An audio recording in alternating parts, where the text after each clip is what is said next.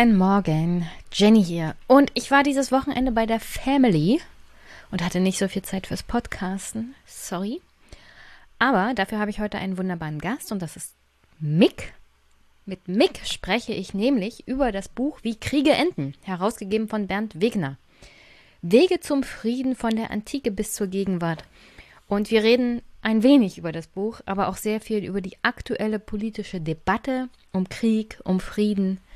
Und keine Angst, auch Sarah Wagenknecht und Alice Schwarzer kriegen eine, einen Seitenhieb, aber in gediegenem Maße, so wie es sich für Mick und mich gehört. Und sonst, ja, reden wir viel über Geschichtsverständnis, über wie Frieden entstehen kann und wie die vergangenen Kriege und der Übergang zu Frieden vielleicht Ausschluss, Aufschluss darüber geben kann, wie wir zum Beispiel von dem Ukraine-Krieg in eine wieder Friedensordnung in Europa kommen. Und deswegen, weil Mick und ich da über drei Stunden geredet haben, dachte ich mir, das reicht dann als Podcast auch für heute. Und ich hoffe, ihr genießt die Zeit mit Mick. Ich genieße sie jedenfalls immer.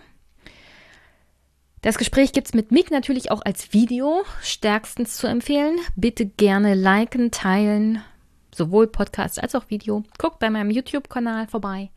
Würde mich freuen, wenn ihr den auch abonniert. Und sonst könnt ihr diesen Podcast unterstützen, indem ihr ihn liked, teilt, weiterempfehlt oder finanziell, PayPal und meine Wishlist und Überweisung und einen netten Kommentar und Feedback geht alles. Ich habe zur letzten Folge natürlich auch Kommentare bekommen und ich werde das in der nächsten Folge dann abarbeiten, weil wie gesagt, Besuch bei der Familie, Wochenende und drei Stunden mit Mick. Ich muss ja auch irgendwann mal schlafen an einem Sonntag. Morgen muss ich wieder arbeiten. Also ich hoffe, liebe Hörerschaft, ihr vergebt. Aber dafür gebe ich euch auch drei Stunden mit Mick. Also das ist jetzt ein guter Austausch. Ich freue mich jedenfalls über das Feedback, das ich bekommen habe. Und ja, Kommentare sind immer gerne gesehen. Ich setze mich da mit der nächsten Folge auch intensiv auseinander. Es ging unter anderem um Religion, also Staat und Religion und Trennung in Deutschland und dann nochmal was zu Israel. Wird sicherlich sehr, sehr interessant werden. Und auch eine längere Auseinandersetzung mit dem Kommentar. Und sonst, ja, jetzt hier erstmal viel Spaß mit Mick, wie Kriege enden und mir.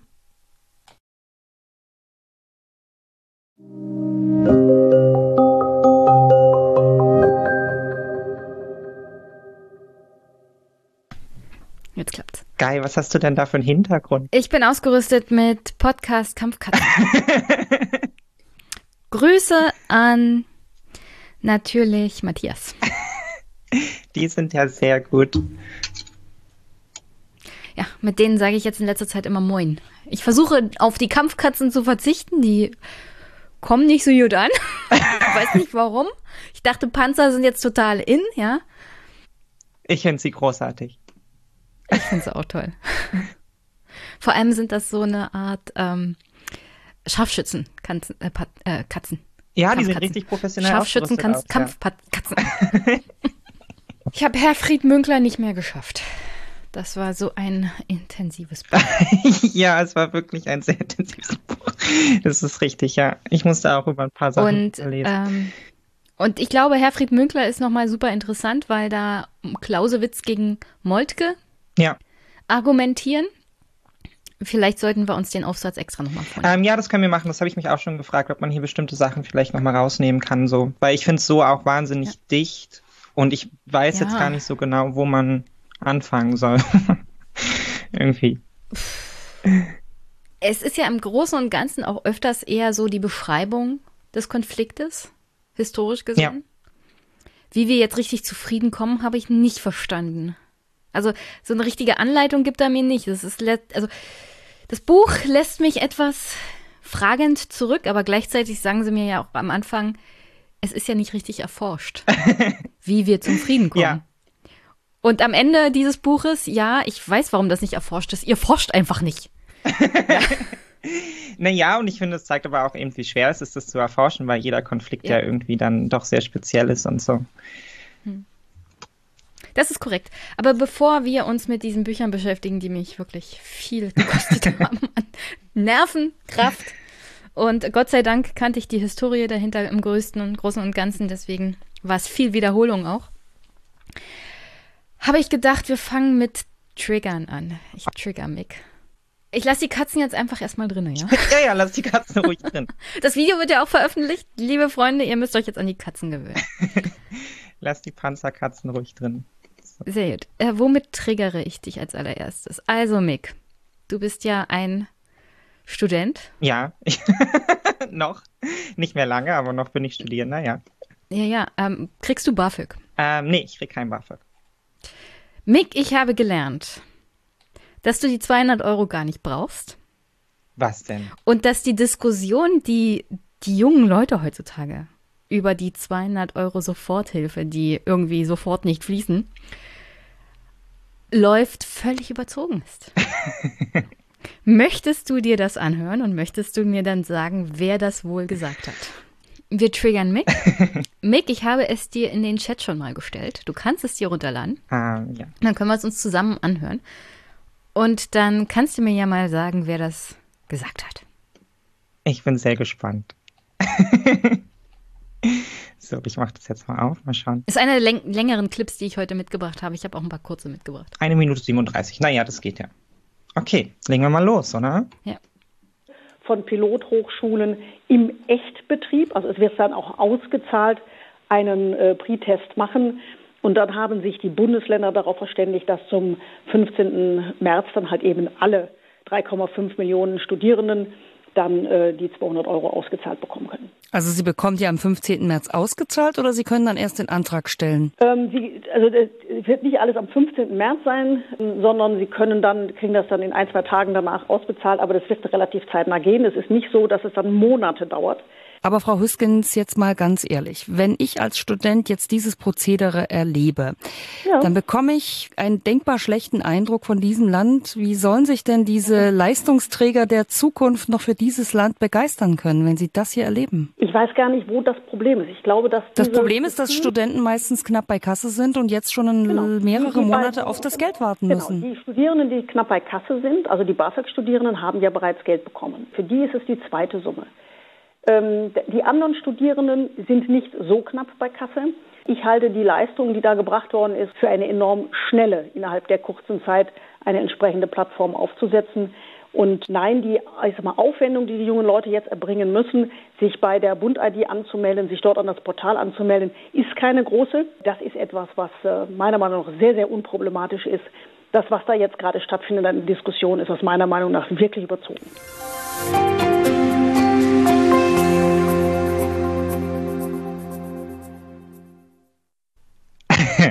Bist du durch? Ja, ja, ich bin durch. so, Mick, total überzogen und überhaupt hast du so und so viel zu viel Geld in der Tasche. Ähm, ich weiß gar nicht, ob ich die Dame kenne. Hüskens? Soll ich dir sagen, wie das ist? FDP? Ja, definitiv FDP. Also, das ist Frau Hüskens. Sie ist die Ministerin für Infrastruktur und Digitales in Sachsen-Anhalt. Die haben ja die Software entwickelt für den mm. Bund. Genau. Ja, die sind natürlich stolz jetzt, ne? Ja. Mm, das klappt so toll. Ich war jetzt ganz überrascht. 15. März tatsächlich. Das ist mir neu, ehrlich gesagt, dass das bis zum 15. März laufen soll. Aber gut. Aber seit, seit wann haben sie gesagt Sofortzahlung und dann ist es der 15. Naja, März, wo, sie, wo ihr übrigens ja, anfangen ja. könnt, offiziell zu beantragen und danach, ein, zwei Tage, gibt es dann Geld. Ja, davon ausgehend, dass das alles reibungslos läuft. Ne? Hm. Und auch davon ausgehend, also ich bin ja sehr gespannt, was ich da dann alles noch für Unterlagen und Co. einreichen muss oder so, ab, was da kommt. Ob das dann tatsächlich reicht, wenn ich dann meinen ähm, meine Studien-ID und so da irgendwie hinschicke oder ob die dann von mir dann irgendwie Kontozeug und Co. haben wollen. So. Wenn der Staat erstmal angefangen hat einzusammeln an Informationen, dann hören sie ja oft nicht damit auf, dann wollen sie ganz viel. Wahrscheinlich muss man noch 13 Formulare, vielleicht ja auch nicht. Vielleicht läuft es ja total reibungslos und so. Ich bin ja Gott sei Dank nicht drauf angewiesen. Ich, ich, bin, ich bin ja gespannt, du kannst uns ja auch im Laufenden halten, ob du es geschafft hast, die 200 Euro zu kriegen. Aber du bist ja anscheinend als Student, der keinen BAföG kriegt, auch darum nicht angewiesen. Naja, das Absurde ist ja, man darf ja tatsächlich nicht darauf angewiesen sein. Ne? Also wenn ich jetzt darauf angewiesen wäre, die 200 Euro zu brauchen, also wenn das jetzt die Frage gewesen wäre zwischen Miete oder halt keine Miete so, dann hätte ich ja mein Studium schon beendet. Also dann hätte ich mir ja schon einen Job suchen müssen, ja, damit ich halt irgendwie meine Miete bezahlen kann. Ähm, also ja, in gewisser Weise hat sie damit schon recht, aber was die Moderatorin sagt, ist da ja auch völlig richtig, ja. Also ich meine, wir zahlen ja viele Gelder aus, um das Leben zu vereinfachen, nicht nur um es überhaupt zu ermöglichen, ja. Und bei Studierenden, genauso wie generell bei vielen Menschen ist man ja immer irgendwie so, ja, es muss halt gerade zum Leben reichen, so, dann dürfen die sich eigentlich nicht beschweren, ja. Und anstatt man dann einfach mal sagt, naja, nach so einer Krise braucht man äh, vielleicht einfach mal eine gewisse Zuwendung vom Staat, ja, auch um den Staat halt spürbar zu machen. Das ist ja auch eines von meinen Lieblingsthemen, ja. Wir haben es ja schon mhm. nicht mit 9-Euro-Ticket geschafft und so. Also man nimmt diesen Staat eigentlich nie wahr und die Politik, also zumindest so niederschwellig auf der eigenen Ebene. Und da wäre sowas halt gut gewesen, wenn es schnell kommt, ja. Und jetzt ist man halt wieder in diesem gleichen bekannten deutschen Bürokratie-Trotz, ja. Und dann wird noch eine Werbekampagne gestartet, darf natürlich nicht fehlen, ja. Da klatscht, beklatscht sich dann die Politik schon, bevor das Geld überhaupt ausgezahlt ist. Und das dauert einfach alles ewig. Es ist einfach kein gutes Gefühl, ja, wenn man, wenn man auch so angewiesen ist, ja. Man, man hat ja das Geld zugesprochen bekommen. Und es war ja auch völlig gerechtfertigt, dass man das Geld zugesprochen bekommt. Und jetzt wird man schon wieder in so eine Ecke gestellt. Ja, aber wenn man jetzt nach einem halben Jahr fragt, wann das Geld dann kommt, dann ist man eigentlich schon wieder so ein böser Schmarotzer und man soll erstmal was leisten für den Staat, so nach dem Motto, finde ich einfach ziemlich daneben, ja, weil wir reden ja jetzt ja auch nicht von horrenden Summen, die sollen ja nicht mein komplettes Studium bezahlen, ja, es geht um 200 Euro, die ich nutzen kann, um meine Stromrechnung auszugleichen, die halt jetzt einfach doppelt so hoch ist wie vorher, ja, und dann ist das Geld auch weg, also, naja. Na, wenn es überhaupt reicht, um die Stromrechnung dann zu begleichen. Ja, natürlich so, reicht es nicht. da oben was draufkriegt, ja, ja. Also natürlich reicht es nicht. das kommt ja noch hinzu.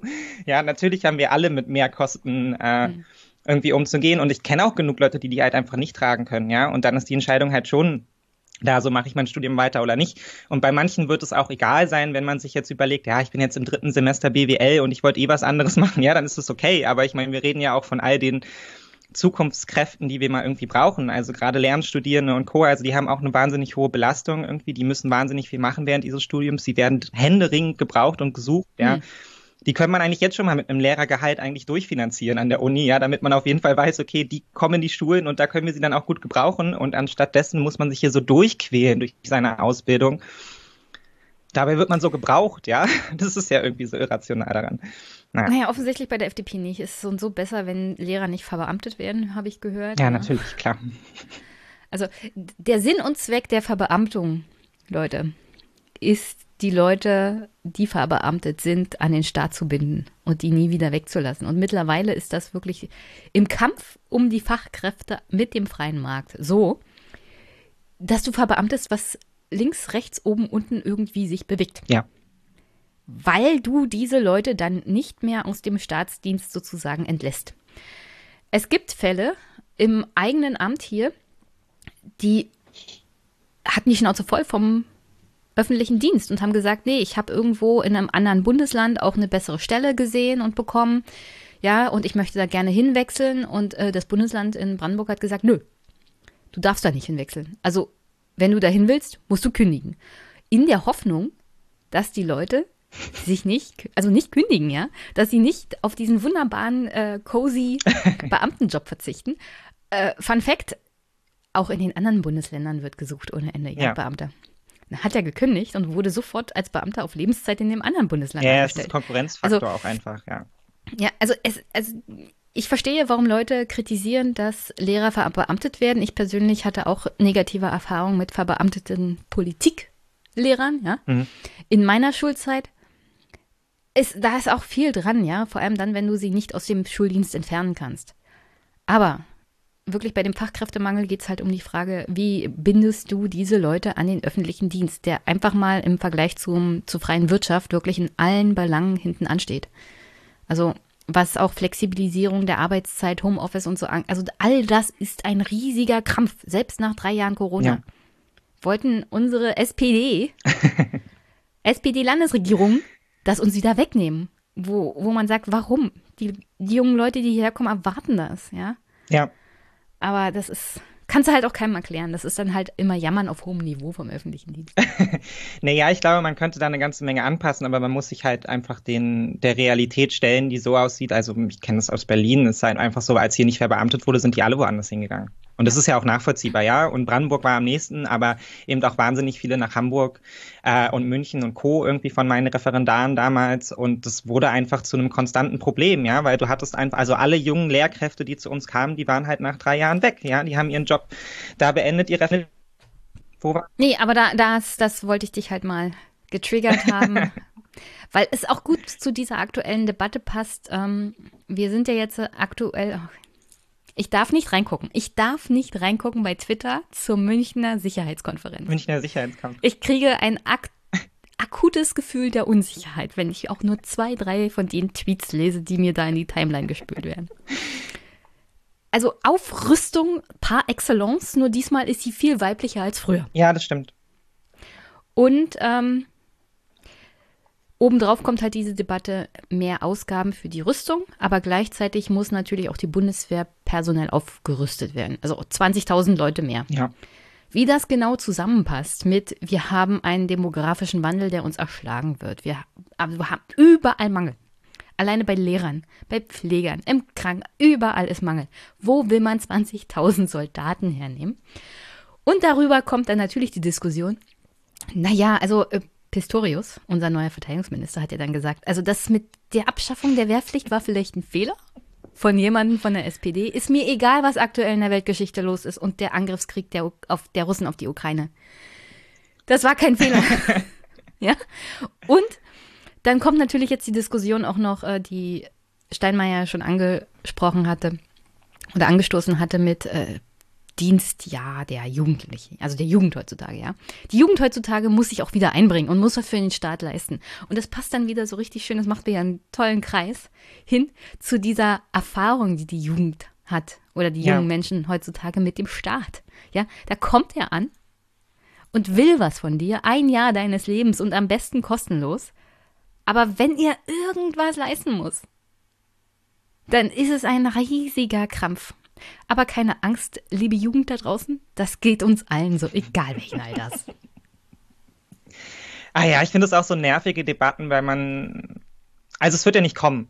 Das ist ja. Ne? Also ähm, Aufrüstung ist nochmal eine Frage für sich. Ich glaube schon, dass wir da noch massiv mehr investieren werden und ich glaube auch, dass wir die deutsche Rüstung hochfahren, aber so Sachen wie die Dienstpflicht, das hat ja keine Zukunft. Ja, einfach weil es markttechnisch, wie du ja schon sagst, mit Blick auch auf die Demografie und so, es macht ja überhaupt keinen Sinn. Das heißt auch, es werden sich alle Lobbyverbände, alle Arbeitsverbände werden sich dagegen stellen. Es ist verfassungsrechtlich und grundgesetzmäßig ähm, ist es ja auch ein massives Problem, ja, allein schon aufzulösen, dass dann quasi Männer und Frauen dahin müssten heute, ne, Parität. Natürlich müssten Männer und Frauen dahin. Genau, also da fängst du ja aber schon an, da fängst du ja schon an umzubauen und so, ne. Keiner hat eigentlich, glaube ich, ein wirkliches Interesse an dieser Dienstpflicht, wenn man jetzt auf die demografische Entwicklung in Deutschland spricht und dann kommen halt all diese rechtlichen Rahmen dazu, weshalb ja überhaupt mal die Wehrpflicht eingestampft werden musste, ja. Also, dass du ja nie alle jungen Menschen brauchst, sondern dass du dann irgendwie mit so einem Losentscheid das versuchst zu lösen, ja, und dann wird halt von einem, ja, der muss dann halt ein Jahr lang zur Bundeswehr und bei anderen nicht. Das ist total unfair. Also dieses System hat man ja aus guten Gründen eingestampft.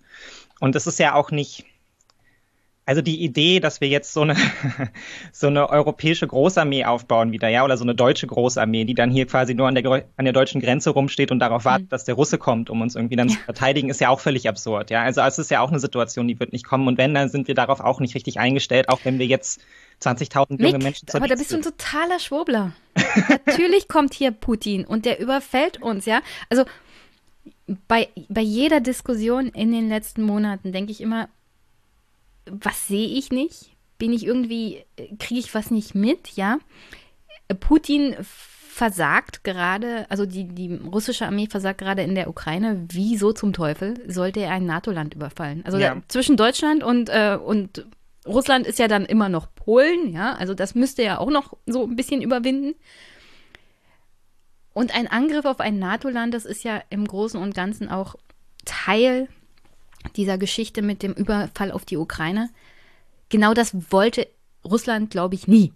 Also das wollen sie auch nicht riskieren, weil das würde Atomkrieg und Überfall auf Russland durch die NATO bedeuten, ja?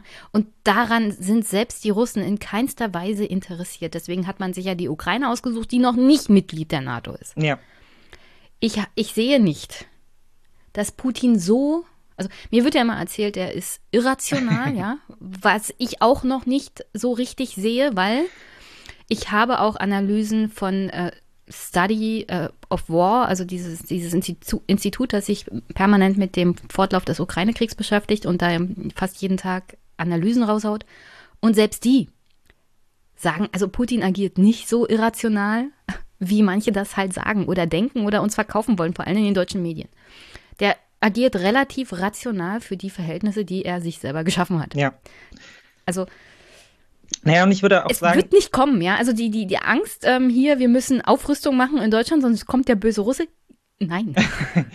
naja, und halt eben auch, also selbst wenn, ja, also selbst wenn das der, der Plan sein sollte, ja, und da alle Irrationalität durchschlägt, ja, und er jetzt wirklich die Idee hätte von so einem äh, Feldzug, der irgendwie Europa erobert, ja, selbst dann muss man ja sagen, darauf können wir uns politisch und wirtschaftlich eigentlich nicht einstellen. Also das ist ja auch eine Erfahrung der historischen Kriege, ja. Also man, wenn man erstmal im Krieg drin ist, ja, dann fängt man an, sich darauf einzustellen. Ne? Man braucht erstmal genug Kapazitäten, um dafür zu sorgen, dass man überhaupt in so einen gesellschaftlichen, politischen, wirtschaftlichen Kriegsmodus übergehen kann, dass man das quasi überlebt. Ja, deshalb ist ja auch Blitzkrieg so eine effektive Waffe gewesen, weil du mhm. letztendlich das verhindern kannst. Ja, du nimmst das Land ein, bevor sich das überhaupt militärisch darauf einstellen kann, irgendwie zu agieren.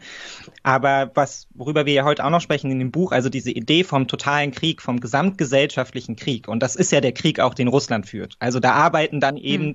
alle Menschen im Zweifelsfall für die Industrie. Ja, also da werden dann Stahlwerke geschlossen, da wird dann halt Munition produziert, da werden Panzer produziert, da werden Flugzeuge produziert. Die komplette Gesellschaft, die komplette Wirtschaft, alles Politische ist darauf ein, eingerichtet. Und da, so muss man ja auch reagieren im Zweifelsfall. Also wenn du damit konfrontiert bist, dann ist die logische Reaktion darauf, naja, da musst du deine Gesellschaft auch darauf anpassen. Aber da reden wir dann nicht mehr von 20.000 Menschen mehr für die, für die Bundeswehr, ja, sondern da reden wir ja dann von einem Krieg, mhm der einen Effort wie beim Zweiten, Ersten Weltkrieg voraussetzt. Also da ist hier gar nichts mehr mit normaler Gesellschaft. Also da wären wir schon in so einem Kriegsmodus unterwegs, ja, da würden wir hier nichts mehr produzieren, da wäre die Weltwirtschaft zusammengebrochen. Also all diese Sachen, die damit einhergehen mit so einem globalen Konflikt, die würden ja dann kommen und darauf kann man sich nicht vorbereiten. Also auch wenn wir jetzt 300 Milliarden in die Bundeswehr investieren, ja, das ist dann auch nur der Tropfen auf dem heißen Stein, weil wir würden dann zwangsläufig in einen Modus der Vernichtung übergehen, ja, indem man halt einfach produziert, produziert, produziert. Das merken wir ja jetzt mit Blick auf die Ukraine auch schon, ja. Also die, all diese Ideen von naja, die 300 Panzer, die werden jetzt den Sieg bringen, ja, oder die paar Geschütze, das ist es jetzt. Die Feststellung ist ja nie genau, das ist es eben nicht, sondern es ist der konstante Supply, der dafür sorgt, dass dieser Krieg weiterlaufen kann. Es geht nicht um 300 Panzer, es geht nicht um 600 Panzer, sondern es geht darum, dass konstant Panzer nachkommen. Es geht darum, dass konstant Munition nachkommt. Und in den Modus würden wir uns ja dann hier auch bewegen, ja. Und das ist, glaube ich, einfach eine, eine Realität, auf die kann man sich vielleicht politisch, ja, man kann das im Hinterkopf haben, damit man nicht völlig unvorbereitet im Zweifelsfall ist, aber darauf kann man sich im eigentlichen Sinne, glaube ich, nicht vorbereiten. Und es wäre auch irrational, sich darauf vorzubereiten, weil wir würden ja all, und das ist ja auch das, was mich sehr beschäftigt, ähm, Rüstungs Fragen und Militärpolitik in Anführungsstrichen ist gerade einfach ein politisch sehr beliebtes Thema. Ja, nicht umsonst springen ja Pistorius und Co. und Agnes Zimmermann und alle da drauf ohne Ende, weil es ist so wahnsinnig einfach, damit populäre Politik zu machen. Ja, du stellst dich vorne hin und du machst halt auf den großen roten General, so wie Pistorius jetzt, ja, oder halt auf die ähm, auf die starke Frau und auf einmal fliegen dir alle Herzen zu, ja, weil du bist halt so widerständig und du stellst dich diesem Kanzler auch noch entgegen und du kämpfst für die Freiheit und das ist beliebt, ja, aber all diese Fragen, die dahinter stehen, nämlich was opfern wir denn im Zweifelsfall dafür, ja, was vielleicht viel relevanter ist, wenn es um unsere Klimapolitik geht, wenn es um grüne Transformation geht und so, das sind alles so unliebsame Fragen, ja, weil da muss man richtig planen, da muss man jetzt richtig Politik machen und da kann man nicht einfach nur behaupten und deshalb lässt man das so gerne links liegen um sich dann halt eben diesen anderen Themen zu widmen, ja, die uns alle gerade beschäftigen, welcher Panzertyp, welcher Munitionstyp und so weiter und so fort. Aber es ist aus meiner Sicht alles völlig irrelevant, ja. also. Da, da, da äh, hake ich mal ein. Na, die Frage ist auch, beliebt bei wem? Ich bezweifle, dass diese Art, also ich habe ja dann beim ZDF diese Frau Major auch schon gesehen. Also eigentlich bräuchten wir so eine Art Kriegswirtschaft. Wobei uns die Geschichte ja lehrt, ist man erstmal in der Denke und die, dieser Art von Produktion auch in der Gesellschaft, also völlig umgestellt dann wirst du das auch so schnell nicht mehr los ja. und dann kommt eine selbst also eine Entwicklung hin zu einer Selbstverständlichkeit von Krieg. Das bedeutet, du musst diese Gesellschaft dann in irgendeiner Art und Weise auch in einen Krieg führen. Ja. ja? Die, also die Umstellung der russischen Gesellschaft auf eine Kriegsgesellschaft erfolgte erst in einer zweiten Phase, als dieser Blitzkrieg gescheitert war. Und das wird Konsequenzen haben, und zwar längerfristig, selbst nach Putin. Ja. ja? Ich hatte jetzt hier auf Twitter wieder so eine Debatte. Ähm, also Putin ist weg und dann wird alles gut, ja. Was, was, was denkt ihr euch denn eigentlich, ja? Ich, ich habe mich auch immer dagegen gewehrt, dass man sagt, das ist Putins Krieg. Das ist in Teilen auch Russlands Krieg. Und dazu kommen wir übrigens in diesem Buch auch noch. Wir sind hier in Europa. Ja, wir, wir haben den Nachbarn Russland und Russland hat eigene Interessen. Die können wir gut finden oder schlecht finden, die können wir ablehnen, ganz egal, darüber kann man ja reden. Nichtsdestotrotz haben sie eigene Interessen und wir müssen damit umgehen in irgendeiner Art und Weise. Und ich weiß nicht, ob Krieg, mhm. nach dem, was ich in dem Buch gelesen habe und was ich in Geschichte gelernt habe, die richtige Antwort auf Interessen Russlands ist. Nee, zumindest Faktisch würde ich sagen, ja. historisch belegt ist das nie gut ausgegangen für ganz Europa, wenn man Krieg ähm, als Option gesehen hat, um die Interessen anderer einzudämmen. Weil jeder Interessen hat und ein Krieg folgt immer ein nächster nach. Ja? Und deswegen frage ich mich, wer findet das denn toll mit der Aufrüstung? Also wem, äh, also wem fliegen da, also Agnes Strack-Zimmermann, Hofreiter, Annalena Baerbock, ja. Wer genau unterstützt sie in diesen, wir müssen halt Härte zeigen und wir müssen auch ähm, zeigen, dass Krieg wieder ein Mittel der Politik ist, übrigens, ja. Militär ist wieder ein Mittel der Politik und politische Interessen durchzusetzen. Etwas, wofür ein Bundespräsident in Deutschland schon mal zurücktreten musste, ja. Auch große Empörung damals bei den Grünen. Ja, auch zu Recht. Also. also wer unterstützt das? Ich glaube nämlich nicht, dass das mehrheitsfähig ist in dieser Gesellschaft. Immer noch nicht. Und das ist auch aus gutem Grund so. Weil man da immer vorsichtig sein muss, weil diese,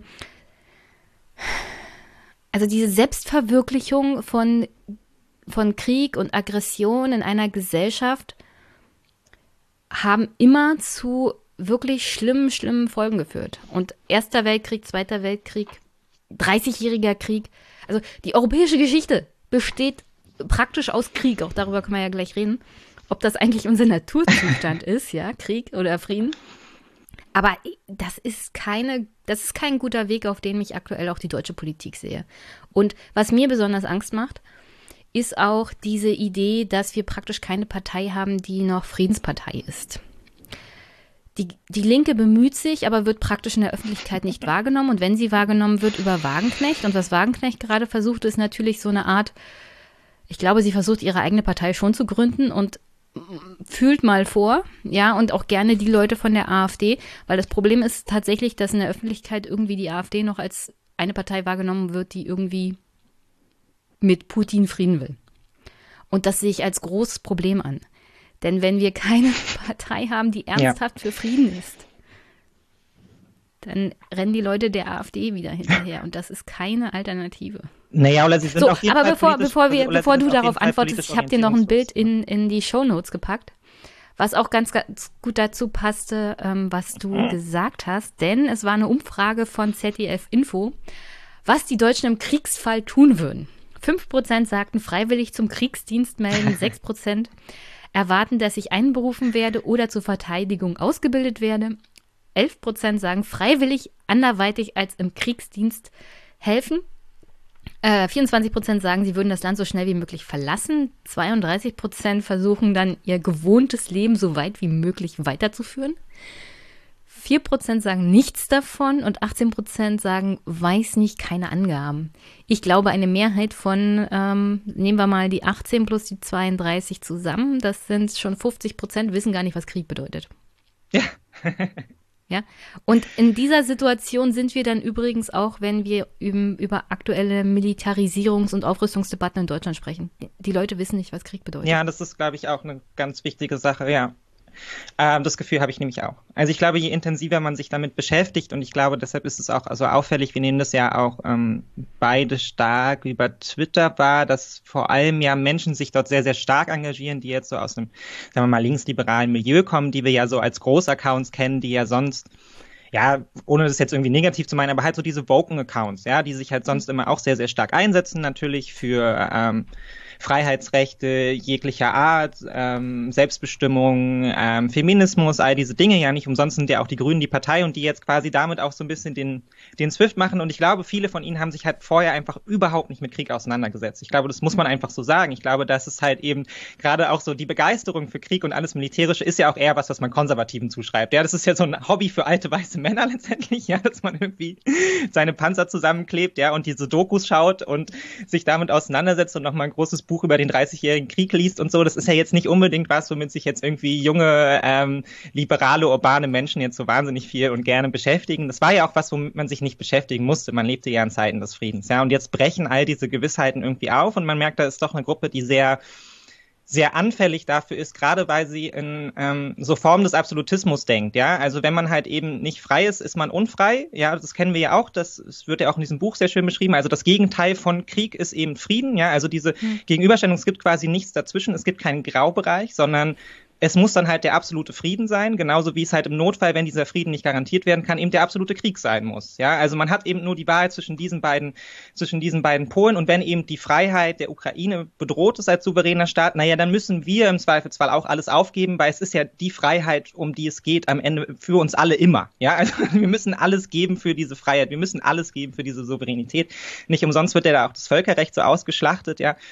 Ähm, und das ist schon eine, eine problematische Entwicklung, weil es mit so einer gewissen Begeisterung dafür auch einhergeht. Ja, und darüber haben wir ja auch schon oft genug an anderen Stellen gesprochen. Also diese, mh, hm, ich finde es doch immer wieder irgendwie spezifisch deutsch, ja, diese Idee dann eben, ähm, jetzt auf der guten Seite der Geschichte zu stehen, ja, auf der richtigen Seite der Geschichte zu stehen. Auch ein Stück weit halt eben die, die eigene Geschichte hinter sich lassen zu können und sagen zu können, naja, wir haben das jetzt auch abgeschlossen, dieses dunkle Kapitel deutscher Geschichte und wir gehen jetzt quasi in ein neues Kapitel mit diesem Konflikt auch ein, weil wir sind jetzt die Alliierten, wir sind jetzt der Westen, wir positionieren uns jetzt eindeutig, ja, wir machen auch Schluss in gewisser Weise mit all dieser lapidaren deutschen Außenpolitik, die wir kennen, ja, dieses ganze äh, ganze, diese ganze Checkbuchpolitik, ja, die ja so unbeliebt ist in Deutschland auch. Ne? Es war Irakkrieg, also deshalb zahlen wir halt ein bisschen Geld, da machen wir nicht mit und so. Aber alle wir wissen natürlich, wie sehr Deutschland von internationalen Lieferketten profitiert, ja, von der Ausbeutung anderer Länder. Und natürlich macht uns das keinen Spaß, ja, aber wir haben immer dazu, aber wir alle wissen, unser Wohlstand lebt davon, ja, wir leben davon. Ähm, also haben sie es akzeptiert und jetzt haben wir aber die Möglichkeit, uns hier wirklich mal als gerechte und, und, und faire faire Westmacht letztendlich zu inszenieren und natürlich auch als Vorreiter in Europa. Das ist ja auch das, was da immer mitgedacht wird. Ja, also die Verantwortung, die Deutschland jetzt auch endlich übernimmt für Europa, ähm, auch schon wieder mit so einem gewissen Größenwahn natürlich verbunden. Ja, dass wir jetzt quasi jetzt ausgerechnet, jetzt muss Deutschland die Führung übernehmen. Ja, gerade in militärischen Fragen sind wir jetzt auf einmal wieder angewiesen in Europa auf Deutschland, dass wir vorangehen. Ohne uns läuft ja nichts und so. Und das ist schon ein sehr gefährlicher Trend, der aus meiner Sicht zwangsläufig darauf zurückgeht, dass halt wenig Auseinandersetzung mit Krieg vorher stattgefunden hat, weil wir uns damit nicht auseinandersetzen auseinandersetzen mussten, ja, und weil auch Kriegsdiskussionen über Afghanistan und Co. so lapidar geführt wurden, ja, das waren halt, also alle Menschen waren jahrelang dagegen, dass in Afghanistan, dass wir dort stationiert sind, ja, dann zieht die Bundeswehr ab und auf einmal sind alle dafür, dass wir wieder zurückgehen, ja, damit man die Ortskräfte halt irgendwie rettet. Ja, was man ja auch auf so einer naiven, auf so einer naiven Ebene damit eine Auseinandersetzung ist, ja, weil man ja tatsächlich eigentlich fragen müsste, ne, was haben wir denn in 16 Jahren Afghanistan gemacht? Ja, zu was sind wir denn da gekommen? Schulen gebaut und ähm, Brunnen ja. gebohrt und dann sind auch ein, zwei Soldaten getötet worden. Können wir uns da langfristig halten, ja oder nein? Inwieweit können wir Verantwortung übernehmen oder eben auch nicht für die Menschen dort? Ja, also man hätte es ja als ganzes, als ähm, naja, und die Erfahrung war ja, dass man dort eben gar nicht, ähm, letztendlich gar nicht vorankam, aber auch mit der Auseinandersetzung darüber letztendlich gar nicht vorankam. Ja, also man kam ja nicht aus dem Trott hinaus, dass man halt immer nur auf die aktuelle Situation reagiert hat und dann letztendlich eben seine Position dem angepasst hat. Ja, und dann war es halt eben, ja, 16 Jahre lang Afghanistan war natürlich total schlimm, weil wir machen da imperiale Politik, aber sobald wir dann weg sind, dann war es auch total schlimm, weil wir konnten ja den ganzen Kräften dort vor Ort nicht helfen. Ja, und dann wollte man irgendwie wieder zurück. Und auf dem Level, finde ich, fühlen wir jetzt auch so ein bisschen Ukraine-Krieg-Diskussionen, indem wir halt auch, wir sind in diesen Details verstrickt und wir setzen uns gar nicht auf einer größeren Ebene damit auseinander. Was ist denn zum Beispiel Friedensordnung danach? Ja, also wie gehen wir dann eben mit Russland um? Genau das, worauf du letztendlich dich auch schon bezogen hast. Ja, also diese naive Vorstellung von, naja, wir putschen jetzt Putin halt irgendwie weg, ja. Ich habe, ich habe Screenshots von Melnik. Ja. Weil ich habe natürlich auch deinen Tweet mitbekommen. Ähm, also es gibt diese Bubble, die irgendwie fantasiert, dass es doch ganz toll wäre, auch für die europäische Friedensordnung, wenn man Russland dekolonialisiert. Ja. Was bedeuten würde, man müsste Russland in einzelne Teile zerschlagen? Und ich weiß gar nicht, wo ich da anfangen soll, Mick. Also, wo genau soll ich da anfangen? Erstmal, dass Geschichte, also das, was, wenn, wenn man sowas sagt, Geschichte völlig ahistorisch denkt. Ja. Weil die Entstehung von Russland, wie es jetzt ist, ja, da ist zwischendurch die mongolische Invasion der Russ, weswegen die erste Kiewer Republik überhaupt zerstört wurde. Diese Kiewer Republik von ungefähr dem Gebiet der Ukraine bis hoch nach Moskau. Dazwischen ist auch die Abwehr von Schweden und dem Deutschen Orden seitens der Russen, also des damaligen russischen Gebietes. Die Expansion von Großfürstentum Litauen, das man zurückgeschlagen hat. Der Kampf mit dem Osmanischen Reich im Süden. Zwischendurch natürlich der Überfall Napoleons. Und die Revolution 1917, wo es einen Bürgerkrieg gab zwischen Roter Armee und Weißer Armee, wo die Weiße Armee soweit auch international unterstützt wurde von den USA, Japan, Deutschland, also wirklich durch die Bank weg. Dass es teilweise so war, dass die Rote Armee nur noch Moskau und den umliegenden Raum kontrollierte und in einem jahrelang fürchterlichen Bürgerkrieg dann gewonnen hat. Also wo genau willst du Russland zerschlagen, dekolonialisieren? die De also die Kolonialisierung war ja im Großen und Ganzen auch ein Abwehrprozess gegen die goldene Horde. Das ist so, ah, das ist so dumm, ja. Erstmal historisch total dumm. Und dann ist es auch gefährlich für die Friedensordnung in Europa. Ja.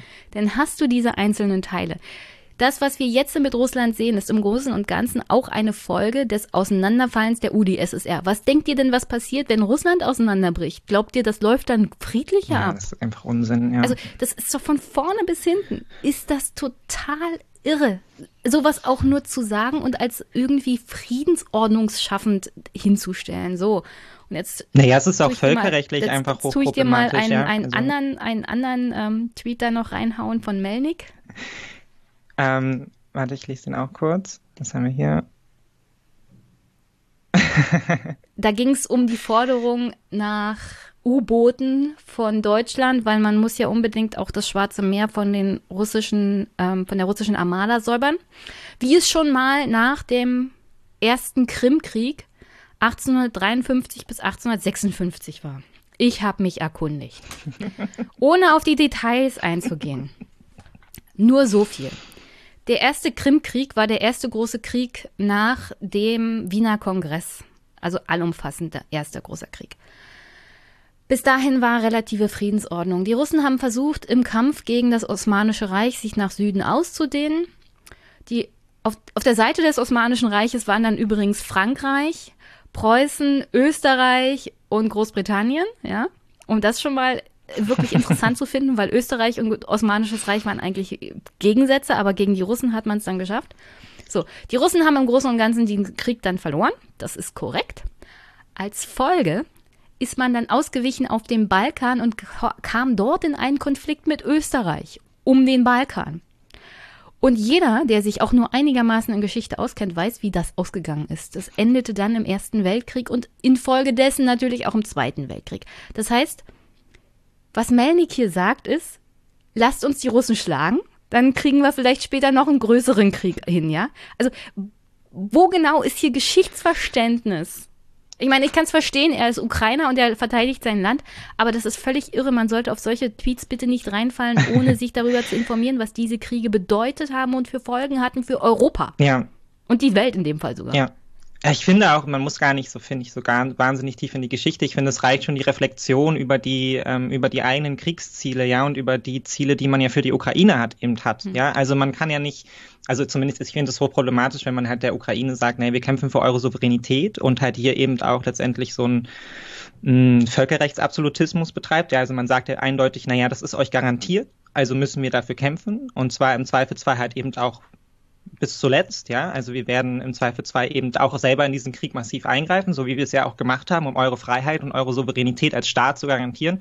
Und wir lassen im Zuge dessen ja auch wahnsinnig viel außer Acht, ja. Also weil wir reden ja immer von dem ukrainischen Staat, wir reden eben ähm, immer noch in unserer Gesellschaft und in der politischen Debatte relativ wenig über die verschiedenen Teile des ukrainischen Staates, ja. Also die verschiedenen Ethnien. Ja.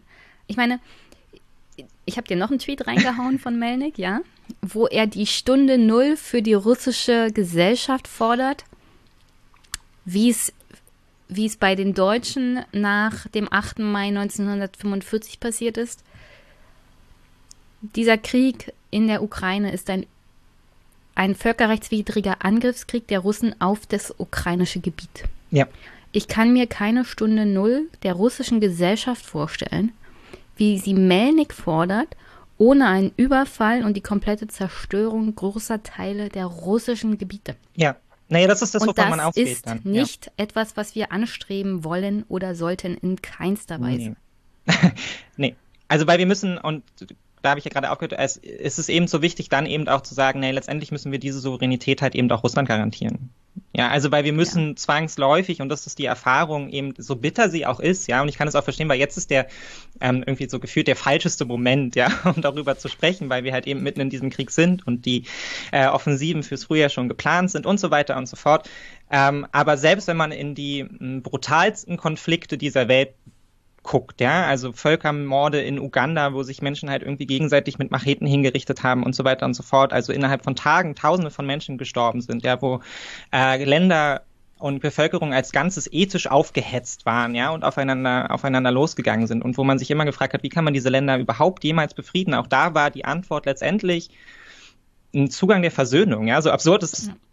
Also auch in diesen Ländern, auch in diesen Ländern muss man einen Zugang zur Versöhnung finden irgendwann. Und das dauert, ja, und das ist ein brutaler brutaler Prozess, weil eben auch Gerechtigkeit da oft nur eine untergeordnete Rolle spielen kann. Ja, man kann natürlich verurteilen, wer geht, ja, und man kann versuchen, da äh, eine Rechtsjustiz einzuführen, die halt eben versucht, dann eben auch Gerechtigkeit herzustellen, aber man wird diese Gerechtigkeit nie als Ganzes erreichen und man muss ja irgendwann wieder in einen Modus kommen, wo so ein Land wieder funktioniert und dafür ist Versöhnung halt eben zwingend. Man muss verzeihen können, ja, so albern christlich das auch klingt, aber man muss an einen Modus kommen, wo man sagen kann, okay, wir müssen jetzt einfach den Schritt nach vorne gehen. Wir können nicht immer zurückblicken, ja. Und das war ja eben, und das ist ja auch das, was in diesem Buch auch eine wichtige Rolle spielt, auch die Erfahrung eben aus dem Ersten Weltkrieg. Ja, wenn man eine Friedensordnung noch schafft, während man nur zurückblickt, ähm, also wenn man zurück will, wenn man zurück will zu einem funktionierenden Staat und auch zu einer funktionierenden Gesellschaft, dann muss man in die Versöhnung übergehen und dann muss man es schaffen, äh, dann muss man es schaffen, nicht nur zurückzublicken, sondern eben in die Zukunft. Und die Frage ist ja, wie soll unsere Zukunft mit Russland aussehen?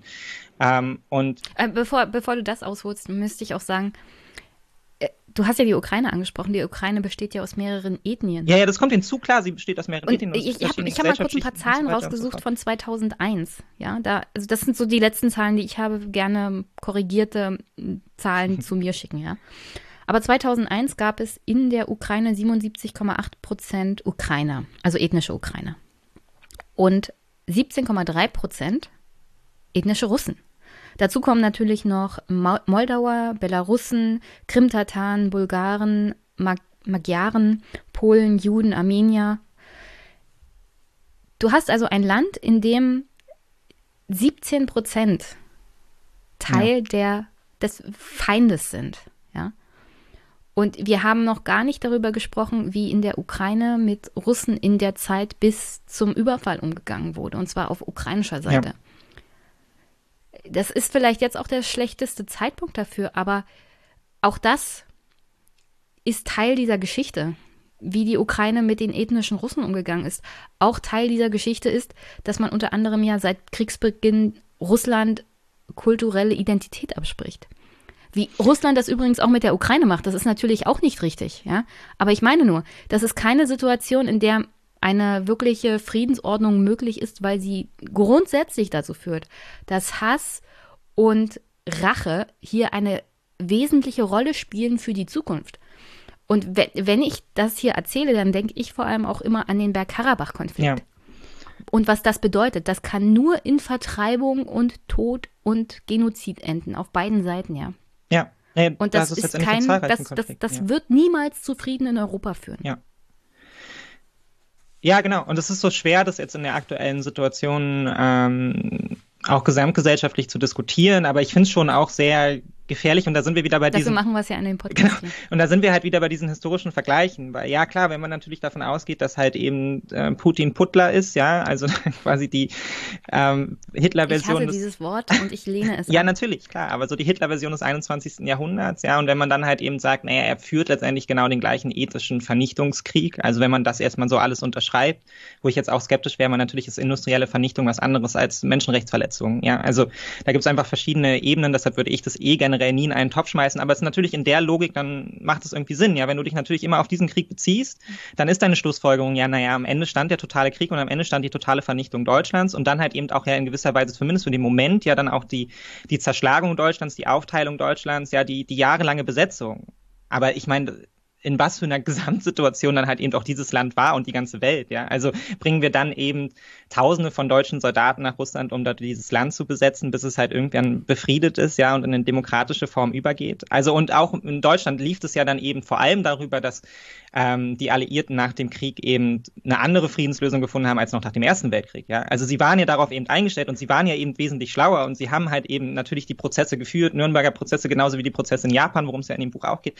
Aber sie sind dann eben doch relativ schnell zu der Erkenntnis geworden, naja, eigentlich wollen wir ja ein prosperierendes Deutschland, gerade damit es nicht wieder in den Modus des Krieges Krieges zurückfällt, ja, eben damit es eben auf einer anderen Ebene seine Identität in Europa ausfüllen kann. Und so einen Zugang müsste man dann eben auch für Russland entwickeln. Ja, also man kann Russland nicht besetzen und dann nicht gleichzeitig quasi auch sowas wie ein Marshallfond für Russland halt eben auflegen. Ja, dann geht's halt nur in die eine Richtung. Und dann werden wir wieder zu Besatzern und dann haben wir die gleiche Situation wie jetzt in der Ukraine auch, nämlich dass es für Besatzer wahnsinnig schwer ist, sich durchzusetzen, wenn da keine Akzeptanz für sie da ist, ja, wenn da keine Begeisterung dafür da ist. Und natürlich sind die Russen davon nicht begeistert. Wie sollen sie auch, ja, nach Jahrzehnten, nach Jahrzehnten des Propagandaapparats, der ihnen halt auch gesagt hat, naja, am besten ist alles schlimm und überhaupt, ja, und ähm, deshalb finde ich das auch so eine naive Vorstellung und ich finde auch die Vorstellung so naiv, dass ähm, in Russland das jetzt irgendwie ein großes Potenzial für eine demokratische Bewegung gäbe. Ja, also weil die russische Zivilgesellschaft ist halt zerstört. Also sie ist in dem Sinne ja nicht mehr nicht mehr existent. Also es gibt natürlich Protestformen und natürlich gibt es Menschen, die dort auch auf die Straße gehen, auch schon Jahre vorher, ja. Und es gibt Oppositionspolitik. Ja, aber das ist ja alles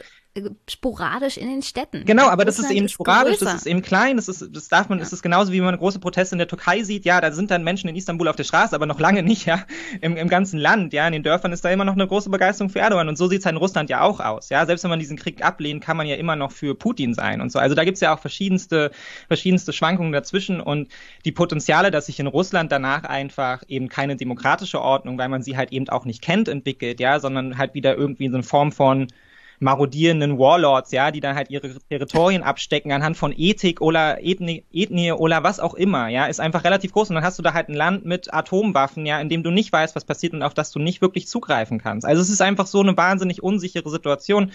Und ich kann verstehen, dass sie frustrierend ist für den Außenblick, weil man halt eben nie diese Rechenschaft höchstwahrscheinlich und diese Gerechtigkeit erreichen wird, dass Russland, dass Putin. Aber wann, wann, wann hatte denn Frieden ja? was mit Gerechtigkeit zu tun? Genau, aber da wird also diese Idee. Halt du, du hast ja, du hast ja über diesen absoluten Frieden gesprochen.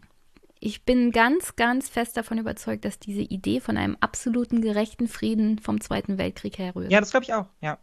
Und das ist natürlich ein absoluter Ausnahmefall. Ja, und Geschichte. man könnte auch argumentieren, dass der Frieden ja auch nicht gerecht war.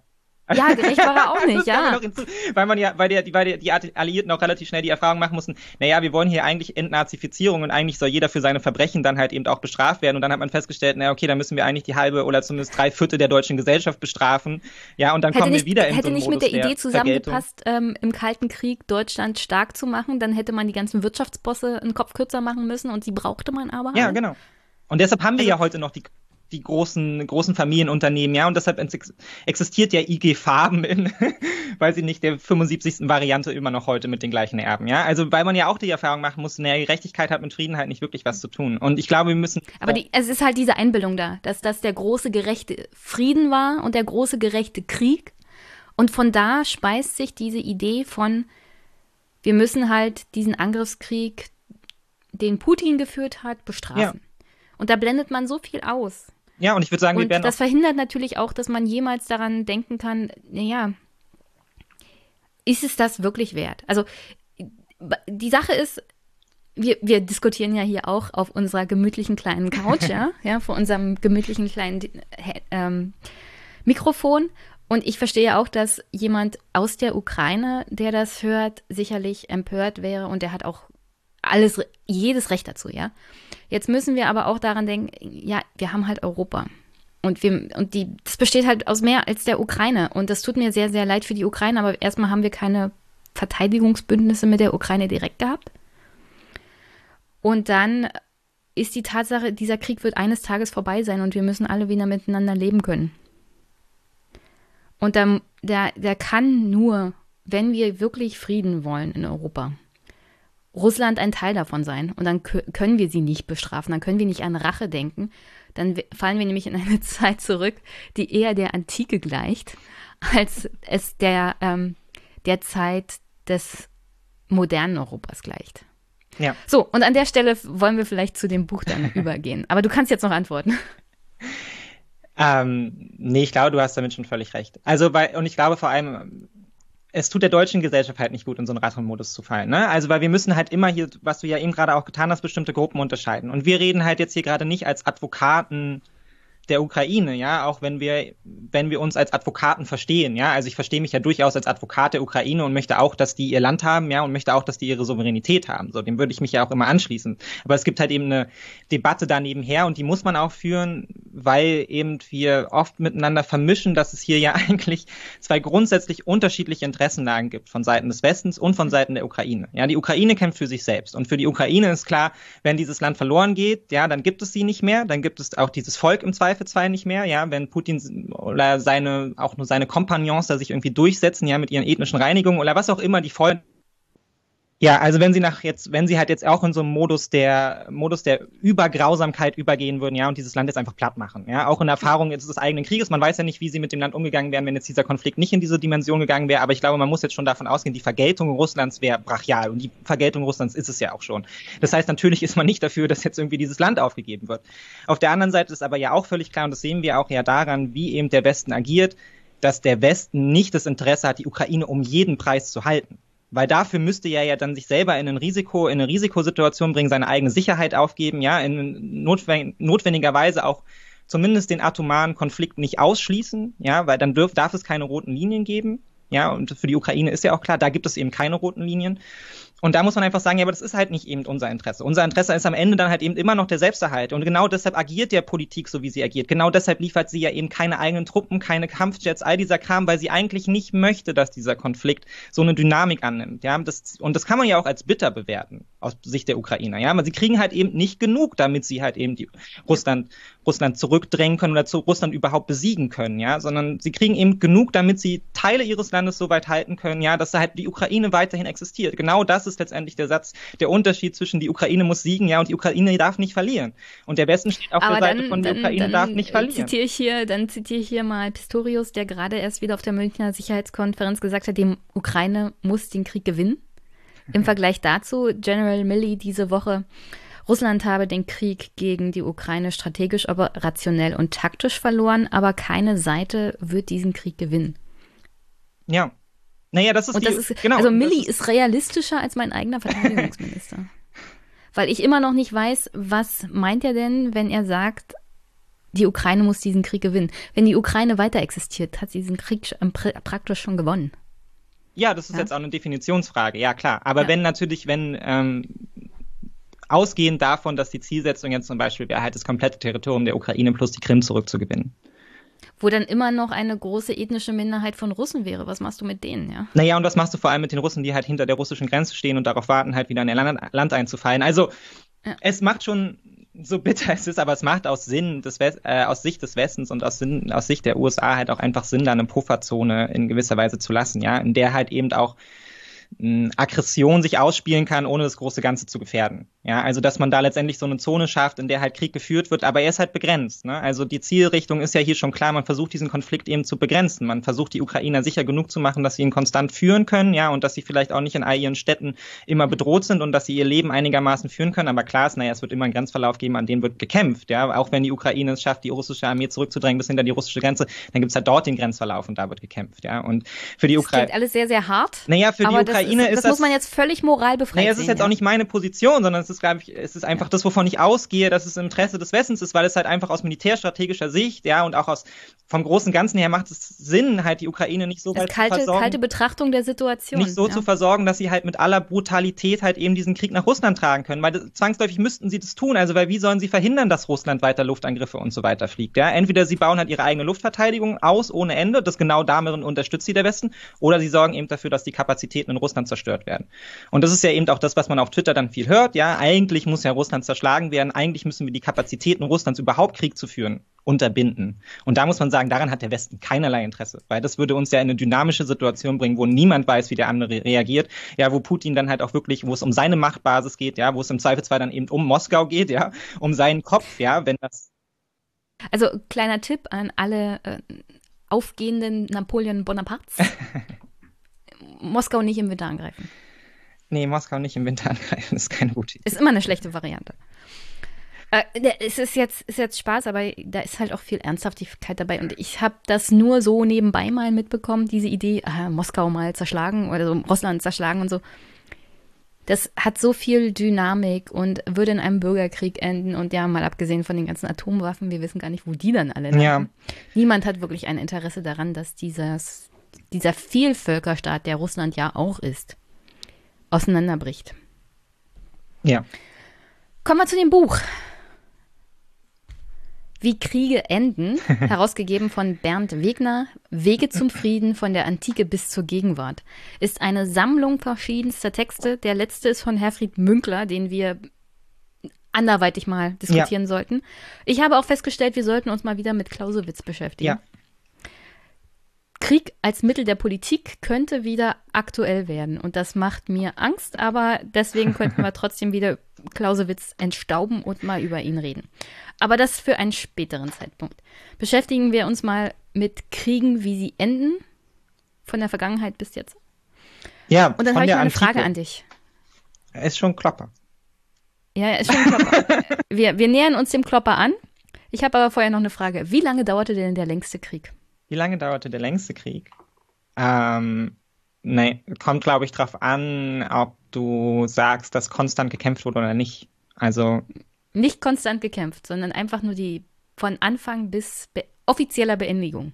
Der hundertjährige Krieg? Das wäre jetzt meine. Nein. Nein? Es gab einen Krieg, der dauerte 335 Jahre. Oh Gott. Soll ich mal sagen, was das für ein Krieg war? Ja, bitte. Also, der fing an 1651 während des englischen Bürgerkrieges, als Teile der Rebellen sich auf eine Insel vor England flüchteten, ja, und dort kam es dann zum Beschuss von niederländischen Handelsflotten, ja. Und im Zuge dessen erklärte die Niederlande dieser kleinen Insel Chili, Chili Island den Krieg, besetzte sie dann, äh, gewann dann praktisch und hat diesen Krieg aber nie offiziell beendet. Was dazu führte, dass 1985 ein Historiker an, an den Botschafter der Niederlande in Holland schrieb, also an den holländischen Botschafter in London schrieb, und doch mal darum bat, diesen Krieg dann offiziell zu beenden, damit der Mythos sozusagen aufhört, dass dieser Krieg noch weiter existiert. Was dazu führte, dass der holländische Botschafter diese Inseln dann besuchte und beide Parteien am 17. April 1986, also genau 335 Jahre nach Erklärung des Krieges durch die Niederlande, den Krieg mit einem Friedensvertrag beendeten. Es war aber auch einer der unblutigsten Kriege. Es gab keine Todesopfer in diesen Ja, 335 Jahren. das, Ich glaube, ich glaube, Kriege mit Todesopfern sind kürzer in der Regel als Kriege als ohne. Kriege ohne, ja, das glaube ich auch. Ja. Obwohl es ja in dem Buch auch ganz lustig ist, weil ja tatsächlich auch nochmal auf so dieses, diese Verschwörungstheorie in Anführungsstrichen eingegangen wird, dass ja Deutschland letztendlich auch mit den Alliierten nie einen Frieden geschlossen hat und wir quasi ja auch immer noch in einem Besetzungsstatus leben. Ach, du meinst den Zweiten Weltkrieg? Ja, das das habe ich nicht. Das, ja, das ist eine Verschwörungstheorie. Es gibt natürlich einen Friedensvertrag. Ja, aber hier wird es ja ganz interessant beschrieben, dass es ja durchaus sinnvoll war, eben letztendlich nicht direkt in so einen Friedensmodus, worüber wir ja vorher auch schon gesprochen haben, ne? wenn du natürlich gerade noch so im, im Modus des heißen Blutes, ja, alle wollen noch Vergeltung, dich dann an den Tisch setzt und halt einen Friedensvertrag aushandelst, ähm, ne, wie Erster Weltkrieg, ja, und da ist dann halt das Schlagung Deutschlands quasi schon mit drin und wir bluten euch wirtschaftlich aus, dass es dann eben nicht zu einer konstanten Friedensordnung führt und dass man das eben nach dem Zweiten Weltkrieg letztendlich cleverer gemacht hat, weil Deutschland war erstmal besetzt, ja, also man hatte nicht wirklich eine Wahl, also man war halt schon mal gezwungen in den Frieden und auf der anderen Seite hat man halt eben dann auch durch diesen langen Prozess dafür gesorgt, dass letztendlich, ja, jetzt nicht irgendwie Frankreich da reingeschrieben hat, wir wollen jetzt Elsass-Lothringen wieder zurück, ja, oder irgendwie Köln oder so. Äh, Köln hätten sie ruhig haben können. Köln hätten sie haben können, ja, das stimmt. Eigentlich. ich hoffe, ich hören, keine Leute. Hoffentlich zu, keine Kölner. Kölner also den Karneval hätten wir ruhig abschieben können, ja. Ähm, und es ist dann schon sehr interessant, so die ganzen Formen halt nicht des Friedensschlusses und vor allem ja nicht des Friedensschlusses, sondern halt einfach, wie Kriege so auslaufen, was man, glaube ich, oft unterschätzt. Oder auch dieses leichte Brodeln von so Konflikt. Zonen, ne? Also genauso wie man es auch hat zwischen Pakistan und Indien, wo es auch immer brodelt so und wo jedes Jahr auch noch ein paar hundert Soldaten zu Tode kommen. Aber so halt diese Konflikte, die so begrenzt sind letztendlich, dass sie kaum Auswirkungen haben dann auf eine globale Ebene. Und wenn man solche Dinge dann überträgt auf die Ukraine, dann merkt man letztendlich erst, wie, wie viel da eigentlich möglich ist, also wie viel Spielraum, der eigentlich nicht diskutiert wird, da ist, der sich wahrscheinlich auch schwer diskutieren lässt, weil man wird dann einfach sehen, naja, wo bleiben halt beide Seiten irgendwie stehen, ja, wo gibt es keinen Voran mehr und da muss man halt schauen, zu welcher Lösung man da irgendwie kommt, zu welcher diplomatischen, aber dass es eben so viele viele Differenzen gibt zwischen Frieden und Krieg, zwischen halt eben einer friedlichen Ordnung, die aber nicht mit einem Friedensvertrag gebunden ist, einer kriegerischen Ordnung, ja, aber man hat sich auf Waffenstillstände geeinigt und so weiter und so fort. Ähm, also das wird auch noch Oder die Idee von Lenin, einfach den Krieg zu beenden, indem man nicht mehr kämpft. Ja. Was dann übrigens dazu führte, dass die Deutschen noch mehr von Russland eingenommen hatten. Ja, also es gibt so viele Varianten von Krieg und ähm, das Buch ist so voll mit historischen Vergleichen, die sich mhm. ziehen lassen, auch auf den, auf den Krieg in der Ukraine und gleichzeitig aber auch, ich fand die ersten 100 Seiten so interessant, wenn man das Gefühl hat, die Autoren, ich weiß gar nicht von wann, das Buch ist ja schon ein bisschen älter, also als Kriegsdimension wird ja hier immer vor allem dann zuletzt eben eingegangen ähm, auf so die... No das Buch ist von 2002. Also um die Vorgeschichte, warum wir 2002, über dieses Buch genau. reden, mal zu, zu nennen es gab halt diese Tweets, ja. Es, es gibt immer Tweets, die Jenny total aufregen. Ja? Unter anderem hieß es dann, also dieser, dieser Krieg in der Ukraine wird auf dem Schlachtfeld beendet. Und dann dachte ich mir, okay, ist das wirklich so? Und dann gebe ich natürlich ein, wie enden Kriege? Und dann wurde mir dieses Buch von 2002 ausgeworfen und übrigens kaum noch andere. Ich habe noch eine aktuellere Studie gefunden, die sich mal damit beschäftigt, wie Kriege enden, ähm, die Gewaltkonflikte untersucht. Dabei geht es hauptsächlich aber auch um Bürgerkriege, weil wir uns aktuell in einer Zeit eher der Bürgerkriege befinden, was die Menschheitsgeschichte angeht, also innerstaatliche äh, Konflikte. Und da fällt der Ukraine-Krieg ein bisschen raus, weil das ein Konflikt zwischen größeren Staaten ist, wo dann auch Interessen anderer Staaten mit verbunden sind. Und weil wir halt diese Frage, wie kommen wir überhaupt zufrieden oder wie beenden wir Konflikte oder wie können wir Konflikt vermeiden, das kommt ja auch in diesen Ukraine-Krieg noch mit rein, äh, völlig verlernt wurden seit dem Ende des Kalten Krieges, glaube ich. Darüber wurde gar nicht mehr politisch nachgedacht, man musste sich nicht mehr damit beschäftigen. Man war diesem Phänomen nicht mehr ausgesetzt. Und deswegen habe ich mich gefragt, na, wie enden denn Kriege? Stimmt das? Stimmt denn diese Behauptung? Enden Kriege auf dem Schlachtfeld? Und ich glaube, was sie meinten damit war, Kriege werden auf dem Schlachtfeld entschieden, mhm. wo wir dann bei Clausewitz sind wieder und seiner Idee von einer Hauptschlacht.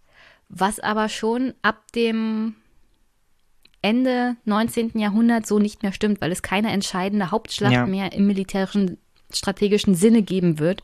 Nie wieder sondern es gibt halt mittlerweile auch dieses Phänomen der Abnutzungskriege. Also wenn du keinen Blitzkrieg führst, dann hast du irgendwann einen Stellungskrieg und das wird ein Abnutzungskrieg und dann zerreibt sich deine Armee mit deinem Gegner und das war's dann. Ja. Und deswegen glaube ich auch nicht, dass der Ukraine-Krieg auf dem Schlachtfeld entschieden wird. Er wird dort auch nicht enden. Vielleicht wird er dort auslaufen, ja, vielleicht wird es eine Phase geben des Waffenstillstandes bei kompletter Ermattung. Aber das ist halt dann auch keine Entscheidung und kein Ende des Krieges, sondern einfach nur ein Einfrieren des Konfliktes. Ja. Genau, aber das sind ja dann letztendlich genau die, ähm, die Dimensionen des Friedens oder des Krieges in verschiedenen Formen, die ich ja meinte. Also ähm, es gibt zum Beispiel auch so eine realistischen Idee, da spricht man immer von, naja, Krieg ist halt so ab, ab 5000 Toten.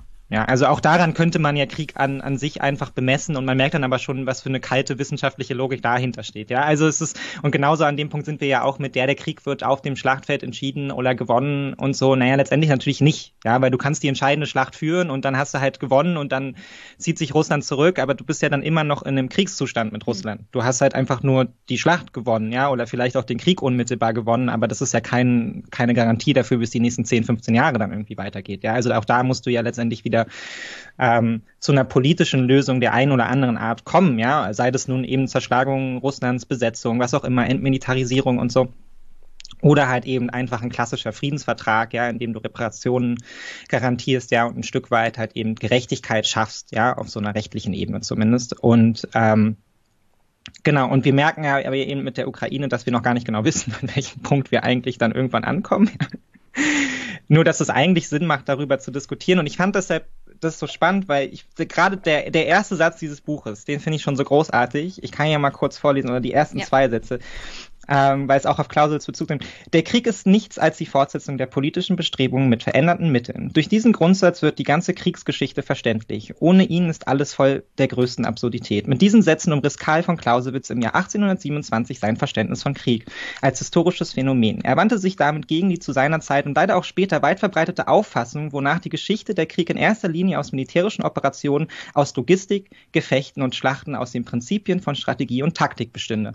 Und ich finde diesen Satz schon so großartig, weil ich finde, er nimmt alles auf, was so in der deutschen Debatte auch schief läuft. Ja, also, weil wir genau wieder auf diesem Trip der Corona-Debatte sind. Ja, jeder kennt sich inzwischen mit Leopard 2 Panzern aus. Jeder mhm. weiß, welche Munition der Gepard braucht und welche Kampfflugzeuge halt irgendwie Sinn machen. Und dass es schwer ist, U-Boote ins Schwarze Meer zu bringen. Ich war zwischenzeitlich der Überzeugung, unser Rüstungszeug ist so geil, wir sollten das mit der Weltherrschaft noch mal ein drittes Mal versuchen. ja. Und auf dem Level führen wir halt eine öffentliche Diskussion über Krieg, nämlich auf der Ebene des Strategischen, auf der Ebene der der Militärlieferung, ja, von Logistik und Co. So kann die, kann die russische Armee ihre Truppen versorgen und all solche Sachen, die für eine breite Gesellschaft völlig irrelevant sind. Ja, letztendlich für uns alle völlig irrelevant sind. Ja, weil es ist eben dann das ist eine Felddiskussion, ja. Das ist eine Diskussion, die liegt aus guten Gründen bei Experten, die sich mit Militär auseinandersetzen und bei Analysten, die sich halt auch eben das Schlachtfeld konstant anschauen und so. Ja, ist da Schlamm oder nicht? Wie sieht es da aus? Da können wir alle nicht folgen, da sollen wir auch alle nicht folgen. Es macht keinen Sinn, diese Debatten zu führen darüber, aus meiner Sicht. Es sei denn, es sei denn du bist Gast bei Maischberger ja. und musst der deutschen Bevölkerung erklären, wie die Ukraine jetzt gewinnen kann, und zwar strategisch. Und da gucken wir uns mal kurz Carlo Massala bei Maischberger an, der uns mal erklärt, wie die Ukraine diesen Krieg strategisch gewinnen kann. Ähm, die Südfront. Warum? Also wenn die ukrainische Gegenoffensive äh, es schafft, die südliche von der östlichen Front zu trennen, dann kollabiert der äh, russische Versuch, vom Osten über die Landbrücke bis zur Krim alles zu halten und damit natürlich auch die Ukraine vom Wasser abzu, abzutrennen. Wenn die südliche Front kollabiert, dann kann die Ukraine einen größeren Druck auf die Krim ausüben weil dann kontrolliert sie den südlichen Abschnitt und sozusagen ist in der Nähe der Krim. Und das ist meines Erachtens momentan strategisch extrem wichtig für die Ukraine. Das könnte dann in Russland auch selber zu einer Veränderung äh, mit Blick auf diesen Krieg führen, weil dann ein großes strategisches Ziel einfach nicht mehr erreicht werden kann und gegebenenfalls die Krim zur Disposition steht. Sie glauben, wenn die Krim unter Druck gerät sozusagen, dann wäre das ein Punkt, an dem Russland anfangen würde, über eine Verhandlungslösung ernsthaft nachzudenken? Die Wahrscheinlichkeit ist groß. Also wenn, wenn Russland äh, sozusagen befürchten muss, aber das kann äh, Herr Fritsch wesentlich besser beantworten als ich, wenn Russland befürchten muss, dass es die Krim verliert, dann könnte das zu einem Umdenken in Moskau führen. ähm, ja, ist wahrscheinlich alles nicht falsch. So, ne? Also Klar, kann sein. Ja, ich glaube auch, dass es für, also allein schon von, äh, vom Verhandlungsspielraum her macht es Sinn. Ne? Die Ukraine muss wesentlich mehr gewinnen als Russland. Das ist ja einfach das Ding, weil die Ukraine hat ja schon mal einen Teil verloren. Das heißt, sie kann sich nicht mit weniger zufrieden geben, sie brauchen mehr und mehr ist halt eben entweder die russischen Gebiete in Donetsk zurückzugewinnen, da in der Ecke, oder halt eben die Krim. So, das ist ja ihr Problem. Während Russland letztendlich ja mit dem, was es hat, besser leben kann. Ja, sie hätten ja schon gewonnen, wenn sie nichts verlieren. So nach dem Motto, weil sie haben ja schon einen Teil der Ukraine. Alles mehr ist Plus. Das kann auch alles sein, auch wenn ihr natürlich auch wieder viele hätte, wäre, wenn es dabei sind. Ja. Könnte, könnte. Könnte, könnte. genau. Könnte, ja, könnte würde. Ja, und wahrscheinlich hat er auch einen strategischen Blick darauf, aber die Frage ist ja, müssen wir das, müssen wir das gesamtgesellschaftlich diskutieren? Also ist das das, was bei Anne Will stattfinden sollte? Nein. Nein, ja, genau. Also und genau da. Ich, ich habe, ich habe in, in der Sendung, in ja, der Sendung war auch Marius Müller Westerhagen. Ich weiß ganz genau, er wurde auch sehr viel für seine Äußerungen bei Twitter kritisiert, aber ich habe aus seinen Äußerungen mehr mitgenommen für eine gesellschaftliche Debatte als von Carlo Masala. Naja, Carlo Masala will ja die Debatte Ich spreche Carlo Masala seine, seine Experten, Expertise nicht ab. Aber wir, wir reden hier über zwei verschiedene Arten der Sichtweise. Western, Marius Müller-Westerhagen natürlich eher so als Bürger in dieser Gesellschaft, der sich Sorgen macht. Und Masala halt als jemand, der militärstrategisch denkt. Und das ist eine ganz andere Blickrichtung, ja, mit ganz anderen Interessen auch. Ja, das hat auch alles seine Berechtigung. Und deswegen würde ich sagen, Anne will bitte, äh, äh, Maischberger, bitte weniger davon, sondern mehr von den Sorgen. Ja. ja. Naja, was macht es jetzt Sinn, diese beiden Menschen voreinander zu setzen? Ja, also, und da sind wir jetzt endlich. Die ja haben ja nicht miteinander diskutiert. ja. Die Maischberger hat ja hintereinander mit denen geredet. Ach, die hat hintereinander mit denen geredet. Ach so, okay. Ja, gut. Macht es jetzt auch nicht wesentlich besser irgendwie. Also ja, ich halte einfach wenig davon, das auf diesen Ebenen miteinander zu vermischen, weil ich finde, das ist die strategische Sache ist eine wichtige Sache, ja. Und wer sich damit auseinandersetzt, machen wir ja auch, ja. Und wir schauen ja dann auch die YouTube-Videos von dem österreichischen Heer und schauen uns das alles an, ja, und beschäftigen uns damit und so. Soll jetzt nicht sagen, dass wir uns damit nicht auseinandersetzen dürfen, aber es ist natürlich eine ganz andere Diskussion, die da geführt wird, ja, von Militärstrategen, die dann darüber sprechen, welcher Panzer mit welcher Dicke von Außenwand dann jetzt irgendwie Sinn machen würde im Gebiet, ja, als die Diskussion, die wir hier haben auf der Ebene von halt eben Sarah Wagenknecht und Alice Schwarzer, ja, wenn es darum geht, dass die sich einfach Sorgen machen über Aufrüstung, ja. Und das natürlich mit allem möglichen Geschwurbel auch noch noch verbinden, ja, das ist ja keine Frage. Aber da muss man ja sagen. ja, aber das ist ja dann auch eine Frage für die politische Zukunft dieses Landes. Ja, na, und du kannst dem einen halt nicht mit dem anderen begegnen. Also du kannst jetzt einer Unsicherheit nicht entgegenstellen, naja Leute, aber der Panzer, den wir jetzt schicken, der hat ja eine Bandbreite von 20 Zentimetern, ja. Und wenn es mit dem erstmal gelingt, ja, auf der südlichen Flanke durchzuschlagen, ja, dann haben wir eine realistische Chance, die ukrainische, äh, die russische Armee an der Seite dazu brechen, ja, und dann auch die irgendwie die Krim zu gefährden. Das ist doch eine Frage, die ist völlig irrelevant für alle Menschen, die Sorge haben, ja, dass die halt irgendwie selber nochmal eingezogen werden, ja, oder dass wir ja. jetzt Milliarden in die Rüstung investieren, nachdem wir halt vorher eben ein Friedensstaat waren oder uns zumindest auf die Fahnen geschrieben haben. Dem kannst du ja nicht gleichwertig begegnen auf der Ebene. Das sind einfach zwei völlig voneinander gelöste Diskussionen aus meiner Sicht. Und ständig versuchen wir aber darauf zu reagieren. Ja, auch man, man schreibt irgendwas Kritisches über Aufrüstung auf Twitter und die Reaktion ist dann aber so, ja, aber wir brauchen jetzt die Panzer, damit wir auf der Südseite durchbrechen können. So, ja, aber das ist nicht die Diskussion, die ich gerade führe, ja, sondern es geht halt eben zehn Jahre darüber hinaus, ja, oder es geht auch ganz unmittelbar darum, was es mit uns als Gesellschaft macht. Und für uns als Gesellschaft ist die Antwort eben nicht, ja, der Militär, das, das und das Militärgerät, das bringt's jetzt aber und damit ist der Krieg gewonnen, sondern für uns ist halt eben die Frage, naja, aber was kommt denn danach, nachdem eben die nächste Schlacht gewonnen ist, nachdem die nächsten 15 Schlachten vielleicht gewonnen sind oder eben auch verloren sind. Ja, wie ist denn, wie ist denn da die Perspektive? Und ich glaube, die, hm, das Problem ist, dass man da eben wahnsinnig viel Planlosigkeit merkt, weil es halt da auch eine gewisse Planlosigkeit gibt. So, ne? so genau weiß man es eben nicht. Politisch auch ja, nicht. Ja, man wir sind halt in dieser Kriegslogik in dem Moment ja. und nicht in der, in, also ich, ich weiß auch nicht, wie man aus dieser Sichtweise ausbrechen kann, es ist sicherlich schwierig, daraus auszubrechen, weil dann müsste man sich damit beschäftigen, wie dieser Krieg entstanden ist, welche Ursachen er hat und alleine zu sagen, das ist ein völkerrechtswidriger Angriffskrieg der Russen, würde ja würde ja zu keiner Kriegs, also keiner Kriegsbeendigung führen und es würde auch mit dieser Herangehensweise keine Friedensordnung schaffen, die irgendwie längerfristig haltbar ist. Ja. Also wenn wir uns mit der Zukunft der Friedensordnung in Europa beschäftigen, müssen wir uns mit der Vergangenheit beschäftigen. Und dann müssen wir uns auch damit beschäftigen, was wir vielleicht mit Russland auch für Fehler gemacht haben. Und das war nicht nur, wir sind zu weich gewesen gegenüber Putin, sondern das war auch, wir sind auf Russlands Interessen nicht eingegangen.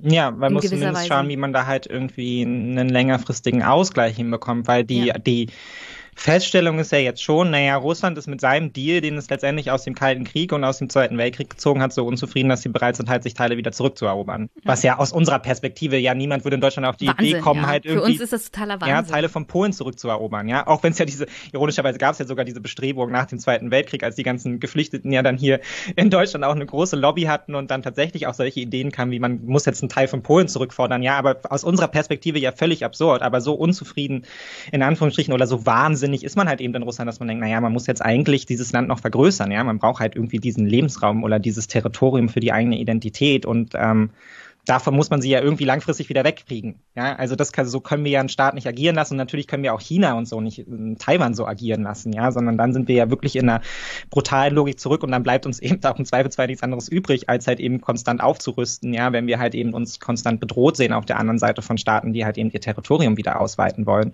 Mm, aber wir müssen für den Moment, glaube ich, erstmal eine, eine gesamtgesellschaftliche Diskussion ermöglichen, die halt nicht so nicht so aggressiv geführt wird. Ja, aber weil wir haben ja hier keine Feinde. Ich finde es auch immer so ein bisschen absurd, weil ich halte jetzt von Alice Schwarzer und Sarah Wagenknecht auch absolut nichts, ja. Also und ich finde es wirklich bitter, dass ich wollte das komplett ignorieren und es wurde mir in die Timeline gespielt ja. und ich weiß nicht warum. Und ich stehe dann auch immer Kopfschüttelnd daneben und denke mir so, oh, diese Nulpen. Auf der anderen Seite finde ich es aber auch so bitter, weil sie ja offensichtlich die einzigen sind, die sich da hinstellen, mhm. ja, und der auch irgendwie hm, man fast das Gefühl hat, es sind die einzigen, für die es noch möglich ist, weil sie sind so verbrannt, ja. Also dass es dann auch egal ist, ja. Sie sind so abgelehnt und natürlich können die sich jetzt aufraffen, da irgendwie eine Friedensinitiative auf die Beine zu stellen. Anführungsstrichen natürlich, ja. Aber da muss man doch sagen, da fehlt es doch eigentlich an der gesellschaftlichen Bereitschaft, dann auch miteinander wieder ins Gespräch zu kommen, zu diskutieren, ja, und nach einem Jahr Krieg auch wegzukommen von du findest halt irgendwie Aufrüstung blöd, dann bist du Putin-Freund. Also das finde ich so schade daran, weil wir müssen uns doch nicht angreifen. Also niemand hat doch jetzt Sorge davor, dass die Heimatfront hier zusammenbricht jetzt irgendwie, weil,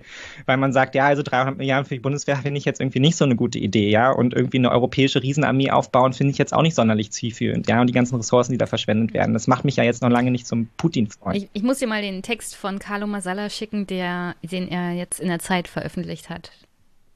Also da geht es so in die Richtung, Stückchenweise Zeitenwende. Wir brauchen eine neue Außenpolitik und Militär ist Teil dieser deutschen Außenpolitik, definiert durch da die territoriale Souveränität von Staaten, wo sich wieder 10.000 Fragen mhm.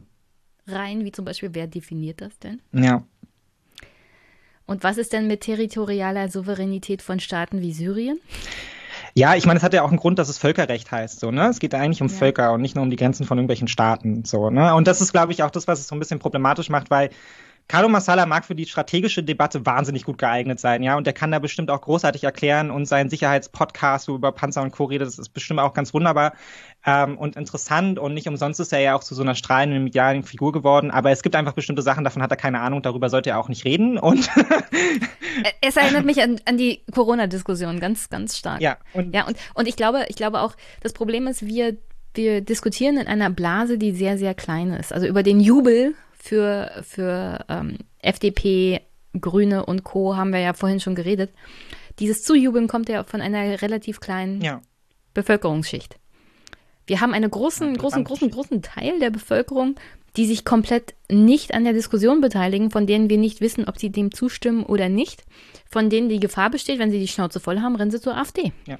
Und auch das ist keine gute Variante, zur Lösung dieser Konflikte, ja. Ja, ja aber die, die Menschen, die natürlich davon angesprochen werden, sind in der Regel eh die Menschen, die politisch schon aktiver sind. Also es bleiben letztendlich wie bei allen anderen politischen Themen auch, es bleiben halt die außen vor, die eh schon das Gefühl haben, sie können auf Politik nicht einwirken. Ja, also nicht umsonst sind ja so viele grünen WählerInnen auch dafür, eben stärker einzugreifen. Das sind ja genau die, die eben wählen gehen, ja. Also das weiß man ja auch. Ja, aber, aber ist es, ist es korrekt, diese Art von Zukunftsentscheidungen zu treffen, die die gesamte Gesellschaft mitziehen werden und mit in Leidenschaft ziehen werden. Weil Annalena Baerbock hat ja gesagt, also ich will nicht, dass ähm, Lisa ihre Kindergrundsicherung nicht kriegt, nur wegen ja. Aufrüstung. Aber an diesem Punkt sind wir mittlerweile. Äh, ja, naja, an und dem Punkt. Dieser Punkt wird ja. noch extremer werden, wenn wir in Zukunft tatsächlich diese Idee umsetzen. Ja. ja. Also diese, diese gesellschaftlichen Konflikte werden dann aufkommen. Und die Leute, die sich jetzt nicht beteiligen, die nicht vertreten sind, die werden noch weniger vertreten sein. Und irgendwann werden sie vielleicht dann wählen gehen. Und äh, Spoiler-Alarm, Grüne werden die dann nicht wählen. Die Grüne werden die nicht wählen. Ja, und wir, also ich meine, wir sehen ja, jetzt ist jetzt weit ausführend, ja, aber wir sehen die Folgen davon, wenn wir halt eben diese ähm, gesellschaftliche Zerstückelung fortführen. Ja, also wir haben ja in Berlin gerade die Packung dafür bekommen. Ja, also ich, haben jetzt sehr viele Menschen CDU gewählt, weil sie nicht so viele Fahrradwege wollen. Ja, auf dem Sei froh, dass es die CDU war.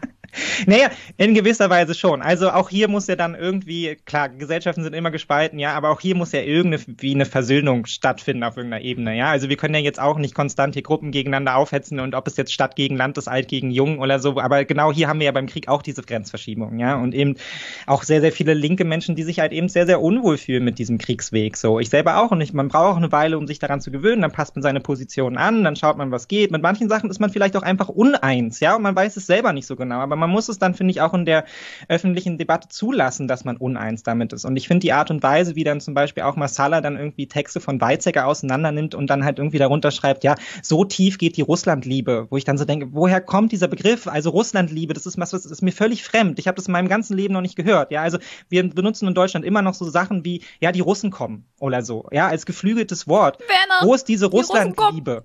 Von der da gesprochen wird? Wo ist diese Zuneigung für Russland? Ich weiß nichts über Russland. Niemand aus meinem Umfeld weiß irgendwas über Russland. Wir haben uns mit Russland nicht beschäftigt. Es war uns völlig egal. Unser Blick ging immer in die USA. Wir kennen alle Serien, ja, alles. Das ist unsere Kultur. Damit haben wir uns beschäftigt. Und jetzt auf einmal soll da irgendwie so die Russlandliebe in der SPD dafür sorgen, dass wir jetzt irgendwie politisch komische Entscheidungen treffen. Das finde ich so absurd. Das ist auf so einer Ebene, die ist so unpolitisch. Ja, das hat eigentlich überhaupt nichts damit zu tun. Es ist dann wirklich nur so ein, ja, so ein Nachtreten, so ein Narrativ, was da irgendwie auch so ein bisschen bei Masala ja auch immer mit Witz und Dudelei, ja, da kommt dann halt irgendwie noch das Smiley dahinter, ja, der zwinkernde, der zwinkernde Smiley, der dann halt irgendwie so ist auch ein bisschen, ist auch ein bisschen ein Joke, ja, aber halt irgendwie nicht wirklich. Und bei vielen Gruppen von in der Gesellschaft kommt es dann halt eben so an, als wäre es wirklich so. Und das finde ich problematisch, weil es macht diesen, macht diesen Korridor so wahnsinnig klein. Warum soll Weizsäcker keinen Text über den Frieden schreiben, ja? So, du kannst ja dann deine Argumente auseinandernehmen, aber bitte komm doch dann nicht mit dem Totschlagargument, das ist jetzt einfach die Russlandliebe. Das kann ja alles vergessen. Der ist verliebt in Russland. Da könnt ihr nichts machen, so nach dem Motto. Ja, und dann bleibt einem halt übrig Sarah Wagenknecht und Alice Schwarze als, als irgendwie Initiative. So, und das finde ich, finde ich völlig daneben, vor allem, weil es gibt ja auch PolitikerInnen, die sich eben dafür eingesetzt haben und die es ja schaffen, das auch miteinander zu koppeln, ja, wie zum Beispiel Mütze nicht, ja, der, glaube ich, für viele Teile der deutschen Gesellschaft super wichtig war, weil er immer klar gemacht hat, naja, wir gehen diesen Weg, aber wir zögern auch, wir sind uns unsicher und seht mal an, ich komme auch aus einer Friedensbewegung, mir fällt das alles total schwer. Ja, es fällt uns allen total schwer und ich möchte auch PolitikerInnen, die das vermitteln und ich will nicht irgendwie auf der anderen Seite PolitikerInnen haben, die mir immer nur sagen, ja, Gott sei Dank ist jetzt Zeitenwende 75 Jahre, nie wieder ist vorbei, jetzt geht's aber auf so. Nee, das ist nicht mein Deutschland, ja, und ich glaube, das ist von vielen Menschen nicht das Deutschland, was sie sich vorstellen. Ja, ich kann mich wesentlich besser arrangieren mit dem, wir gehen langsam drauf zu, wir testen mal an, was geht so. Ja, und ich finde, zu dem Punkt müssen wir zurückkommen, dass wir das zumindest diskutieren können und halt nicht auf diesen albernen, unpolitischen Ebenen von, ja, du kritisierst irgendwie den Arbeitsmarkt in der Ukraine und zack bist du Putin-Versteher oder so. Ja, also, da muss doch irgendwie Spielraum bleiben. Das ist halt leider, wenn wir über Krieg sprechen, ist immer so viel, was mich beschäftigt gleichzeitig. Deshalb muss ich. Es tut mir, es tut mir sehr leid. Vielleicht, vielleicht fällt es mir wieder ein, aber ich bin ja ein großer Hobbes-Fan und hier am Anfang des Buches wird gleich Thomas Hobbes zitiert. Die Zeit aber, in der kein Krieg herrscht, heißt Frieden. Was ich auch ganz interessant fand, ist tatsächlich, dass Sie beschrieben haben, dieses auch philosophische Umdenken in der europäischen Debatte. Mhm. Also eigentlich war der Naturzustand in Europa Krieg. Und was nicht Krieg war, war Frieden. Mhm. Und zwar in jeder Form. Abwesenheit von Krieg ist Frieden. Ja. Und dieses Umdenken, dass der Naturzustand des Menschen der Frieden ist und nicht der Krieg, kam tatsächlich erst mit dem 20. Jahrhundert. Ja, das ist ein sehr moderner Gedanke. Und diesen wirklich großen Kriegen, Erster Weltkrieg, danach war tatsächlich die Idee, nee, wir müssen dazu übergehen, dass hier Frieden herrscht und nicht Krieg. Ja. Ja, nun haben natürlich auch gerade so die, ähm, die ersten Denker der Ideengeschichte, Rousseau und Co. ja auch ein wahnsinnig negatives Menschenbild, ja, und auch ein sehr negatives Bild vom Naturzustand, wenn man so will. Ne? Also, Wie sollen sie nicht negatives Bild haben? Sie hatten ja permanent Krieg und Krieg, nur, nur so, Menschen, Menschen an sich im Krieg sind schon nochmal besonders abartig. Ja, ja, das kann man, glaube ich, so festhalten. Also da kann man nur ein negatives Bild von Menschen bekommen. Genau, aber es macht eben sehr gut deutlich, dass ähm, Frieden was ist, was wir uns errungen haben. So, ne? Also den, in den Zustand des Friedens zu kommen und was du ja auch vorhin schon gesagt hast, ähm, was total wichtig ist, finde ich, als Punkt, der in diesem Buch auch total stark macht, finde ich, ähm, ist, dass wenn Gesellschaften erstmal in einem bestimmten Modus unterwegs sind, dann kostet es sehr, sehr viel Arbeit, sie aus diesem Modus wieder rauszubringen. Ne? Also man switcht nicht einfach einen Schalter an, es ist Krieg, und dann switcht man den Schalter um und jetzt ist Frieden und sind alle glücklich, sondern das ist Arbeit und das ist konstante Arbeit, das ist gesellschaftliche Arbeit, das ist politische Arbeit von jedem Einzelnen von uns, ja, genauso wie von dem ganzen Konstrukt drumherum, wie Völkerrecht und Co., dafür zu sorgen, dass wir uns aus diesen Kriegen fest, äh, fernhalten, ja, und dafür sind ja eben auch die, die historischen Erfahrungen, die Deutschland gemacht hat, genauso wie die Auseinandersetzung mit der eigenen Erinnerung Führungskultur so wahnsinnig wichtig, ja. Und es hat uns eben in eine Situation gebracht, die ja auch fast einmalig ist, ja, dass eben ganz viele Deutsche sagen, auf Krieg haben wir generell überhaupt keinen Bock und schon auch in den 50er Jahren. Und jetzt fällt Jahren mir mein, mein, mein Punkt wieder ein von vorhin. Ja. Passt aber hier auch ganz gut rein. Weil nach dem Zweiten Weltkrieg war, also alle Erfahrungen, die wir davor gemacht haben, auch als deutsches Volk, ja, war ja immer, wir stürzen uns in alles rein. Hurra! Ja. Propaganda war auch mal ein bisschen Teil davon, vor allem nach 1871, ja. Der große Kampf gegen die, gegen den Erzfeind Frankreich, ja, das vergessen wir ja immer, ja. Zu Lebzeiten von Adenauer war Frankreich in den meisten Köpfen der meisten Bewohner dieses Landes noch der Erbfeind, ja. den man am liebsten im Schlaf erstochen hätte. ja. Das zu überwinden innerhalb von wenigen Jahrzehnten ist eigentlich, wenn wir uns die europäische Geschichte angucken, ein also das ist eine unglaubliche Leistung. Eine solche ja. Mammutaufgabe ja. gewesen. Keiner konnte sich das vorstellen, dass jemals Frieden wirklich herrscht zwischen Deutschland und Frankreich. Und jetzt sind wir sozusagen die zwei Bollwerke ja. in Europa für Frieden. Und dass dieser Frieden überhaupt in Europa möglich ist, kommt daher, dass sich Frankreich und Deutschland versöhnt haben, auch auf der Ebene der Gesellschaft. Genau. Ja? ja. Also der pri privaten Ebene der Bürgerinnen und Bürger kam eine Versöhnung und nur deswegen ja. herrscht in Europa Frieden. Und dass dieses Herantasten, dieses Vorsichtigsein, diese völlige Umstellung auch der deutschen Gesellschaft nach dem Zweiten Weltkrieg, was auch mit der Entnazifizierung und allem drum und dran einherging, Teil davon ist. Das aufzugeben, halte ich für brandgefährlich, vor allem für Deutsche. Und für die europäische Geschichte. Naja, wir sehen ja, wie brandgefährlich es ist, ja, weil ja. eben dieses das Switchen dann zu einer Kriegsgesellschaft geht überraschend schnell. Ja, wir haben ja auch ja. in den ersten Kriegstagen festgestellt, naja, das es kommt dann schon so eine Begeisterung auf, wo es offensichtlich für viele, ja, vielleicht merkt man das auch selber so ein bisschen, ist schwer, sich dem zu entziehen. Ja, also diese Idee von, naja, die Geschichte nimmt jetzt hier wieder so den großen Turn, irgendwie all meine kleinen Probleme spielen keine Rolle mehr, es herrscht Krieg in Europa, ja, irgendwie, weil es wird auf so eine ganz neue Dimension gehoben, ja, und man ist selber wieder so Teil davon, ja, also der Tropfen in dem großen Eimer Wasser, der jetzt ausgeschüttet wird, ja, in den Krieg. Und ähm, das ist wahnsinnig schwer, sich dem zu entziehen. Auf der anderen Seite ist es so viel schwerer, halt eben Frieden zu schaffen und zu ermöglichen. Ja, und darüber wird ja in dem Buch auch gesprochen. Ja, wir sprechen eben viel über Krieg. Das ist auch was, das haben wir immer parat. Ja, wir sehen jeden Tag Krieg in Nachrichten, in der Zeitung. Wir lesen über Krieg. Wir reden wenig über Frieden. Wir hören Frieden nicht. Ja, wir sehen Frieden nicht. Er ist halt dann einfach. Krieg ist einfach. Frieden ist schwer. Genau, Frieden ist schwer. Und das ist halt eben eine wahnsinnige Arbeit, sich daran zu tasten. Und es hat eben, wie du sagst, auch mit vielen privaten Ebenen zu tun. Ja, all diese Kampagnen, die Deutschland und Frankreich gefahren haben zur Völkerverständigung, so albern wie das immer klingt, aber das ist genau das, was man letztendlich braucht, um so eine Versöhnung zu schaffen und diese Verbindung herzustellen zwischen den, zwischen den Nationen und zwischen den Völkern. Ähm, und letztendlich braucht es ja die Ukraine und brauchen das Russland auch irgendwann. Ja, also es macht keinen Sinn, es macht so wenig Sinn, jetzt die Russen halt irgendwie so als ja, so brutal es dann halt eben oft dargestellt wird, als so martialische Untermenschen, ja, die letztendlich mit eben unserer zivilisierten Gesellschaft nichts zu tun haben. Ja, und natürlich, weil sie halt gerade auch in ihrem Kriegsmodus sind, ja, die sind Gesellschaft im Krieg und die sind auch Gesellschaft, die ist darauf auch in gewisser Weise schon hintrainiert, ja, es ist eine sehr martialische Gesellschaft, es ist eine sehr männlich dominierte Gesellschaft, es ist eine sehr konservative Gesellschaft, ähm, weil sie natürlich auch dieses autoritäre System damit letztendlich stärkt, ja, was da, da eh schon immer existiert.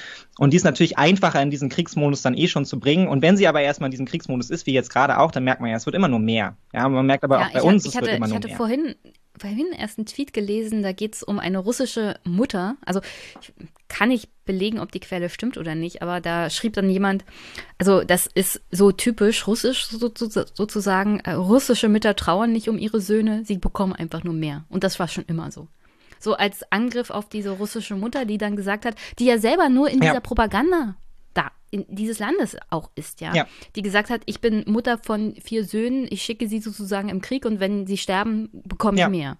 Ja, was für ein ja. Menschenbild. Für aber, uns aber völlig ich fremd. Würde auch, ja. Ich würde ihr auch unterstellen, dass sie definitiv von der Gesellschaft, in der sie lebt, schwer geschädigt ist. Ja, natürlich, klar. Und ich meine, das ist ja auch ein, es ist ja auch ein langwieriger Prozess. Also dazu gehören ja auch demografische Entwicklungen und Co. Ja, also wenn du sieben Kinder hast, dann ist es einfacher, zwei davon in den Krieg zu schicken, als wenn du ein Kind hast. Ja, du wirst dein Möglichstes tun, um dieses eine Kind davor zu beschützen, dass es einfach von irgendjemandem erschossen wird und dann nicht mehr da ist. Also auf ganz, ganz vielen Ebenen kann man das diskutieren, aber ähm, entscheidend ist, glaube ich, erstmal, dass Gesellschaften, die in den Kriegsmodus versetzt sind, ja, wahnsinnig schwer aus diesem Modus wieder rauszubekommen sind, weil natürlich der Krieg den auch ähm, konstant vorantreibt. Genau das ist ja die Natur des Krieges, ja. Deine, deine Kinder sterben, es macht dich wütend, ja. Du willst Vergeltung dafür. Und so eben auch jeder Soldat auf dem Schlachtfeld bis hin zur politischen Ebene macht dieses Gefühl durch, auf ukrainischer wie auf russischer Seite. Dein Kamerad neben dir wird erschossen, ja. Deine, deine Familie wird ausgelöscht von einem Raketenangriff. Ja, das macht dich wütend, du willst Vergeltung dafür, du willst Rache. Also begibst du, begibst du dich auch in diesem Krieg und irgendwann wird es so, ein, so eine Selbstrechtfertigung. Darüber geht es ja dann auch in, mit Blick auf den Vietnamkrieg. Ja, man kann sich dann irgendwann auch nicht mehr zurückziehen, weil was soll Putin jetzt sein, seinem Land erzählen? Ja, dazu kommen wir noch. Ich habe, ich habe da nämlich Soldaten eine These. Umso länger das dauert, was? umso schlimmer wird Ja, 150.000, genau. 150.000 tote Soldaten für was? wenn du am Ende nichts vorzuzeigen hast. Ja, umso schwieriger wird Eine Million tote Soldaten. Deswegen, ja, ja? Wir, können, wir, können ja, wir können ja noch am Ende darüber reden, welche Aussichten wir auf Frieden haben, umso länger dieser Ukraine-Krieg dauert. Aber was diese Logik ähm, des Krieg ernährt den Krieg angeht, ja. da kann man sich mit dem 30-jährigen Krieg in Deutschland und Europa beschäftigen. Also das ist wirklich so ein Krieg, der sich selbst ernährt hat über die Jahre. Es machte nach einer gewissen Zeit, es ist fast wie im Ersten Weltkrieg, nur dass es wirklich länger dauerte. Ja. Aber nach einer gewissen Zeit machte auch dieser Krieg keinen Sinn mehr. Und er wurde nur noch geführt, um den Krieg zu führen. Das war der 30-jährige Krieg und am Ende war Mitteleuropa praktisch ausgemerzt. Ja. Ja, da war nichts mehr. Ja. Naja, und die Ukrainer haben natürlich da, sind dann natürlich auf der stärkeren Seite, weil sich bei ihnen die Frage nicht so stark stellt. Es ist so ein bisschen wie in Vietnam auch. Naja, es gibt halt eben das mehr Krieg oder das Nichts. Ja, wenn du die Wahl hast, ja, deshalb ist es halt eben auch so wahnsinnig schwer, Länder konstant zu besetzen. Egal, ob das jetzt Afghanistan ist, ob das Vietnam ist, ob das Korea ist. Ja, es ist immer das Gleiche, weil sie natürlich, da sie kämpfen halt eben für ihre Freiheit, sie kämpfen für ihre Souveränität. Das ist schwer, da mitzuhalten, ja, wenn du als Außen, von außen als Besatzer kommst. Du musst dich irgendwann viel stärker dafür rechtfertigen. Allerdings muss man da halt auch sehen, klar, mit so gesellschaftlicher Meinungsumkipp, ja, wie es dann in den USA zum Vietnamkrieg war, ist halt die Frage, ob man das in Russland so erwarten kann, ja. Aber ähm, und das macht jetzt eben, finde ich, auch in der Kombination wird es dann halt so ein bisschen perfide, wenn man sich überlegt, dass der Westen auf der einen Seite halt eben nicht wirklich das Interesse hat, dass dieser Krieg schnell gewonnen wird, auf der anderen Seite aber auch klar ist, nee, je länger dieser Krieg läuft, umso mehr versetzt er diese Gesellschaft in einen konstanten Kriegsmodus, aus dem sie selber nicht mehr rauskommen, ja. Also da, mhm beißt sich die Logik, also auch das können wir ja gerne mal diskutieren, da beißt sich die Logik nämlich im Schwanz und ich habe darauf auch keine Antwort, ja, also weil es ist dann einfach grausam. Ich tue mich, ich tu mich so generell mit dem Thema auch Ukraine-Krieg sehr, sehr schwer, weil du, du kannst halt darauf nicht antworten. Du hast hier keine ja. Antworten. Der, der Krieg ist falsch in, in allen Aspekten. Ja? ja? Und eigentlich willst du, dass er aufhört. Natürlich ist die Antwort, wie, wie endet dieser Krieg, noch komplizierter. Wir können höchstens darüber reden und für mich ist es auch ein bisschen ähm, aber es naja, therapeutisch. Psychotherapie, um damit überhaupt klarzukommen, weil auf Twitter kannst du darüber nicht reden. Nee, und ich Du kannst da nicht verschiedene Aspekte. Also erstmal sind 240 Zeichen da so und so, so und so viel zu wenig. Aber selbst wenn du versuchst, da irgendwie verschiedene Aspekte einzubringen, das geht gar nicht. Ja. Das geht nicht. Das gibt nur diese wirklich zwei extremen Echokammern, ja, wo du dann tatsächlich auch auf Schwurbler triffst, wo du denkst, mit euch will ich eigentlich nichts zu tun haben. Ich habe hier nur Bedenken. Ja. Und diese Bedenken sollten aber auch vor allem im Krieg möglich sein. Ja, naja, diese Ambivalenz, ne, das ja. stellt man, glaube ich, sehr, sehr stark fest. Letztendlich auch, ähm, deshalb vergleiche ich es auch oft mit Corona, weil es uns auf so einer grundsätzlichen Ebene so trifft. Letztendlich wie Corona auch, ne. Du hast am Ende geht es um sein persönliches Gefühl noch viel stärker als irgendeine politische Überzeugung, weil du hier so schwer sagen kannst, ne, der eine Weg ist richtig und der andere ist falsch, sondern geht dann halt eben um dein persönliches Sicherheitsempfinden. So fühlst du dich sicher, ja oder nein, ja? Fühlst du dich irgendwie gesundheitlich gut aufgehoben, ja oder nein? Vertraust du deinem Staat, ja oder nein? Ähm, und es ist so schwer, das an irgendwelchen Fakten festzumachen. Gleichzeitig ist es das Ironische, dass wir ja auch versuchen, mit so einer Art von Verwissenschaftlichung selbst darauf zu reagieren. Ja, also auch das merkt man ja ganz intensiv. Wir haben das irgendwie in Corona gelernt. Wissenschaft ist gut, der Wissenschaft folgen. Und jetzt hm. tut man so, als könnte man in einem Kriegszustand als eigentlich auch der Wissenschaft folgen. Ja, folg einfach, folg einfach Masala. Oder du denkst, was ist denn die wissenschaftliche Grundlage, auf der Masala da arbeitet? So, also das ist ja wahnsinnig viel Projektion, Analysten und Co. und halt auch wahnsinnig viel hätte, könnte, wer, wäre, würde. Ja, also da gibt es keine Wissenschaft, der du folgen kannst. Das musst du mit dir selbst ja, ausmachen. Ich kann ja, ja? ich kann ja darauf auch übrigens antworten, dass selbst wenn du die Schlachten des Krieges jede einzelne gewinnst, kannst du den Krieg und den Frieden total verlieren. Ja, und da gibt es ein gutes ja. Beispiel in diesem Buch auch, ja. Also die fangen ja an mit Krieg und Frieden im Altertum und nennen dann die Beispiele Athen und Sparta. Ich glaube, die wenigsten wissen, dass Sparta den Krieg gegen Athen gewonnen hat. Und aus verschiedensten Gründen hat Athen ähm, überlebt, unter anderem, weil Sparta auch ein eigenes Interesse daran hatte, einen Gegenpol zu dann schon aufkommenden Gegnern für Sparta zu haben. Und auf der anderen Seite wird ähm, Rom gegen, gegen Karthago genannt. Ja. Wo dann im zweiten, dritten katharischen Krieg äh, Karthago von Rom völlig zerstört wurde. Da wurde dann sogar Salz ausgestreut, nichts mehr. N nichts mehr sollte da wachsen. Die Stadt sollte völlig vernichtet ja. sein. Und zu der Vorgeschichte da muss man aber auch sagen, es gab einen Punkt in diesem Konflikt, während Hannibal über die Alpen ist und wirklich jede römische Armee dezimiert hat. Wirklich alles an römischen Kriegsbemühungen ähm, zerschlagen mhm. hat. Und er hat jede Schlacht gewonnen. Aber er hat den Krieg verloren. Ja. Das heißt auch, auch diese Idee, wir, wir, wir entscheiden Kriege auf dem Schlachtfeld, ist immer auch so auch ambivalent weil du kannst jede Schlacht gewinnen und dann trotzdem den Krieg verlieren. Ja, naja, und du findest es jetzt eben auch auf verschiedensten Dimensionen, ja, weil man ja da immer auch von so einem Absolutheitsstandard ausgeht. Also ganz oft begegnen wir ja auch als Gegenargument so, naja, die Russen müssen ja gewinnen, weil sie sind mehr Menschen. Und dann musst du halt auch immer sagen, naja, gut, die Amerikaner waren auch wesentlich mehr Menschen als die Vietnamesen, so, ne? Also, aber kannst du halt all deine Menschen mobilisieren und investieren in so einen Konflikt? Das ist ja die Frage, ja. Also das führt uns ja dann auch wieder zurück zu so einer politischen Logik des Regimes, ja, wie wird dort agiert und da, da sind wir dann halt irgendwie wieder bei der Blackbox, so, das wissen wir nicht, ja, und das weiß eben auch Masala nicht. Masala kann sagen. Das weiß er auch nicht, nee, aber man, man kann schon sagen, dass, das kommt später in dem Buch auch zum Tragen, wenn du in einem modernen Staat Krieg führst, und das ist Russland trotzdem, ja, musst du bestimmte Sphären abwägen. Das ist die äußere Sphäre ja. und das ist auch die innere Sphäre. Wenn du deinen Krieg im Inneren verlierst, verlierst du im Krieg auch im Äußeren. Ja. Deswegen war es ja für Russland ganz, ganz wichtig, als die Sanktionen kamen, auch unter anderem die ganzen Wirtschaftsauswirkungen abzufedern, dafür zu sorgen, dass es innenpolitisch ruhig bleibt, dass es keine größeren Ausschreitungen gibt oder dass die Leute nicht kommen und Putins Kopf fordern. Ja, und das ist ihnen gelungen. Ja? Also deswegen hat man da versucht, diese Wunde zuerst zu stopfen, bevor man sich wieder mit der Ukraine beschäftigt hat und einer neuen Strategie dort. Ja. Weil diese, diesen Krieg kann Putin viel schneller zu Hause verlieren als tatsächlich in der Ukraine selber. Ja. Und deswegen ist er auch vorsichtig dann gewesen, als es so viel Gegenwehr bei der Mobilmachung übrigens gab, ja. Da hat man schon gesehen, da gab es auch Gegenwehr, auch im ländlichen Raum. Und da wird es dann halt auch gefährlich. Ja. Das heißt, er agiert in dem Prinzip, also in, in dem Raum, in dem er agieren kann, auch militärisch vorsichtig, weil er immer gucken muss, wie viel Rückhalt hatte, habe ich noch bei meiner Bevölkerung. Auch das ist ja für Putin sehr, sehr wichtig. Ja. Naja, und der muss natürlich auch alle Wege steuern, ja. Deshalb war ja auch die ähm, erste Offensive der Russen wahrscheinlich so wenig erfolgreich, ja, weil die Kommunikationswege halt einfach nicht da waren. Die Kommunikation kam von unten halt nicht oben an, sondern da hat jeder halt sein eigenes Regiment schön geredet. So, nee, nee, wir haben noch alle Munition und die Panzer fahren noch alles, alles. Also bei uns ist alles wunderbar im Regiment und so. Und dann der nächste hat Und überhaupt gesagt, die Ukrainer begrüßen genau, uns als Befreier. Genau, und alle Strategen haben gesagt, nee, wenn wir da einmarschieren, du gar kein Problem, ja. Das, der Zelensky ist eh eine Marionette, der ist in zwei Tagen weg, ja. dann ist der geflohen und dann ist es genau, unser Land. Alle ja. Ukrainer hassen man ihn. fest, so die strategische Erwartung ging halt völlig ins Nirgendwo.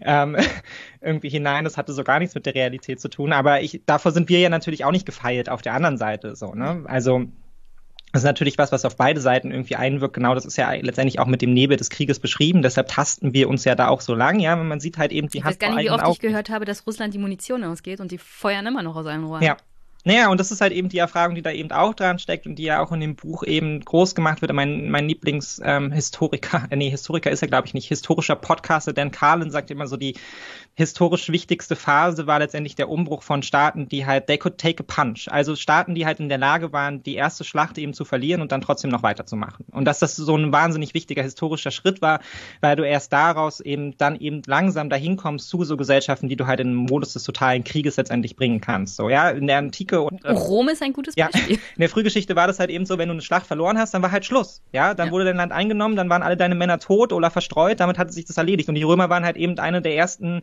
ersten Großmächte, die es geschafft haben, eben das zu brechen, ja, eben damit aufzuhören. Wenn deine erste Armee geschlagen wurde, kein Problem, dann hast du deine zweite Armee geholt, ja, und hast damit halt eben weitergemacht. Und das sehen wir dann letztendlich in Extremata ausgespielt im Ersten Weltkrieg. So, du verlierst an einem Tag 200.000 Menschen, naja, am nächsten Tag kommen 600.000 Menschen nach, weil du eben deine komplette Gesellschaft darauf eingestellt hast und das eben so unmittelbar mit dem Krieg verbunden ist.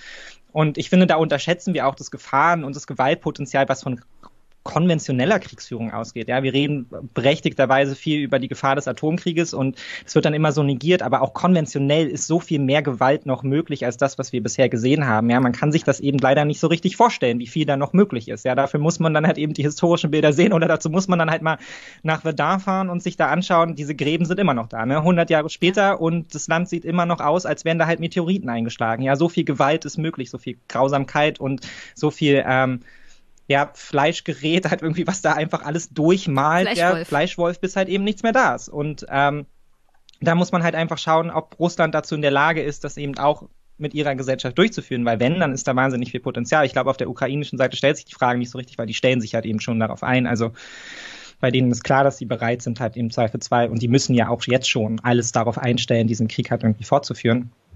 Aber auch ja, also es, es, halt es, gibt ja, es gibt ja auch einen Grund, warum es fälschlicherweise erzählt wird, aber erzählt wird, dass die Atombomben halt auf Hiroshima und Nagasaki den Krieg vorzeitig beendet haben und das eine Aufgabe sozusagen ja. war, dass es das große Abschreckung war.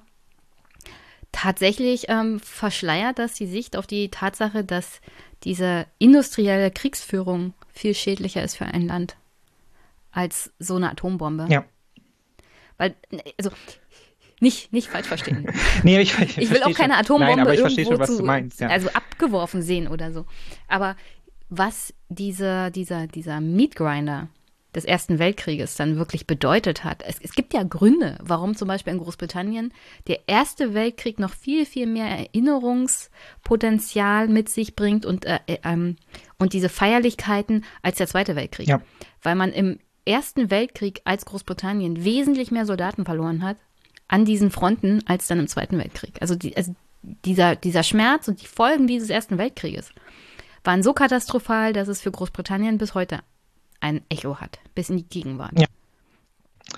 Genau, und das brennt sich dann in den Gesellschaften ein, ja. Und deshalb redet man ja auch davon, dass es eben ähm, so eine Art von kollektiver Genetik gibt. Ne? Also es setzt sich eben fort. Kriegserfahrung, die sich dann in den nächsten Generationen widerschlägt, die sich in den nächsten Generationen widerschlägt und so weiter und so fort. Und eben die Rückschlüsse, die man daraus zieht, ja. Und wir haben halt eben als Deutschland daraus sehr spezifische Rückschlüsse gezogen. Und das hat ja auch sehr gut funktioniert. Umso bedrohlicher die Situation, in der man sich halt jetzt irgendwie befindet, wo man das Gefühl hat, ah, es bröckelt dann doch schon massiv. Nach irgendwie so 70 Jahren merkt man, äh, die Zeitzeugen sind nicht mehr da und ähm, die neue Generation hat keinerlei Erfahrung damit gemacht, ja, und ähm, ist da eher wieder bereit, ja, letztendlich mit dem Rosenkranz auf dem Kopf dann halt irgendwie hier selber an die Front zu ziehen, so wie im Ersten Weltkrieg halt irgendwie.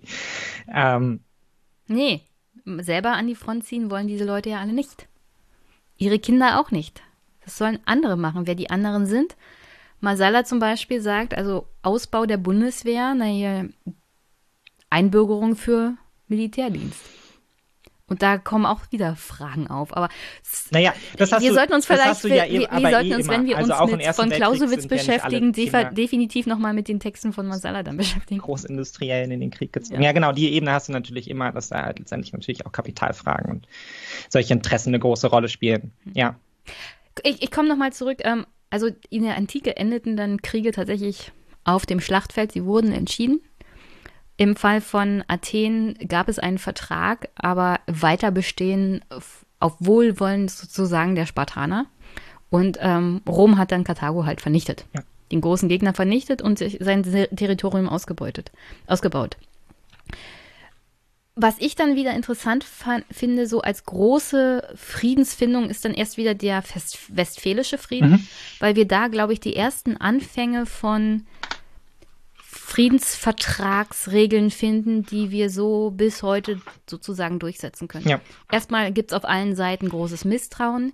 Während der Friedensverhandlungen werden die Kriegsverhalten, also werden die Kriegshandlungen weitergeführt. Teil, teilweise hat das Auswirkungen auf den Friedensprozess dann auch. Aber gleichzeitig ist der Frieden nur über längere Zeit möglich, auch mit diesem Friedensvertrag, wenn es Versicherungen gibt. Das heißt, andere Staaten äh, erklären sich tatsächlich bereit, sollte dieser Staat wieder angegriffen werden oder dieses Land, dann greifen ja. wir militärisch auch ein. Und nur so ist da wahrscheinlich auch überhaupt ein längerfristiger Frieden zu machen, wenn alle Seiten sich misstrauen. ja. Ja, du brauchst halt Sicherheitsgarantien. Auf der anderen Seite sind die natürlich auch wieder gefährlich, wenn du dann halt eben in so einen äh, Rhythmus bekommst, wo dann halt der eine wird angegriffen, der andere greift dann eben auch ein und so weiter und so fort. Das ist ja die Situation, in der wir mit der NATO jetzt eben auch. Ja, Erster Weltkrieg ist das genau, ja dann Erster Weltkrieg oder die Situation, in der wir ja ähm, zwangsläufig heute auch mit der NATO wären. Ja, weshalb ja letztendlich alle auch sagen, naja, wenn jetzt zwei Raketen Russlands halt irgendwie in Polen einschlagen in der Garage, dann sind wir ja schon an dem Punkt des Bündnisfalls. Ja, und dann müssten wir ja eigentlich auch anfangen, unsere Leute aufzustellen und dann Richtung Osten zu ziehen irgendwie.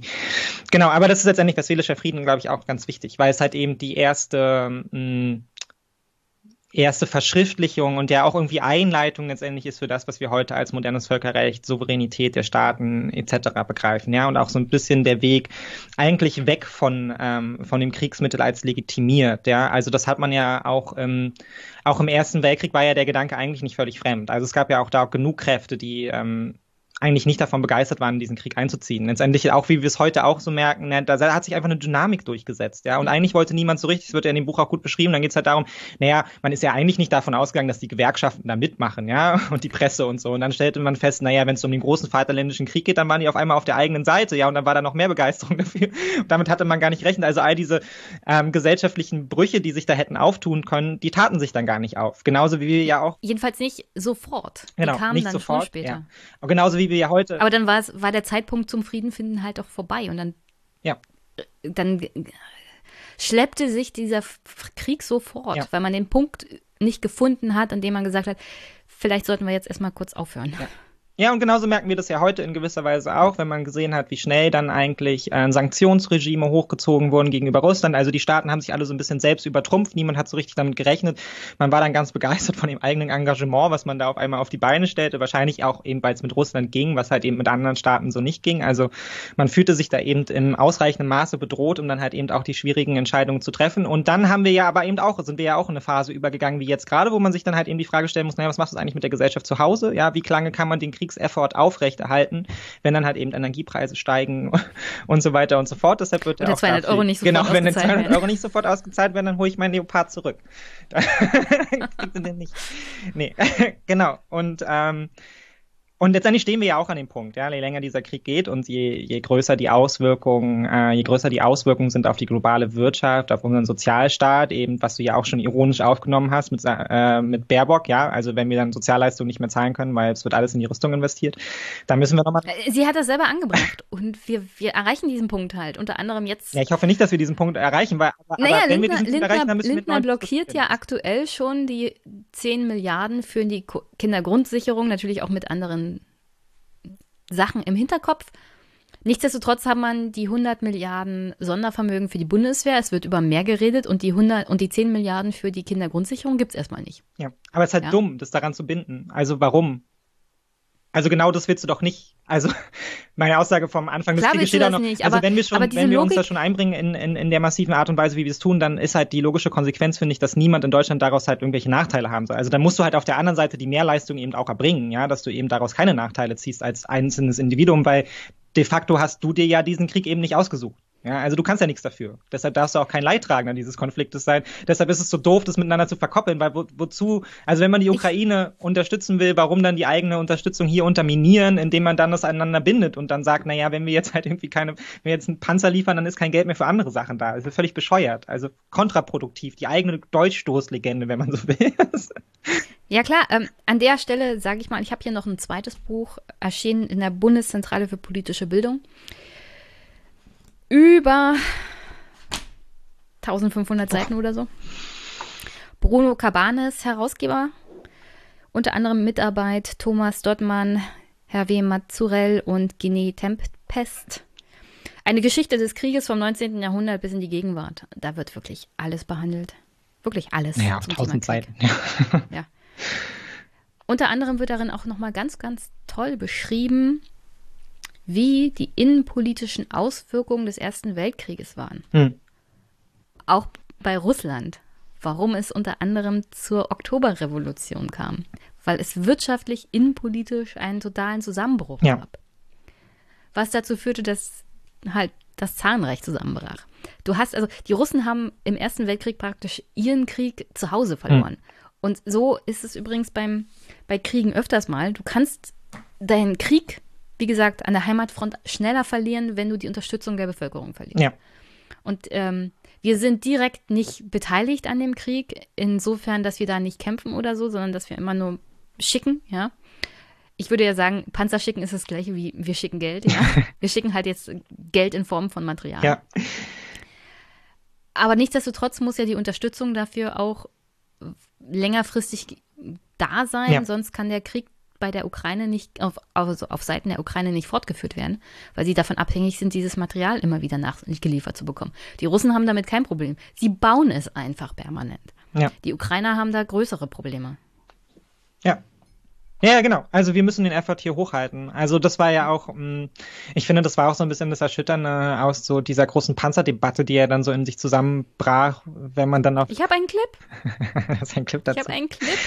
Guck mal, guck mal ähm, im Chat über dem im Kriegsfall. Da ist der Videoclip ah, okay. dazu. Schauen wir uns den auch mal an die Ukraine die laufende Offensive der Russen bestehen kann, könnte auch vom Ausgang dieses Treffens abhängen.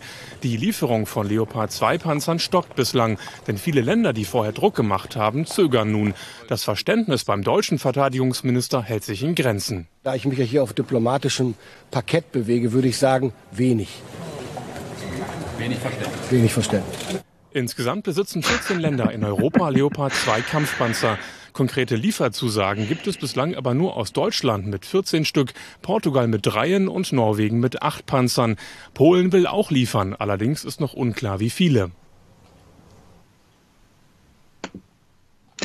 Ja, das fasst es halt super gut zusammen weil mh, hm, wir haben ja hier vor kurzem auch über das Buch gesprochen, äh, über die Doppelmoral. Und da war ja auch schon die Feststellung, ne, man steht dann doch ganz schön schnell alleine da im Zweifelsfall. Mhm. Und ähm, dieses Risiko, dass sich der Krieg mit mh, hm, Fortschreiten dann in so eine Richtung entwickelt, dass er eigentlich die USA, ja, dann Deutschland und dann vielleicht noch die Partner in Osteuropa, die aber vor allem halt in einer fordernden Rolle sind, weil sie selber das Gerät nicht zur Verfügung stellen können, weil sie das für die eigene Landesverteidigung brauchen, ist ja auch verständlich. Ähm, ja, und da Nation ist und das Land ähm, und das Land halt dann eben als an erster Stelle unterstützt, ja. Und was bedeutet es dann eigentlich für Deutschland langfristig, ja, wenn wir uns jetzt eben dann eben doch als Vorreiter darauf einstellen müssen, weil halt eben auch es in Deutschland einen massiven öffentlichen Druck gab, ja, und auch einen politischen Druck gab, der uns jetzt in diese Situation hier rein, hineinmanövriert hat, ja, und jetzt stehen wir auf einmal alleine da und jetzt ist aber auch das Schicksal der Ukraine so unmittelbar an uns gebunden. So, weil klar, jetzt wird natürlich jeder auch wieder zu uns schauen, wenn es darum geht, naja, das funktioniert halt mit dem Panzer nicht oder es ist zu wenig Panzer und so, ne? Und dann sind wir natürlich gefordert und wir sind eh schon gefordert. Das machen ja auch all die, die von Deutschland Führung erwarten, ja. Wir fordern uns ja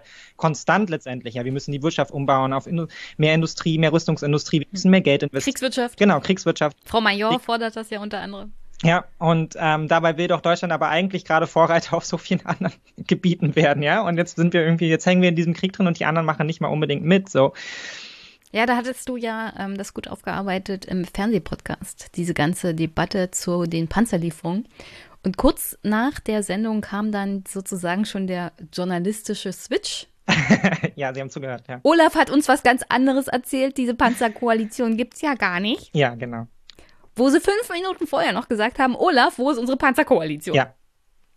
Ja. Da habe ich Alle auch gedacht, ihr seid schizophren. Ihr seid nur noch schizophren. Ja.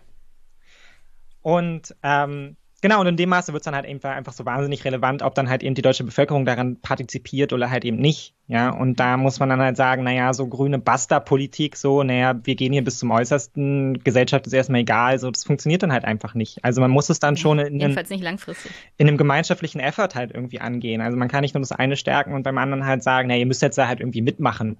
So, ihr wisst doch wegen deutsche Geschichte und so. Ja, also weil dann provozierst du halt eben ähm, auch links, rechts Schulterschlüsse und dann provozierst du ähm, eine große, große gesellschaftliche Frustration darüber, ja. Und wenn dann eben die ausbricht und es hier dann tatsächlich signifikante Gruppen geben sollte, die, die halt eben über einen bestimmten Zeitraum hinaus diesen Krieg nicht mehr unterstützen und sich Deutschland dann eben daraus zurückzieht, ja, dann ist ja keiner mehr da. Das ist ja die momentan halt einfach die Feststellung, ja. Wenn Deutschland eben wir stehen hinter den USA, sind wir überall auf Platz zwei, ja. Und wenn es zusammenbricht in Europa, dann wird's mau. So. Ähm, oder dann müssen die USA das eben alleine stemmen, aber dann haben wir halt da auch gar keine Handhabe mehr. Dann wissen wir nicht, was dort in diesem Land dann langfristig passiert, weil wir haben ja schon über die Strategie heute gesprochen. Und wenn die Strategie eben ist, einen schwelenden Konflikt dort so lange wie möglich aufrechtzuerhalten, weil die andere, eine andere Variante von der Dynamik her zu gefährlich ist, ähm, dann müssen wir irgendwie damit leben und dann weiß ich auch noch nicht so genau, wie wir dann damit umgehen, ja, wenn uns das jetzt auch noch so aus der Hand genommen wird im Zweifelsfall. Müssen wir das sehen. Aber ich schweife ab. Ja, so viele Sachen, die man besprechen kann. Wir machen gleich mit dem Buch weiter. Ich brauche fünf Minuten Pause. Kaffeepause.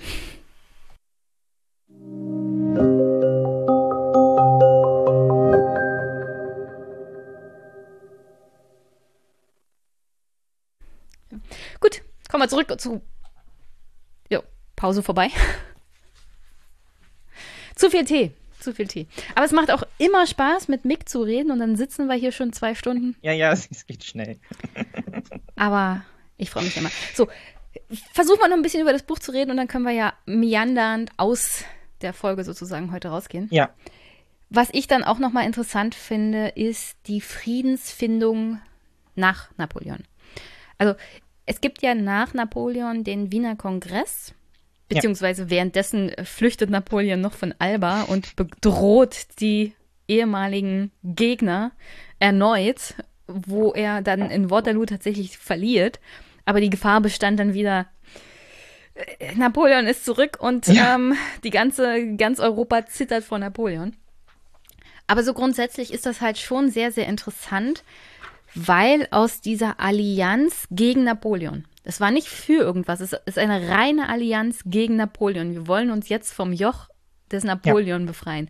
Was auch sehr wirklich, ähm, also das sollte man sich merken, weil Napoleon hier der Gegner war, nicht Frankreich. Als ja. Staat oder Land oder so, oder die Fra französische Bevölkerung. Na Napoleon war hier der große Böse. Und den musste man als Europa loswerden. Er gefährdete die den Frieden und die Sicherheit und die Existenz und die Interessen anderer Staaten in Europa. Und dann fand man sich tatsächlich in einer Allianz zusammen, nachdem Napoleon alle anderen Allianzpartner hintereinander brüskiert hatte. Unter anderem war, war er ja zwischenzeitlich mit Russland verbündet. Nach seinem Überfall auf Russland war das dann kein, keine Verbindung mehr. Komisch. Und dann hat man sich zusammengefunden in dieser wirklich revolutionären Allianz gegen Napoleon. Und aus dieser Allianz wurde dann tatsächlich der Wiener Kongress und die Bemühungen um einen längerfristigen Frieden in Europa, der hauptsächlich darauf ausgelegt war, ein Gleichgewicht der Kräfte zu schaffen. Ja. Wirklich in allen Bereichen. Zwischenzeitlich war es dann fast so weit, dass man beinahe an Deutschland gescheitert wäre, was sich damit löste, dass man einfach Polen aufgeteilt hat. Ja. ja, so war das damals. Und damit hatte man dann eine, eine Friedensordnung in Europa geschaffen, die tatsächlich von 1815 bis 1853 dann hielt. Das ist eine der längeren Phasen des Friedens ja. in Europa, die wie gesagt erst wieder aufbrach mit dem ersten Krimkrieg 1853 bis 1856. Aber dieses Gleichgewicht der Kräfte, vor allem auch die Tatsache, dass man in diesem Frieden gegenüber Frankreich nicht irgendwie auf Revanche oder Rache aus war, sondern dass man das auch eher ausgleichend getan hat und dass man Frankreich in diesem Gleichgewicht der Kräfte auch immer brauchte, sowohl als Gegenpol gegenüber Deutschland als auch als Gegenpol über, gegenüber Russland in Verbindung auch mit Großbritannien. Das heißt, dass dieser längerfristige Frieden nach dem napoleonischen Zeitalter nur zustande kam, indem man Kompromisse machte und sagte, also wir müssen davon abkommen, uns an Frankreich rächen zu wollen oder da Gebietsansprüche zu formulieren, sondern wir stellen jetzt den, die Situation sozusagen 1792 wieder her. Ja. Und dann sind alle ausgeglichen, dann könnt ihr euch auf die antirevolutionären Kräfte nach innen sozusagen konzentrieren und eure genau, Revolution niederschlagen. Ja. Aber das, das hat Frieden tatsächlich längerfristig in Europa garantiert. Ein ausgeglichener Frieden, in dem alle irgendwie berücksichtigt wurden und in dem es keine Revanche gab.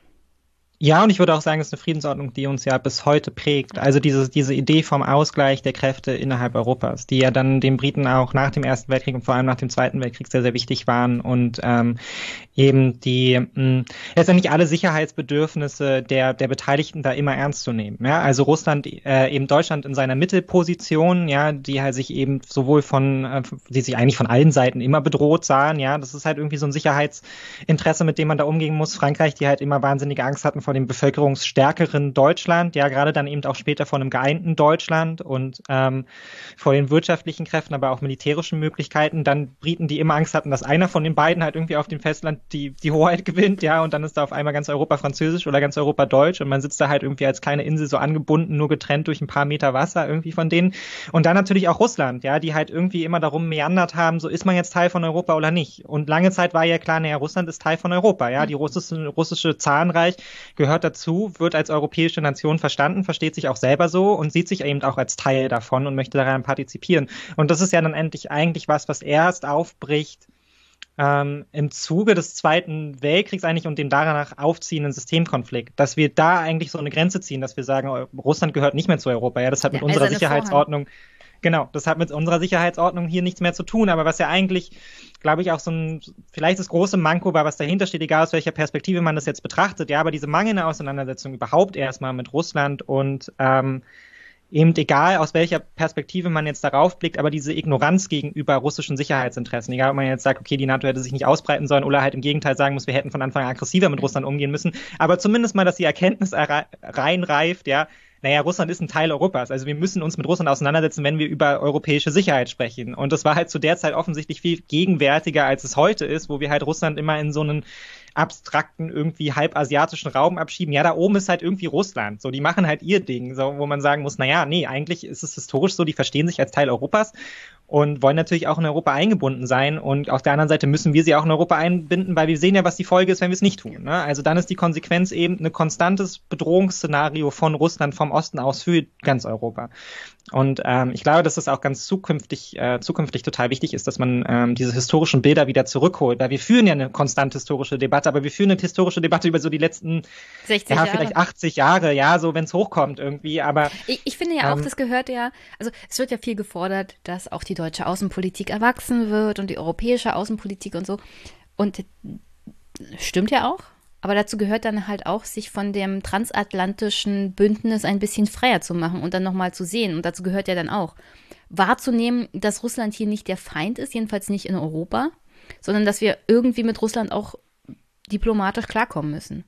Klar ist das aktuell in der jetzigen Situation nicht zu diskutieren, aber in Zukunft, wenn wir wirklich ernsthaft darüber reden wollen, dass Außenpolitik in Europa, in Deutschland erwachsen werden muss, dann müssen wir von der amerikanischen Sichtweise wegkommen, die sich natürlich mit Russland noch auf dem anderen Ende des Kontinents beschäftigt, wo es dann Richtung äh, China geht, ganz klar. Aber für uns ist Russland auch Teil von Europa und dann müssen wir mit denen auch mit auf europäische Weise klarkommen und nicht auf amerikanische Weise. Ja. Also wir müssen zumindest irgendeine Art von Ordnung finden, auch eine neue Art von Ordnung. Also man merkt ja schon, ähm, die internationale Politik ist so am Scramble, ne? man weiß es halt gerade nicht so genau, aufziehender Systemkonflikt, ja, irgendwie ja im gleichen System, weil wir sind alle kapitalistisch, aber auf der anderen Seite halt zumindest ein, ein deutlicher Konflikt zwischen autoritären Staaten, die halt eben einen Zugriff wollen auf die ähm, globale internationale Ordnung und auf der anderen Seite halt der Westen, der seine Hegemonie zu erhalten, erhalten möchte. Und da ist halt, glaube ich, schon die Frage, oder sagen wir eben, wir behaupten uns da nicht und wir gehen halt eben mit den USA mit. Aber dann stehen wir halt eben auch eben an dem Grenzverlauf. Ja, wir sind dann der Grenzverlauf dieses, dieser mhm. Konfliktzone. Ja, sowohl gegenüber China als auch gegenüber Russland. Wir sind einfach wahnsinnig viel näher dran so und wir müssen uns damit ganz anders auseinandersetzen. Genauso wie wir uns immer schon anders mit der Sicherheit im Nahen Osten auseinandersetzen mussten als die US-Amerikaner. So, ja, für die ist es im Zweifel zwar einfach. Die gehen dann einfach wieder nach Hause. Die müssen auch nicht fürchten, dass da irgendwie halt Menschen rüberkommen. Ja, wenn man das Land halt, wenn man dort Länder destabilisiert hat. Das geht uns ja ganz, ganz anders und das geht uns auch mit Russland anders. Ja, das geht uns im Zweifelsfall auch schon mit der Ukraine anders, weil auch da müssen wir ja schauen, eben wenn wir in eine Friedensordnung übergehen, ja, kommen dann wahnsinnig viele Ukrainerinnen hierher, ja, bleiben die in ihrem eigenen Land, wie unterstützen wir dieses Land, wie bauen wir dieses Land wieder auf, ja, werden sie Teil der EU, ja, dass man da auch nicht nur so eine europäische Peripherie schafft, wie man es ja jetzt auch schon mit vielen osteuropäischen Ländern gemacht hat, wo man halt sagt, ja, ihr habt eine Freizügigkeit, eure Arbeitskräfte können gerne kommen, ja, aber ansonsten überlassen wir euch euch selbst, ja, und dann wählen halt die ganzen Alten halt irgendwie Orban oder so. Und das ist ja eine Situation, die wollen wir jetzt für die Ukraine nicht, die wollen wir auch nicht für Russland, ja, in Russland ist ja die Situation auch schon relativ ähnlich, weil ja schon wahnsinnig viele auch hierher gekommen sind oder in andere Länder gegangen sind, junge Russen, die halt keine Perspektive mehr dort hatten. Ähm, und genau da ist halt dieser Rückblick wichtig, weil wir halt eben langfristig zu einer Friedensordnung und ähm, einer Verständigung kommen müssen, egal wie die dann auch immer aussieht und geartet ist, ja, und egal wie viel Rechenschaft wir da dann auch einfordern von Russland. Aber wir können sie halt eben nicht negieren und wir können dieses Land halt eben auch nicht negieren, weil es wird halt einfach erstmal souverän bleiben und ähm, wir müssen dann auch mit dem, der nach Putin kommt, oder eben im Zweifelsfall auch noch mit Putin selbst zu einer Verständigung kommen darüber. Ja, dass wir halt eben nicht eine, eine dauerhafte heiße Grenze in Europa haben, so, weil das ist für die USA vielleicht ertragbar, für uns aber nicht. Hoffen ja. wir mal, dass wer immer nach Putin kommt, nicht noch verrückter ist. Das ist ja immer möglich. Ja, das ist, klar, das Risiko ist da, ja. Als Warnung, wie man es nicht machen sollte, gilt dann natürlich der Friedensprozess nach dem Ersten Weltkrieg. Ich ja, würde nicht sagen Versailler Vertrag, weil tatsächlich der Friedensprozess nach dem Ersten Weltkrieg verschiedene Verträge mit sich brachte, die weltweit ähm, für Destabilisierung gesorgt haben an verschiedenen Grenzen, ja. Für uns ist es halt der Versailler Vertrag. Für ähm, Menschen im Nahen Osten ist es halt ein ganz anderer Vertrag. Ja, klar, es ist auch nochmal die, die zweite Aufteilung der Welt, wenn man so will. Ja, ja genau. Und ähm, für die, die zum Beispiel im Nahen Osten gekämpft haben und sich versprochen haben, danach ist halt Kolonialisierung vorbei, beziehungsweise die Besetzung durch Osmanische Reich wird ersetzt durch eine eigene Staatlichkeit. Ja. Dann wurde die eigene Staatlichkeit aber nicht erreicht, sondern man war dann halt Kolonialstaat von Großbritannien oder Frankreich. Ja. Und ähm, das hat dann natürlich auch wieder zu allen, allen möglichen Nachfolgekonflikten geführt. Also wie man einen dauerhaften Frieden schafft, ist der Erste Weltkrieg kein gutes Beispiel. Jedenfalls nicht so, wie sie dann übergegangen sind und versucht haben, einen Frieden zu machen. Ja. Natürlich, auch da, gutes Beispiel nochmal zu aus dem Buch Eine Geschichte des Krieges, wo dann unter anderem zitiert wird ein französischer Diplomat mhm. in der Frage, naja, also die, die Engländer kamen auf ihn zu, also wir müssen das hier schon gerecht gestalten, damit ja, der nächste Krieg durch Part, die Deutschen ja. nicht gleich wieder hinterherkommt, was sich ja dann bewahrheitet hat. Und dann antwortete der Franzose auf ihn aber, also auf diese Anmerkung, dass man das gerecht gestalten müsste, mit den Worten, na, wie gerecht war das denn, als Deutschland und Russland Polen aufgeteilt haben oder als Deutschland während des Krieges jetzt in Frankreich, Frankreich war ja sehr, sehr mitgenommen, weil Verdun hast du ja vorhin erwähnt. Äh, den Krieg in unsere Länder getragen hat mit den entsprechenden ähm, auch wirtschaftlichen, menschlichen Kosten. Und darin ist ja was dran. Nichtsdestotrotz war dieser Krieg halt, wie er endete und der Friedensvertrag, wie er endete, so ungünstig gestaltet, dass kein permanenter Frieden möglich war. Ja. Also auch, auch das lernt man dann aus dem Ersten Weltkrieg. Gerechten Frieden gibt es nicht. Ja, ja, Gerechtigkeit zu schaffen ist einfach unfassbar schwierig, weil du es halt auf so vielen auf so vielen Ebenen schaffen musst. Und deshalb ist ja auch ganz gut, dass du den übereuropäischen Blick da noch reingeholt hast, weil eben die Feststellung sowohl nach dem Ersten als auch nach dem Zweiten Weltkrieg war, ähm, wir finden vielleicht sogar eine Ordnung in Europa, die in irgendeiner Form für die, die daran beteiligt sind, an dieser Friedensordnung, wenn jetzt auch nicht für Deutschland, dann halt eben ein gerechtes, ja, aber wie ist es denn eigentlich mit den Staaten um uns herum? Was jetzt Und auch auch wieder für die Ukraine gilt, ja. Was wir überhaupt ja, genau. nicht beachten im, in, im Rahmen dieses Ukraine-Krieges ist die Tatsache, dass die globale Welt um Europa und Amerika herum sich total verändert.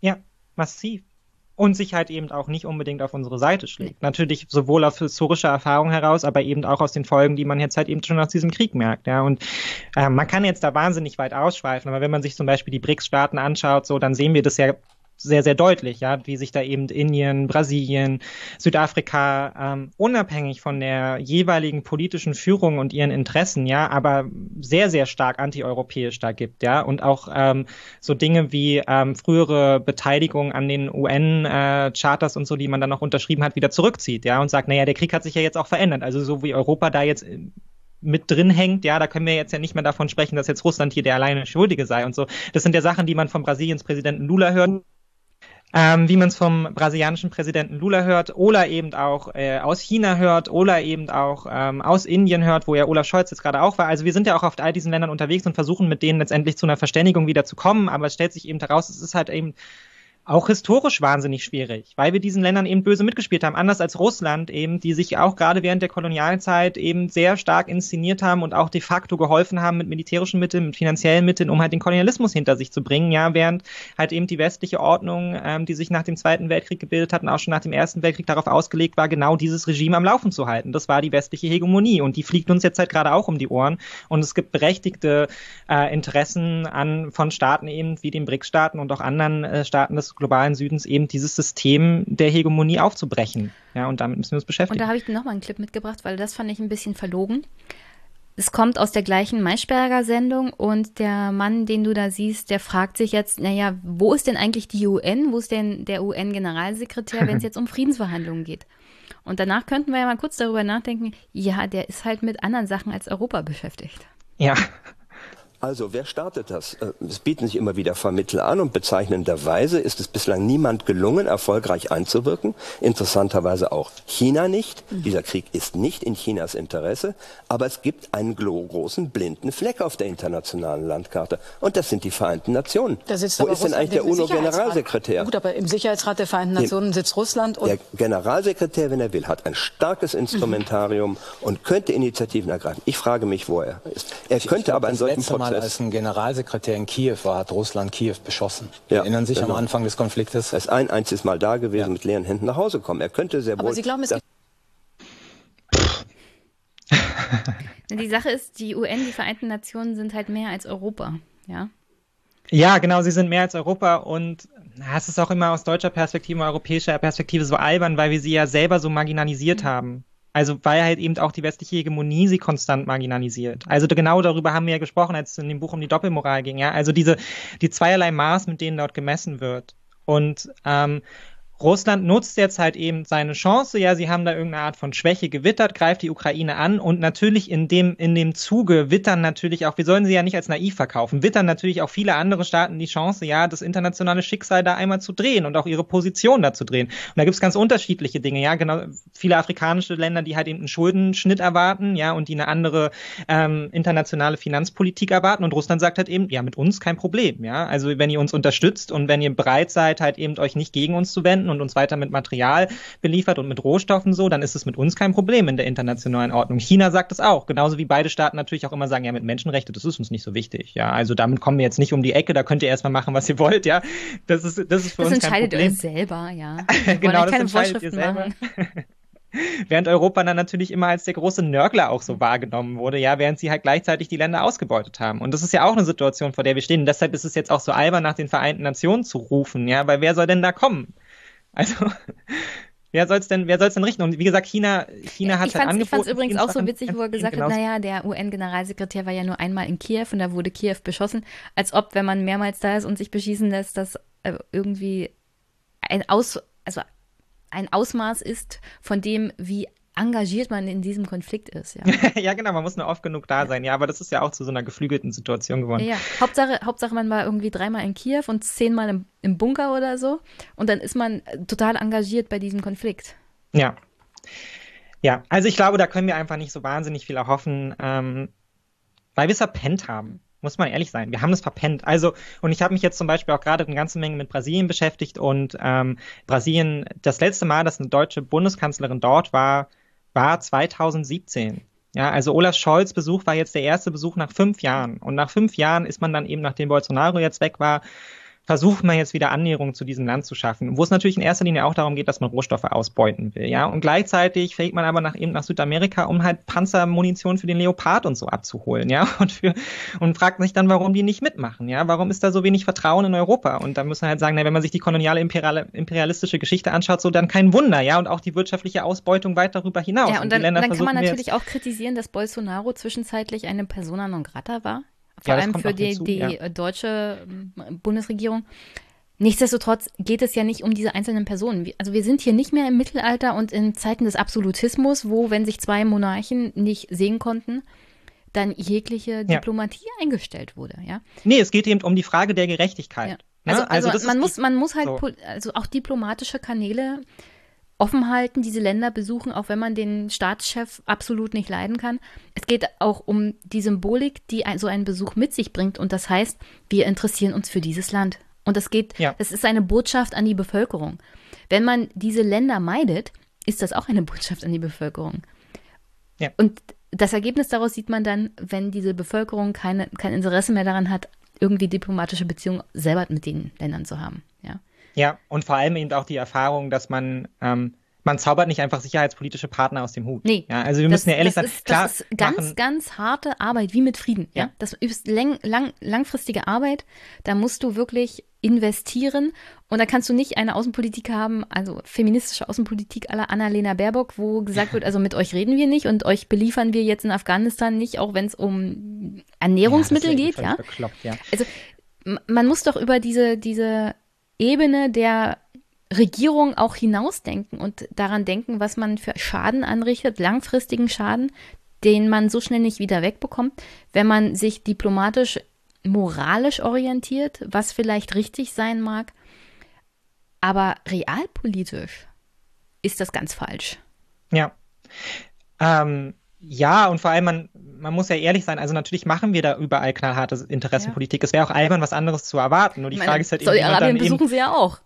Ja, die Frage ist dann aber halt eben, wie man Interessen gewichtet, ja. Und Europa hat sich eben darauf zurückgezogen, jahrzehntelang zu sagen, naja, wirtschaftlich können wir machen, was wir wollen. Wir suchen auch einen wirtschaftlichen Partner. Ob wir jetzt mit den Ländern gut stehen und strategische Partner von uns sind, das ist uns völlig egal, weil wir sind ja hier sicher. Und jetzt stellt man fest, mh, hm, wir sind vielleicht gar nicht so sicher, ja. Wir fühlen uns bedroht und jetzt versuchen wir strategische Partner zu finden und da stellt man jetzt fest, vielleicht hätten wir unsere ausbeuterischen Interessen nicht an erste Stelle stellen sollen, ja. Vielleicht hätten wir mal zuhören müssen, weil es jetzt in einem größeren Interesse für uns wäre, wenn wir einen Schuldenschnitt mit dem globalen Süden gemacht hätten, ja, und uns dafür mal eingebracht hätten beim IWF und der Weltbank, ja. Und jetzt stellt man Vielleicht wäre es hm, während der Pandemie ganz gut gewesen, wenn ja, wir genau. mal die ganzen, ähm, die ganzen Impfstoffe kostenlos zur ja, Verfügung genau. gestellt hätten. Ja, Südafrika hat man ja damit auch völlig alleine lassen mit seiner Corona-Pandemie. Ähm, genauso wie man jetzt die Länder völlig damit alleine gelassen hat, dass der Gaspreis unter die Decke ging. Ja, Deutschland hat den kompletten Gasmarkt leer gekauft und fährt jetzt in die Länder, um da halt irgendwie strategische Partner zu finden, ja.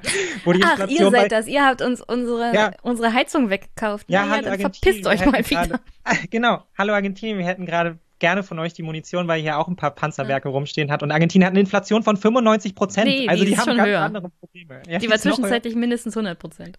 Ja, also es ist wirklich absurd, ähm, was man da erwartet. Und da kommen wir halt eben wieder bei der Gerechtigkeit an, ähm, weil es natürlich eine gerechte Ordnung sein muss, die für alle Länder in irgendeiner Weise funktioniert. Ja, also nicht umsonst fahren ja auf Olaf Scholz und Co., wenn sie in diese Länder fahren, dann immer mit der Botschaft dahin, das ist ja kein europäischer Konflikt, das ist ja ein globaler Konflikt. Alle Demokratien der Welt müssen hier zusammenstehen. Es ist unser Interesse. Das Recht des Stärkeren darf hier nicht vorherrschen, wo man sagen muss, ja, das Recht des Stärkeren hätte da aber nie vorherrschen sollen. Und wir sind jetzt, jetzt halt leider nicht mehr die Stärkeren, aber davor ist uns ganz gut gefallen irgendwie.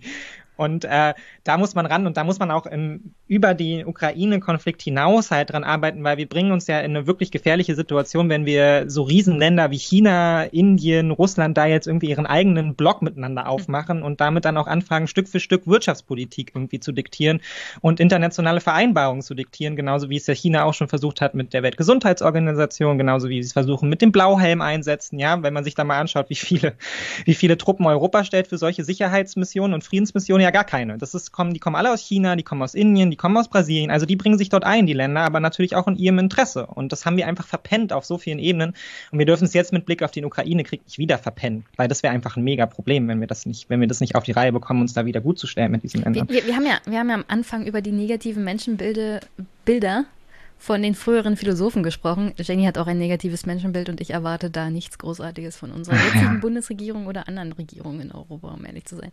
Naja, bestimmte Sachen verstehe ich da einfach nicht. Also wie man aus dem Völkerrecht selber kommen kann und sich das auf die Fahnen schreiben kann und dann halt irgendwie ein Sanktionsregime für Afghanistan fordert, ja, damit die dort jetzt gar nichts mehr bekommen, weil Frauen nicht zur Schule gehen können und dann, also Ah, naja, das ist damit die Taliban den Frauen wieder Rechte geben. Dass diese ja, Frauen genau, zwischenzeitlich verhungert sind, ist aber eine Nebensache. Weil so Sanktionsregime funktionieren, ja, ja. ja. Du hungerst einen Staat aus und dann dürfen auf einmal alle wieder zur Schule. Das ist halt nicht zielgerichtet. Nee, so das genau hat ja, das hat ja auch schon so gut in, im Iran funktioniert über 50 Jahre lang ja. oder das funktioniert auch so gut in Syrien, ja. Assad ist gestürzt und die Demokratie ist ausgebrochen.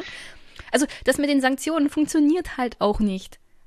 Nee, wir, wir, wir sehen es ja auch an Russland. Halt also uns wurde ja versprochen, da bricht jetzt die Wirtschaft zusammen, Putin wird aus dem Kreml gejagt. Also so, so haben sie es ja verkauft, ja. Nicht ja. in diesen Worten, aber so, so unterschwellig, ja. Das war, das war die Erzählung. Putin ist in zwei Wochen sozusagen weg.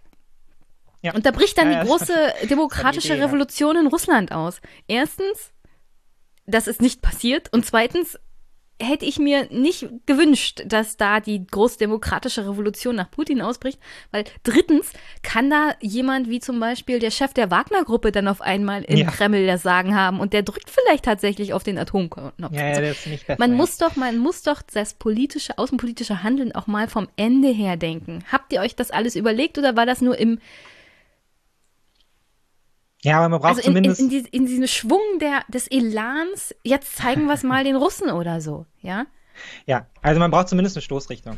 So, mit Sanktionen mit Blick auf Iran könnte man ja immer sagen, ja, okay, die Zielsetzung ist halt eben, dass sie nicht an Atomwaffen kommen und dass sie halt eben nicht in der Lage sind. Also man versucht sie klein zu halten in der Region, weil sie halt eben schon eh so ein machtvoller Player sind. Und dann kann man sagen, na gut, dann setzt du Sanktionen ein, weil dann ist deren Wirtschaft nicht so stark und so weiter und so fort. Ja, das hält die irgendwie klein okay, ja, ist wahrscheinlich auch kein Konzept, was wirklich aufgeht im Endeffekt, weil sie haben ja immer noch wahnsinnige politische Macht in der Region, aber zumindest gibt's ja da eine klare Zielsetzung. Mit Blick auf Russland gab's ja auch noch sowas wie eine Zielsetzung. Mit Blick auf Afghanistan macht's einfach überhaupt keinen Sinn. Nee. Ja, also weil was willst du da jetzt erreichen? Das ist eh schon kein richtiges Land, ja, das ist absolute Idealbild von Failed State und jetzt versuchst du es auch noch weiter auszuhungern. Das ist halt, das ist für mich auch keine feministische Außenpolitik. Ja, vor allem, also vor allem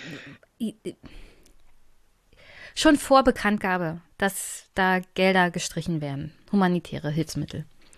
Schon davor war in Afghanistan eine riesige humanitäre Katastrophe. Was natürlich mit den Taliban auch zusammenhängt, aber es gab in Afghanistan zwischenzeitlich ein Erdbeben, es gab Dürre, ja, klimabedingt. Also dieses Land hat kein Essen. Und ja. wer leidet wohl als allererstes in einem Land ohne staatliche Infrastruktur? Dermaßen konservativ, dermaßen religiös geprägt. Es gibt da Leute, die verkaufen ihre Kinder. Ja. Und zwar ihre Mädchenkinder. Ja. An irgendwelche älteren Menschen. Herren in der Regel. Für einen Sack Reis. Und unsere Außenministerin sagt, ja, die Taliban haben den Frauen halt verboten zu arbeiten, deswegen nehmen wir ihnen das Essen weg. Worunter die Frauen am ehesten leiden werden. Das ist nicht, also hungern für feministische Außenpolitik. Ja, Frauen hungern jetzt für feministische Außenpolitik. So habe ich mir das, glaube ich, nicht vorgestellt. Ich war nee. ja schon von vornherein von diesem Konzept nicht sonderlich überzeugt, weil ich es verlogen fand. Also Wie sorry, aber will ich die, ist, ja. Wie verlogen dann das ist, ich konnte ich mir nicht vorstellen. Ja? Also dann will ich lieber das. Also weil das ist wenigstens berechenbar und da weiß man, was man davon hat und da hat man eine klare Zielsetzung. Ja. So. Und ähm, ja, wir müssen jetzt nicht zu weit darüber ausbreiten, aber ich finde schon, Annalena Baerbock hat sich die letzten Wochen da ganz schön die Finger verbrannt, ja, mit mehreren Aussagen. Und ich bin ganz Gestern froh, dass Olaf Scholz. Putin muss eine 360-Grad-Wende ja. machen. Ja, genau. Und ich bin ehrlicherweise wir wissen, ganz. Wir wissen alle, dass es 180 Grad gemeint war, ja. Und sie hatte zu 180 Grad auch angesetzt. Ich verstehe das ja alles. Aber es, ja, ja. es ist halt, halt in dieser Reihe von wirklichen ja, Lächerlichkeiten bis hin zu so. gefährlichen Aussagen, wo ich mir, wo ich wirklich sagen muss, die Frau ist eine Gefahr in diesem Amt. Dann ja, lasst sie äh, doch nicht bitte ja. oberste Diplomatin sein. Ja, ich check halt den Plan auch nicht. Also ich bin froh, dass Scholz es übernommen hat, so ehrlicherweise. Ja, ich, ich, will, ich will auch nicht, dass, wenn, sollte es jemals diesen Nationalen Sicherheitsrat geben, sollte sicherlich dieser nicht bei Annalena Baerbock sitzen. Ja? Nee, Nein, aber der nationale Sicherheitsrat gehört eher ans Kanzleramt angeboten. So aber das ist jetzt auch wieder so eine Fan von sowas. Debatte. Ja. Nein, ich finde auch nicht, dass wir das brauchen. Um, wofür? Weil es die Amerikaner haben und die Amerikaner machen immer alles richtig. Ja, ich weiß, aber die Amerikaner sind auch überall auf der Welt unterwegs. So, wir sind halt hier und dann irgendwie noch auf fünf Einsätzen, die keiner so richtig nachvollziehen kann, wo wir eigentlich auch schon nicht sein sollten. Ja? also wir könnten die Leute auch einfach zurückholen und dann. Jedenfalls, naja. Zweiter Weltkrieg. Da gab es ja. tatsächlich auch nur Frieden. Ja. Es gibt eine Friedensordnung nach dem Zweiten Weltkrieg, in der man dann doch eher so Richtung ähm, Wiener Kongress gegangen ist. Mhm. Ja? Also Ausgleich, keine Revanche, aber im Vergleich zu vorherigen Kriegen auch wenigstens ein Aspekt von Gerechtigkeit, in dem man tatsächlich die Schuldigen vor Gericht gestellt hat. Und das ja. nennen wir dann Nürnberger Prozesse. Und es gab diese Phase der Entnazifizierung. Wie gerecht das war und wie vollumfassend das war, scheiterte dann halt auch an politischen Realitäten, die dann mit dem Kalten Krieg zu tun hatten. Ja. Aber das war so, was gerechten Frieden angeht, das weitreichendste in der modernen Geschichte. Ja.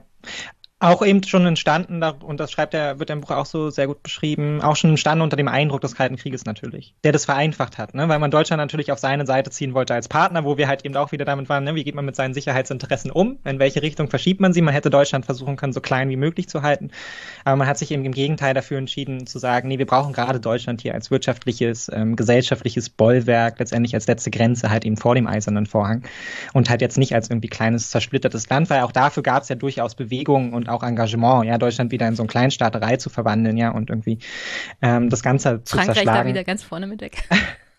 ja, was auch so ein bisschen, finde ich, deutlich macht, ähm, die Friedensverhandlungen und Frieden an sich ist maximal davon natürlich auch abhängig, selbst wenn man nach vorne schaut, welche, welche Erwartungen man dann halt auch in die Zukunft mhm. richtet. Und beim Blick auf den Kalten Krieg war das ja klar. Also es war ja für alle klar, es kommt der Systemkonflikt. Ähm, ist jetzt auch sehr interessant dann für uns, finde ich, so weiter zu sehen. Ja, gerade auch, wie sich das Verhältnis zwischen China und Russland entwickelt und so. Ja, also sehen wir sie dann als Teil dieses Systems irgendwie und sind dann halt eben besonders streng, ja, weil wir sie klein halten wollen. Oder versucht man dann quasi auch Russland dann unter einem neuen Regime oder was auch immer auf seine Seite zu ziehen. Ähm, aber, aber das fand ich hochinteressant. Kannst du, kannst du ja nur sein, wenn du es dir auch militärisch leisten kannst. Ja, das klar. Das also äh, das konnte man sich halt ähm, nach dem Zweiten Weltkrieg vor allem leisten als Alliierte und als Sowjetunion, weil man den Krieg vollumfänglich auch tatsächlich auf dem Schlachtfeld gewonnen hat. Ja, ja. Ja, das ist die Frage, inwieweit man das mit Russland überhaupt leisten kann. So.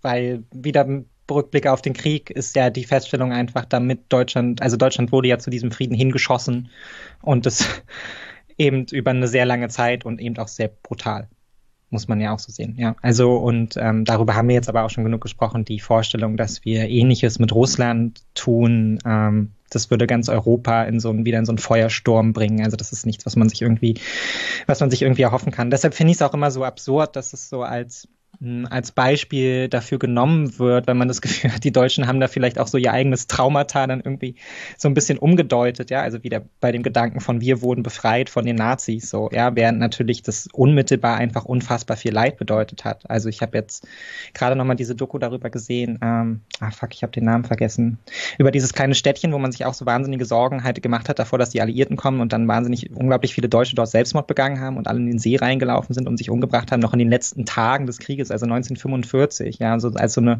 gigantische, wie in Japan ja auch, aber ähm, eben auch hier so eine Selbstmordwelle über das ganze Land hereinbrach, weil man ideologisch so ähm, so indoktriniert war, dass man sich gar nicht ein Leben ohne dieses Hitler-Regime irgendwie vorstellen konnte, ja, und auch die Alliierten als einfach als ähm, wie so Un Unmenschen wahrgenommen hat. Ja, man wollte mit denen gar nicht in Berührung kommen. Man dachte, alles geht, also die Welt geht mhm. jetzt eh unter. Ja, und da ging man dann halt lieber in den Selbstmord. Also, und das ist die Situation, die 1945 in Deutschland herrschte. Ja, und es ist eine Situation, die wir irgendwie 2025 in Russland rekreieren wollen, weil das würde das ja voraussetzen. Natürlich würde Russland ja auch seine Bemühungen hochschrauben, diese Ideologie immer weiter zu verstärken, immer mehr da reinzuschmeißen. Ja, das eben in diesen martialischen Modus überzugehen und diese ganze Gesellschaft mitzureißen. Und das setzt immer voraus, dass man einen konventionellen Krieg wird.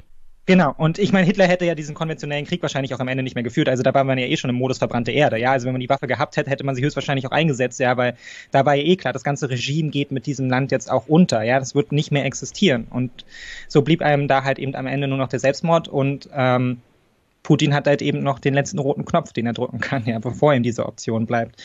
Ähm, und deshalb so ein absurdes, und ich finde es auch ganz gut, dass es in dem Buch nochmal aufgeschrieben wird, aber ich würde auch einfach jedem generell nochmal empfehlen, jetzt gerade auch, wo wir es so sehr als historisches Beispiel zu nutzen, sich die Zeitdokumente, die Berichte und die Texte dazu nochmal durchzulesen, ja, von den Nachkriegserfahrungen, auch gerade von Deutschland eben 1944, 45 in den letzten Tagen des Krieges, ja, die Bombardierung von Potsdam, die, ähm, die letzten Tage, bevor Berlin eingenommen wurde, all diese Dinge, all diese historischen. von Dresden. Ja, und das also ist ja noch alles, das ist ja noch alles vor Ende des Krieges.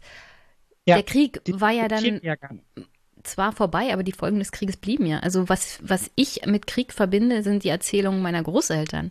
Das sind die, die Erfahrungen von Vertreibung, ja. Hunger, dem Verlust von Familienmitgliedern, von Vätern, die ähm, dann halt teilweise vor Stalingrad gefallen sind, beziehungsweise da halt dann umgekommen sind. Und in einem Fall 1956 aus einem Gulag zurückkam und halt mehr Leiche als Mensch war, ja. Ja. Und also ich empfehle wirklich jedem da mal mit Leuten zu reden, die das noch irgendwie mitgemacht haben, vor allem dem Hunger. Ja. Also bei, wenn ich mal bei meinen Großeltern war, gab es keinen Teller, wo noch was zu essen drauf war. Weil, ja, aber meine Oma weil, genauso. Weil ja. diese Erfahrung sich so tief eingebrannt hat, ja. dass es über die Generationen hinaus dann reichte. Ja. Ja, meine Oma war mit zwölf vollweise ja. und hat diese Traumata letztendlich bis jetzt in ihr hohes Leben nicht aufgearbeitet. So. Und das ist. Und das ist auch, auch Teil dieser Kriegserzählung. Und deswegen ja. ist es wirklich. Ähm, und es ist auch jetzt schon Teil dieses Krieges. Ja. Es ist jetzt schon das, was tagtäglich passiert. Und das sind halt eben Traumata, die man in seiner Generation aufnimmt, in die nächste Generation weitergibt. Ja, das lässt sich nicht einfach so, da lässt sich kein Cut machen. Ja, und da muss man eben zwangsläufig auch die Frage stellen, wie lange soll so ein Krieg dauern und was sind die Konsequenzen, die wir daraus ziehen? Und, und dann kann man natürlich auch sagen, naja, Putin kann ja sofort den Krieg beenden, aber das hilft wirklich niemandem. Ja, also nee. dieses Argument hilft wirklich niemandem. Und mit Blick auf den Nationalsozialismus war ja auch klar, was kommen musste. Es gab ja keine andere Wahl. Also man war ja wirklich in der Situation, dass es eben da keine andere Wahl gab, weil die Ansage des, des, des Nationalsozialismus war klar, ja, die ganze Welt oder nichts.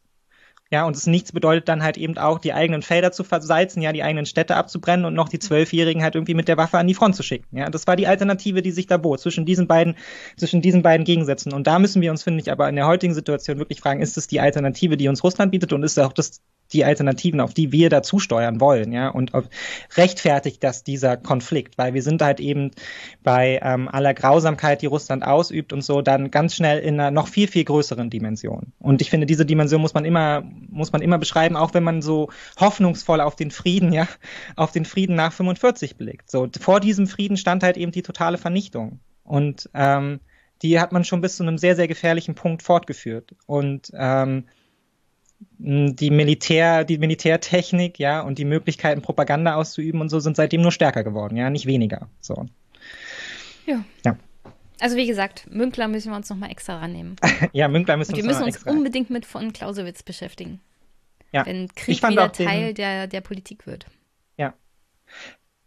Äh, ja, ich, also ich finde dieses Buch generell sehr, sehr gelungen. Es ist ja irgendwie so ein Teil von einer ähm, Teil von einer Sammlung, ne, von mehreren Büchern. Wir haben jetzt nur das eine. Ich glaube auch, es ist relativ teuer. Ich weiß nicht, was 32 war. Euro oder so habe ich dafür bezahlt. Und das war gebraucht. Ja, ja genau. Ich habe nämlich meins auch gekauft für irgendwie 18 oder so. Neu habe ich es nur gefunden für irgendwie so 40 Euro. Also es ist schon, es ist schon teuer, weil es halt eben auch so ein wissenschaftliches Buch ist. Ne? Also es kommt halt eben, es ist eine Sammlung von Texten, die ähm, die ja im Rahmen von Vorlesungen etc. entwickelt wurden und dann hier letztendlich nur eingefunden sind, was ja auch dafür sorgt, dass man zum Teil dann so Texte hat, wo man sich erstmal so ein bisschen reinfinden muss, wie dann halt dieses Kapitel zu den äh, Kriegsverbrecherverhandlungen ähm, dann in Tokio im Vergleich zu im Vergleich zu den Nürnberger Prozessen, wo du einfach so drei Seiten einfach voll mit Diagrammen hast, so ja, wer ja. wie verurteilt wurde. Das ist dann für den Moment ganz interessant, was man dann daraus zieht. Man weiß es nicht so genau. Ähm, aber die, die großen Analysen, die da drüber sind, ähm, sind schon sehr wichtig. Und ich finde, eigentlich müsste man gerade solche Bücher jetzt zu der Zeit viel, viel mehr lesen, weil sie einen wieder zurückholen in diese, in diese Realitäten. Ähm, ja, ist halt, ähm, ist halt schade, dass ähm, sie tatsächlich seit 2002 nicht noch mehr geforscht haben zum Thema Frieden. Ja? Also ja. Wie, wie geht man über von Krieg auf Frieden? Und so, ja. also man, man merkt es in Ansätzen und man weiß ungefähr, wie Frieden gestaltet werden muss, damit er vielleicht längerfristig hält. Mhm. Eine konkrete Antwort gibt es natürlich nicht, aber so den Übergang zu schaffen, da gibt es auch keine Antwort. Also, wenn man sich den Ersten Weltkrieg nimmt, naja, okay, Deutschland hat auf dem Schlachtfeld verlo verlo verloren und hat sich dann ergeben, ja. Im Zweiten Weltkrieg, äh, nach dem totalen Krieg, kam die totale Niederlage. Ja. Aber davor gab es halt auch schon Kriege in Europa und die waren nicht so eindeutig. Die sind dann teilweise, es wird da der dänisch-schwedische Krieg erwähnt, die, der im Endeffekt auch in einem Stellungskrieg geendet ist und in einem völligen Ausbrennen beider Seiten. Und dann ja. kam es erst zum Frieden. Ja. Und es besteht die Gefahr, dass wir in der Ukraine in die gleiche Richtung gehen. Ja, und dann, glaube, ist, dann ist der Krieg halt auch noch nicht ja. vorbei, wenn beide Seiten ausgebrannt sind, sondern dann ist halt erstmal keine Kampfhandlung mehr. Ja. Ja, aber dann würde im Zweifelsfall eben die, die große ähm, Stunde der Verhandler anbrechen. Und das macht das Buch ja, finde ich, auch so ganz schön klar, weil man ja erst im Rückblick dann merkt, wie viel verhandelt wurde. Ja. Und ich habe das jetzt schon mit Blick auch auf diesen Konflikt an so vielen Stellen, wo ich mir so denke, ah, ich freue mich darauf, also in Anführungsstrichen, aber ich freue mich darauf, wenn ich in 20 Jahren dann weiß, was wirklich passiert ist. Ja, also wenn man dann, wenn dann Akten veröffentlicht werden, wenn dann irgendwie die Investigativrecherchen dann mal irgendwie darüber laufen, wenn man das dann aufarbeitet, ja, und dann halt wirklich weiß ich nicht, an Dokumente kommt darüber, was sind dann die Gespräche, die Scholz mit dem amerikanischen Außenpräsidenten geführt, äh, Außenminister geführt hat, ja, oder was sind dann die Gespräche, die Zelensky mit seinen Partnern geführt hat und so, weshalb war Oder was Boris war denn im Februar 2022 ja. los, ja? Und ich glaube, das kann uns in vielerlei Hinsicht überraschen, weil da, da kann natürlich stehen, so, naja, es kann ausgegeben worden sein, man verhandelt halt einfach gar nicht. Oder eben auch im Gegenteil, ne, vielleicht stand ja schon immer fest, was die Verhandlungsmasse ist. Ja, also wir wissen auf jeden Fall, es wird ja kommuniziert. Und ich finde, das macht dieses Buch einfach so deutlich, dass wir so vieles nicht wissen, aber es auch nicht wissen können. Und dass es es eben auch für uns so schwer macht, weil wir halt zum ersten Mal in unserem persönlichen Leben in der Situation sind, dass wir halt nicht als Allwissender auf diesen Krieg blicken. Ja, und das fand ich schon so eine erschütternde Erkenntnis, als ich versucht habe, rauszufinden, wie viele Menschen eigentlich in diesem Krieg gestorben sind und man einfach feststellt, man weiß es nicht.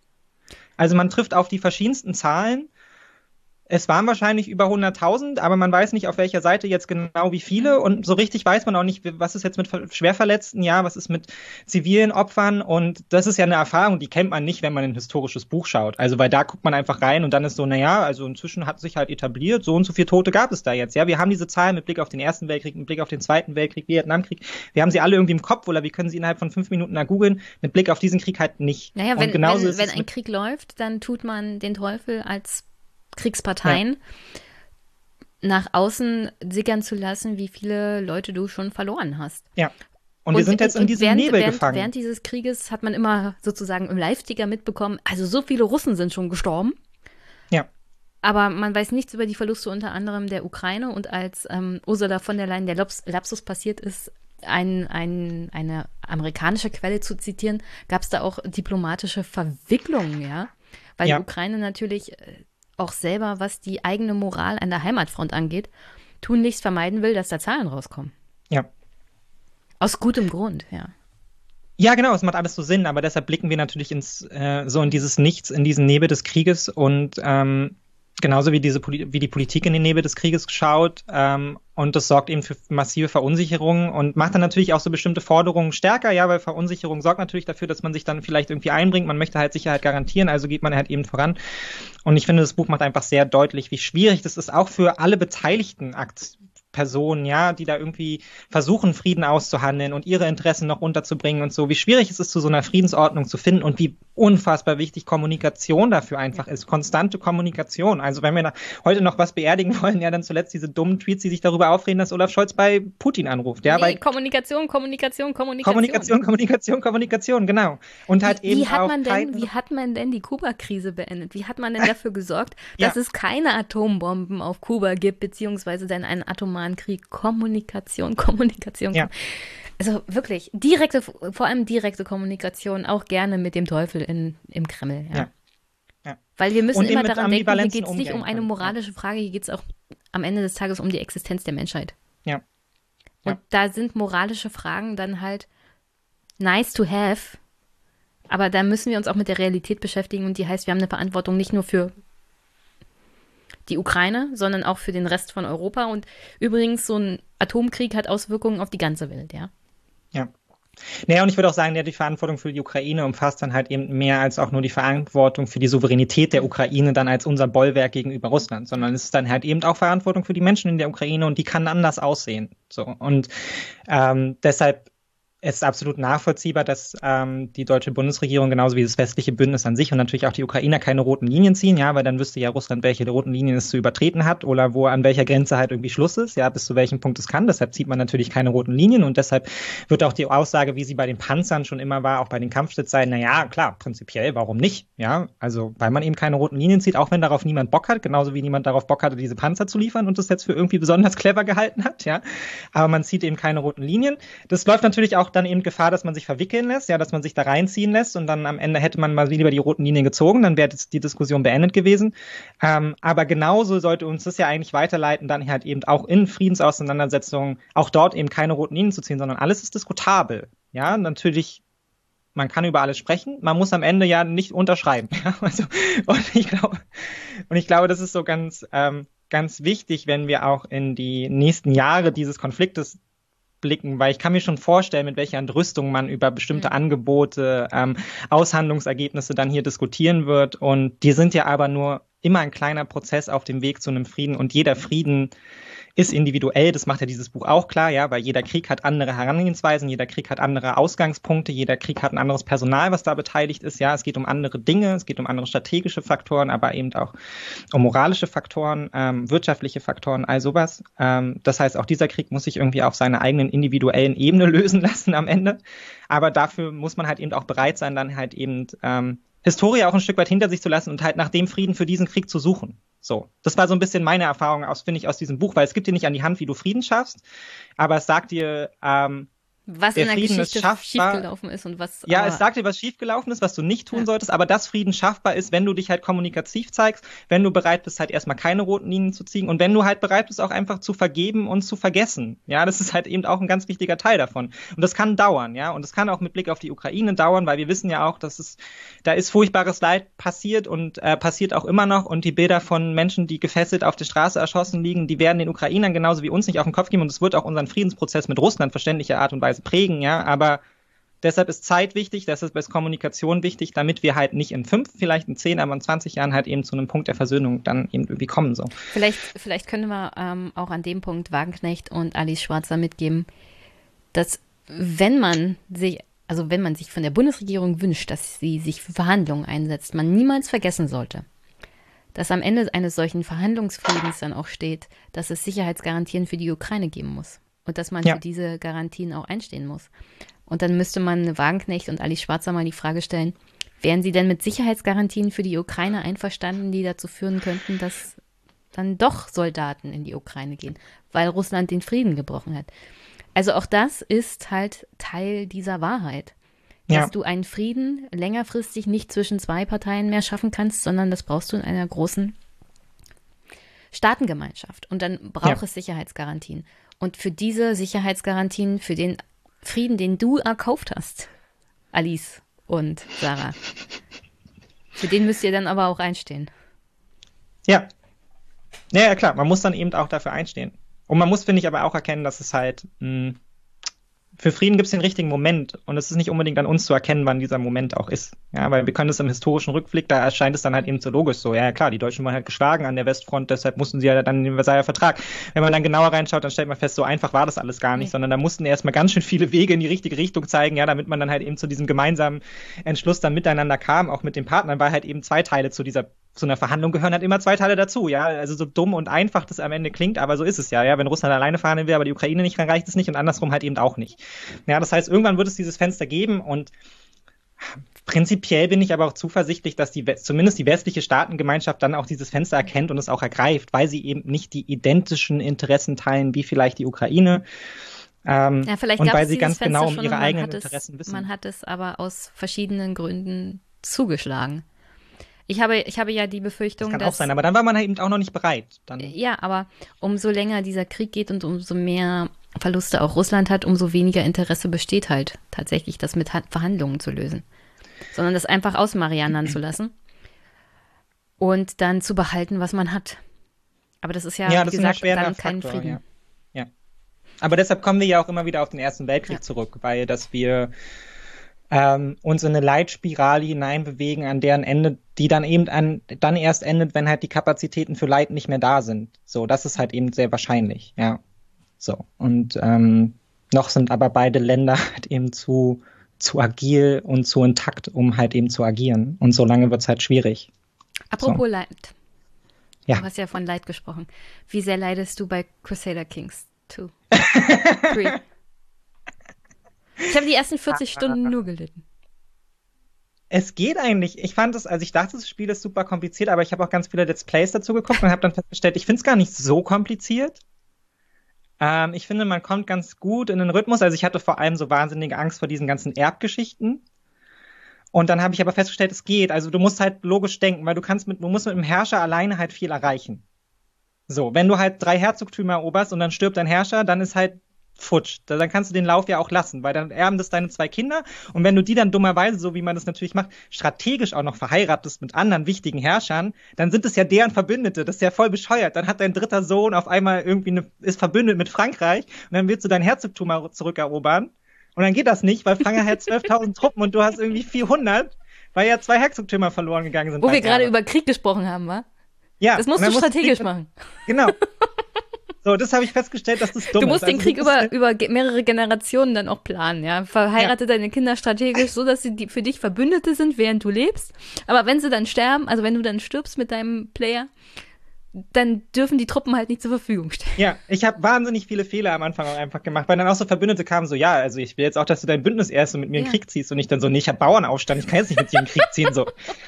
So, Wie gesagt, Bündnis es hat 40 ablehnen und dann so, Stunden warum gedauert, bin ich trotz jetzt, Let's, Play Ja. gucken, bis ich irgendwie einen Rhythmus mich denn hatte. jetzt der Papst, so, weil, ach so, weil ich nicht Verbündeter war und so, mein Prestigelevel ist auf unterirdisch, ich komme nie wieder zurück in einen guten Modus, ja, hier, den Herrscher kann ich abschreiben, Selbstmord begangen, so, nächster Herrscher.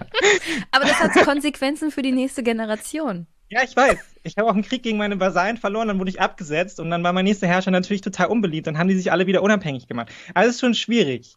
Es ist schon schwierig, ähm, aber ich taste mich langsam ran. Also ich habe es jetzt einmal geschafft, quasi als Herzogtum ähm, der Niederlande dann zum König von Friesland zu werden, indem ich erst das Römische Reich zerschlagen habe und dann habe ich das Königreich Deutschland, Oberlothringen und Friesland quasi wieder neu geformt zum Römischen Reich. Damit war ich schon sehr happy. Uh, also, das habe ich noch nicht geschafft.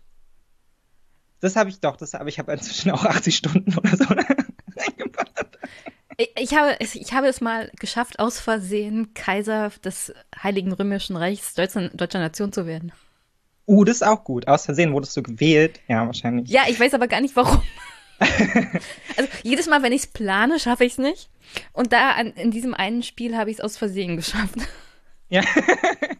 Also ich finde es schwierig, wenn man, je nachdem, was man sich halt für Ziele setzt, weil ich fand zum Beispiel wahnsinnig schwierig, ich hatte natürlich auch so die Idee von, ich mache die jetzt alle halt ähm, super strong durch ihre vererblichen Eigenschaften, aber dann holst du ja keine Bündnisse rein. Und dann hast du am Ende halt irgendwie dein Nachfolger ist halt Genie und wunderschön, aber er hat halt kein Bündnis und 700 Truppen, dann ist es ja ja, Standortwahl ist so wahnsinnig wichtig. Weil, dass ich das geschafft habe mit den Niederlanden, lag auch nur daran, dass ich die Möglichkeit hatte, dieses kleine, kleine Königkeit Friesland da halt zu gründen.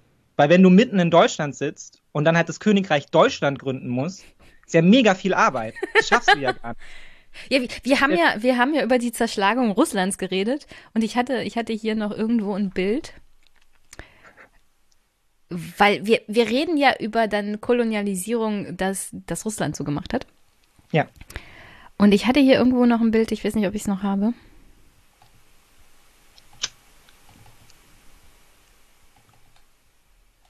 Nee, habe ich nicht. Doch, hier ist es. Doch, hier. Warte mal. Helmut äh, Smith, der war hier schon mal im Podcast. Mhm. Der ist so auf Twitter unterwegs mit Karten. Ja. Und ich habe das geteilt Ah, ja, und habe dich ähm, gesehen, ja. verlinkt sozusagen. Also wir sollten jetzt eigentlich Deutschland zerschlagen in diese ganzen einzelnen Fürstentümer, die wir mal hatten. Weil Ja, alles genau. andere ist ja Kolonialisierung. Ja. Ja, ich bin davon überhaupt kein Fan, genauso wie ich auch von so Unabhängigkeitsbewegungen in Spanien und so kein sonderlich großer Fan bin. Ich weiß, es macht mich irgendwie so anti-links, aber Nee, ich meine nur, de- deswegen ist es super schwierig, ein Königreich Deutschland zu gründen, weil du dich permanent Ja. mit allen anderen Fürsten betteln musst und da oben drüber Ja. ist dann noch der Kaiser. Genau, und das ist halt super schwierig. Und dass du dich halt erstmal unabhängig machen musst und so. Und das musst du halt alles planen und takten. Weil wenn du es nicht, wenn du nicht langfristig denkst, am besten schon in ein, zwei Generationen, dann schaffst du es halt nicht. Dann geht dir dein Land halt irgendwann, irgendwann futsch. Und ähm, auch so, ich spiele total hektisch. Also ich merke so, ich habe so gar keine Ruhe, mir diese Texte durchzulesen, weil ich ja konstant in meinem Eroberungswillen eigentlich nur immer mehr Land ja, aber ganz, ganz wichtig, will. die Texte zu lesen. Sonst Genau, aber das ist mega wichtig, die Texte zu lesen und auch immer zu schauen, mit welchen Vasallen, Vasallen muss man sich gut stellen und so. Also du musst da auf wahnsinnig viele Faktoren achten, damit dein Land dann halt irgendwie läuft, wie halt eben Standort, wie Zufriedenheit deiner Vasallen, an welche Kinder gibst du was irgendwie weiter, dass du halt schnell genug dein Königreich aufbaust und dich unabhängig machst und so. und Vergiftest du vielleicht deine Ehefrau, weil du was Besseres gefunden hast? Ja. Das ist mir auch ein paar Mal passiert, dass ich dann halt eben, ey, die Frau ist super und dann bist du mit der verheiratet und dann kommst du mit deinen Erben an die Macht und denkst dir so, "Hä, warum hat er denn keine Kinder? Und dann auch, ich habe die verheiratet, da war die schon 58. So, natürlich kriegen die keine Kinder. Muss ich diese Frau loswerden, aber ich werde diese Frau nicht mehr los.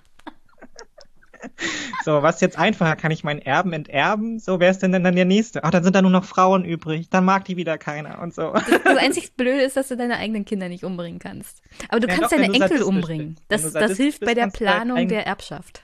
Kannst du deine Kinder umbringen. Was? Wenn du sadistisch bist, kannst du deine eigenen Kinder umbringen. Ach so, das wusste ich noch nicht. Ja, und du brauchst die Fähigkeit, dann geht das sonst nicht. Hm. Aber wenn du sadistisch bist, dann hasst dich halt die katholische Kirche. Also dann machst du nur Minus, dann kannst du auch niemanden enterben, dann musst du die alle umbringen. Ähm, Schwierig. Ja. Und dann, musst du, also dann darfst du dich auch nicht erwischen lassen. Ja, das kommt auch noch hinzu. Ja.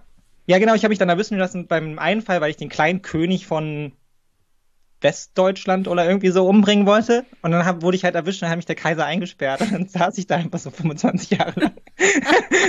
das macht das Regieren ein bisschen schwierig. Ja, ich wusste auch nicht, dass man sich auslösen kann. Ah. Das habe ich einfach so richtig bescheuert, dieses Spiel. Jetzt bin ich hier einfach 25 Jahre lang im Knast oder was. Nee, du musst halt die, das Lösegeld bezahlen. Ja, da habe ich versucht auszubrechen, weil mir das Bein abgehackt hat. Ich verkrüppelt. Und am schlimmsten ist, dass deine Söhne immer in die Kriege mit reinziehen. Also mir sind so viele Söhne hops gegangen, weil sie immer in diesem Krieg sind. Und dann gehe ich dann immer so, nee, Krieg verbieten. Verbieten, du darfst da nicht mitkämpfen. Dann sind die aber Oberbefehlshaber. Warum sind die denn dann trotzdem dabei? Und dann gehen die trotzdem drauf. Das ist einfach kompliziert. Du musst dafür sorgen, dass sie nicht mitkämpfen. Du kannst ihnen ja untersagen. Ja, genau, du kannst ihnen untersagen, aber dann können die immer noch Befehlshaber sein. So. Die sind dann nur nicht mehr Ritter. Und dann gehen die halt als Befehlshaber drauf. das ist halt auch richtig dumm. Ganz clever für die Planung. Wenn du mit einem also, wenn du mit einem Erben unzufrieden bist und der ist mutig, dann machst du ihn auf alle Fälle aus Absicht Befehlshaber, die sterben immer ja. zu 100 Prozent. Ja, ja, das habe ich auch schon einmal geschafft. Mut bedeutet, die gehen dir drauf mit Absicht. also ich habe jetzt nochmal ein neues Spiel, also ich habe bestimmt sieben Spiele bisher angefangen und so. Ich finde die in Indien und so, das ist super einfach, weil du da halt einfach mega viele Kinder und es ist auch von der Erbfolge und so nicht so schwierig. Europa ist am schwierigsten. Mhm. Ähm, weil der Katholizismus irgendwie kompliziert ist und auch die dort die Vasallenrechte und so. Es ist viel, viel komplizierter in Europa was zu starten. Ja, Jetzt erstaunlich, wie kompliziert das Mittelalter eigentlich war mit ja, den mega. Rechten des Adels war. Man denkt ja, der König ja. hatte alles zu sagen, aber na. Ja, allein schon mit diesen Sachen wie so Lehns, äh, Lehnstreue und so, diese drei Punkte, die du da anklicken kannst, weil meine Vasallen haben ja doch ständig miteinander Krieg geführt und dann konnte ich die halt nicht einsetzen für andere Konflikte. Die ganze Zeit in meinem Land ist konstant Krieg, alle hassen sich, weil ich die Lehnsautorität nicht erhöht habe und an sowas überhaupt mal zu denken. Und dann musst du ja immer noch in deiner Kultur forschen. Weil du dann eine Stadt ausbauen willst. Oh, jetzt wird's ganz so, kompliziert ja, die fehlt halt Heraldik. Und dann so, was ist denn Heraldik?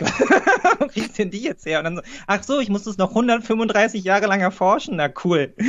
Ja, ähm, genau, ich habe jetzt einen neuen Run gestartet als ähm, Kalif von Valencia und das läuft ganz gut. Ich habe jetzt Mallorca erobert, Sardinien erobert und das Königreich Valencia gegründet und jetzt versuche ich das komplette Mittelmeer einzunehmen. Sehr mal schauen, gut. ob das funktioniert. Ich drücke ja. dir die Daumen. Kannst Dankeschön. mir das nächste Mal erzählen, wie es ausgegangen ist. ich hatte mich schon so gefreut, wenn du, wenn du damit anfängst, Crusader Kings 3. Wie gesagt, ähm, ich habe ich hab die ersten 40 Stunden nur abgelost. Permanent wurde ich abgesetzt. Ich habe schon auch Dann wurde ich ermordet, dann war mein Player auf einmal ein Baby. Als, Kind kannst du es ja total vergessen, ja? Ja, ja. Ich habe auch mega viel abgelost. Also es ist schon, ich finde, man gewöhnt sich dann halt irgendwann dran. Du weißt irgendwie, was du alles abklicken musst. Ja. Aber es ist halt viel, was du abklicken musst. So, Aber weil du, du kannst halt, halt auch Zeit, bis du reinkommst. Ja, weil auch 8000 Truppen gegen 6000 Truppen können verlieren, wenn du halt nicht die Ritter hast. Und dann musst du halt Prestige haben für die Ritter. Und dann musst du erst die Ritter anschaffen. Dann fehlt dir aber das Prestige, um den Krieg zu führen. So. Sehr kompliziert. Dann kostet Krieg ums Königreich einfach 2000 Prestige. Wo sollst du das dann herholen? Und dann brauchst du noch 1500, um das Königreich zu gründen. Also das musst du halt alles im Kopf haben. Diese Zahlen musst du halt alle erstmal sehen, damit du dafür ein Gefühl hast irgendwie. Deshalb ist das beim ersten Mal dann auch so eine Katastrophe geworden. Gott sei Dank. Gott sei Dank, da bin ich ja nicht so alleine. Dann bin nee, ich ja nee. nicht die Einzige, die beim ersten Mal total abgelost hat. Nee, nee, aber ich taste mich ran. Seht. Es wird immer besser. so, wie gesagt, Herr, Herfried Münkler nehmen wir uns dann vielleicht mal gesondert. Ja, ja, finde ich gut. Das nächste kannst du gerne im, dir aussuchen. Ich habe hier auch irgendwo ein Buch War, Peace, War. Das ist ein englisches Buch. Der Autor beschäftigt sich mit der These, was ähm, Krieg damit zu tun hat, dass sich moderne Staaten überhaupt erst gebildet haben oder Imperien. Mhm. Und welche Verbindung zwischen Krieg und Frieden und dem Weiterbestand dieser Imperien besteht. Das habe ich auch auf die Liste gesetzt. Das können wir uns ja auch mal ja. jetzt in der Kriegsphase angucken. Das passt, glaube ich, ganz gut zusammen. Aber wie gesagt, das nächste kannst du aussuchen. Okay. Ähm, ja, ich schaue nochmal nach. Ja. Also wie gesagt, ich bin eigentlich auch immer noch dafür, dass wir äh, Afrotopia lesen. Das habe ich aber auch noch gar nicht angelesen. Das müssen wir uns mal angucken. Ähm, das ist aber auch nur so ein kurzes Ding. Ich, ich, habe, ich habe auch vor kurzem erst jemanden gesprochen, der hat zum Thema auch eher so Arroganz des Westens geschrieben. ähm, und ist in so einer Gesellschaft für afrikanische Zusammenarbeit und mhm. Förderung der Zusammenarbeit, vor allem im wirtschaftlichen Bereich.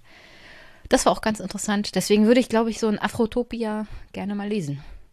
Ähm, ja, Ich finde es auch gerade bei, ähm, wir haben ja jetzt heute auch schon ein bisschen internationalen Systemkonflikt mhm. angerissen. Und ich finde, das ist so das Thema, was da drüber steht, ja. über den unmittelbaren Fragen, wie ähm, Krieg weitergeht und Krieg beendet wird, weil es ist super interessant. Olaf Scholz ist so viel unterwegs. Und auch so aus den oder überhaupt in eine Auseinandersetzung mit diesen Ländern zu gehen, weil es fand ja eigentlich medial auch kaum statt. So, ich fand es jetzt auch bemerkenswert, dass überhaupt sich Medien dann so intensiv auch so Außenministertreffen zwischen Südafrika und Russland gewidmet haben und so, weil das war früher einfach eine Randnotiz gewesen. Niemand hat sich dafür interessiert. Und dann auch so zu hören, wie selbstbewusst die Länder inzwischen sind, weil wir haben ja immer noch eine sehr, sehr verquere Vorstellung von vielen dieser Länder. Also nicht nur in Afrika, sondern ja auch Indien, Brasilien und Co. Also es ist schon faszinierend. Dass Überhaupt sehr viel los aktuell auf der Welt mega viel los. Hast du mitgekriegt, was in Haiti los ist? Nee, Haiti habe ich verpasst. was ist in Haiti los? Naja, zwischenzeitlich hatten sie ja einen Präsidenten, der auf so seltsame Art und Weise ermordet wurde. Ach so, der, Hop, der Hops gegangen ist, ja. Ja, wo, wo noch nicht ganz klar ist, wer die Strippenzieher sind und was die Beweggründe waren. Und dann, wenn man sich das so äh, bei The Daily anhört, kriegt, hört man so ein bisschen raus, also das scheint so ein interner Machtkampf gewesen zu sein. Es ging auch ein ja. bisschen um Drogen und Korruption natürlich. Natürlich. Ja. Und zwischenzeitlich hat jemand übernommen, der keine demokratische Berechtigung hatte. Mhm. Dann gab es keine neuen Wahlen und der Präsident, den sie ermordet hatten, hatte, hatte wirklich schon alle, alle demokratischen Institutionen gestutzt. Zwischenzeitlich haben sie niemanden mehr, der im Parlament sitzt, weil die Wahlperiode ausgelaufen ist und keiner Wahlen macht. Also sie haben praktisch keine funktionierende demokratisch gewählte Regierung. Oh, dieses Land. Dann beherrschen Gangs die Hauptstadt und so grundsätzlich ja. das ganze Land. Zwischenzeitlich war ein Hafen besetzt von diesen Gangs, was dazu führte, dass man keine Energie mehr hatte, weil alles, was Haiti an Energie hat, über Zufuhr von Diesel passiert. Das heißt, diese Gangs haben praktisch das ganze Land lahmgelegt. Also absoluter, absoluter Ausnahmezustand, beziehungsweise ist totaler Failed State. Ja, und, Haiti und die Demo Dominikanische Republik, die teilen sich eine Insel, ja. baut da jetzt eine Mauer. Ja, ja, gut. ja. Das wird bestimmt helfen. Und dann, ja. dann gibt es natürlich noch so eine kleine Sache wie die Cholera, die aktuell schon wieder wütet wo dann die Gangs teilweise in die Cholera-Zelte gehen, wo die Menschen zur Behandlung sind von NGOs, ja, Ärzte ohne Grenzen und so weiter, und da Leute rausholen und die einfach erschießen. Oh. Und natürlich Vergewaltigung von Frauen auf offener Straße und hast, also das ist wirklich ein, also das ist ein Land, das gerade völlig failed state geht. Ja, aber auch ein gutes Beispiel dafür, da kann man sich das mal anschauen. Ähm, weil letztendlich ist es ja, so sieht es halt eben aus, wenn Staatlichkeit nicht mehr garantiert wird, ne? Und du eine staatliche Gewalt, Gewaltmacht hast und so, ne? Das ist dann eben die Konsequenz. Ja, aber trotzdem kann man sich das dann offensichtlich für, für Russland wünschen. ja, also ja, wenn es nur eine weg. Insel irgendwo im Südpazifik ja, dann, ist, dann ist egal. Ja, ist egal. Beschäftigt sich keiner damit. Da kriegst du vielleicht mal drei Minuten im Deutschlandfunk Kultur, wenn du Glück hast. Ja, ja. Ja, aber umso wichtiger, dass eben, ach, also Haiti jetzt natürlich nicht, aber andere Länder jetzt da auch so ein bisschen auf die Bühne gehen. Also da ist einiges in Bewegung. Ich finde das sehr interessant. Guti, dann melde dich ja. bei mir. War wieder mal eine Freude. Ja, es hat sehr viel Spaß gemacht. Entschuldige die Technik. Ich werde es so weiter versuchen. Ja, daran müssen wir arbeiten. Dann muss ich nicht so viel rumfummeln jetzt. Ja, es tut mir auch leid, dass du so viel rumschnippeln musst. Ich nehme am nächsten Mal auf jeden Fall schon mal den neuen Laptop. Vielleicht machen wir es nächstes Mal auch einfach über Zoom. Ja, dann machen wir es über Zoom. Ja, können wir ja mal probieren, ob das dann besser läuft. Also richtig check ich es auch nicht, weil du hast völlig recht, ich habe die Probleme nachher nicht. Also, weiß ich nicht. Ich habe beim letzten Mal auch damit gerechnet, dass ich die Probleme dann später habe, aber hatte ich gar nicht. Und dann ja, das habe ich mitgekriegt. Ich glaube, dein Computer mag mich nicht. Ja. Aber mein, mein Computer auf Arbeit mag mich auch nicht. Ja, ich glaube, es hat, also ich sehe ja hier, das springt dann auch um, aber ich weiß nicht, warum es umspringt. Hm. Das ist so mein Problem. Weil ich glaube, ich habe hier einen Wackler drin, deshalb habe ich, mein, äh, hab ich meine Kopfhörer jetzt immer schon an den Laptop angeschlossen. Aber es war diesmal genauso. Er ist auch umgesprungen, auch wenn sie am Laptop dran waren. Und an USB und Co. komme ich ja. Naja, egal. So ja. War mir eine Freude, drei Stunden. Dann mache ich übrigens heute oh, ja, nichts stimmt. anderes mehr, nur noch Mick und Jenny und der, die Frage, wann Kriege enden. Ja, ja das finde ich gut. Macht es. Sei noch fleißig heute. Bis denn. Ja, danke schön. Bis denn. Schönes Wochenende. Alles ist mal so ein Sonntag. Schöne Reststunden noch Wochenende. ciao, ciao.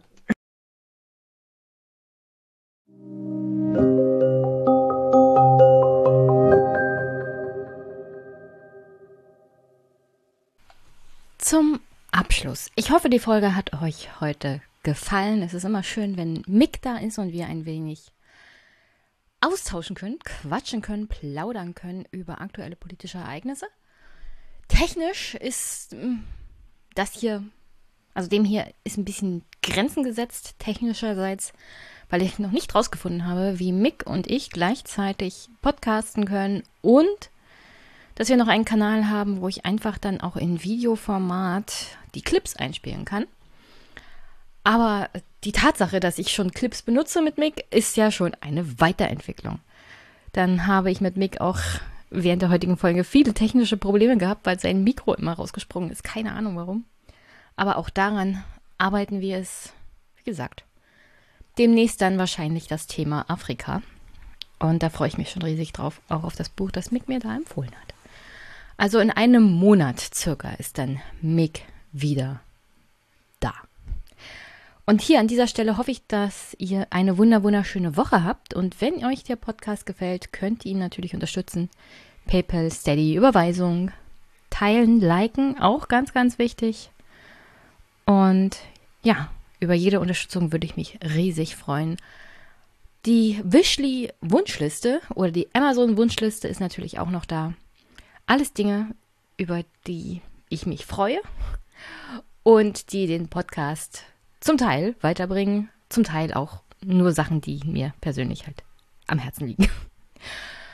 Und ja, ähm, habt eine wunder wunderschöne Woche. Wir hören uns. Bis bald.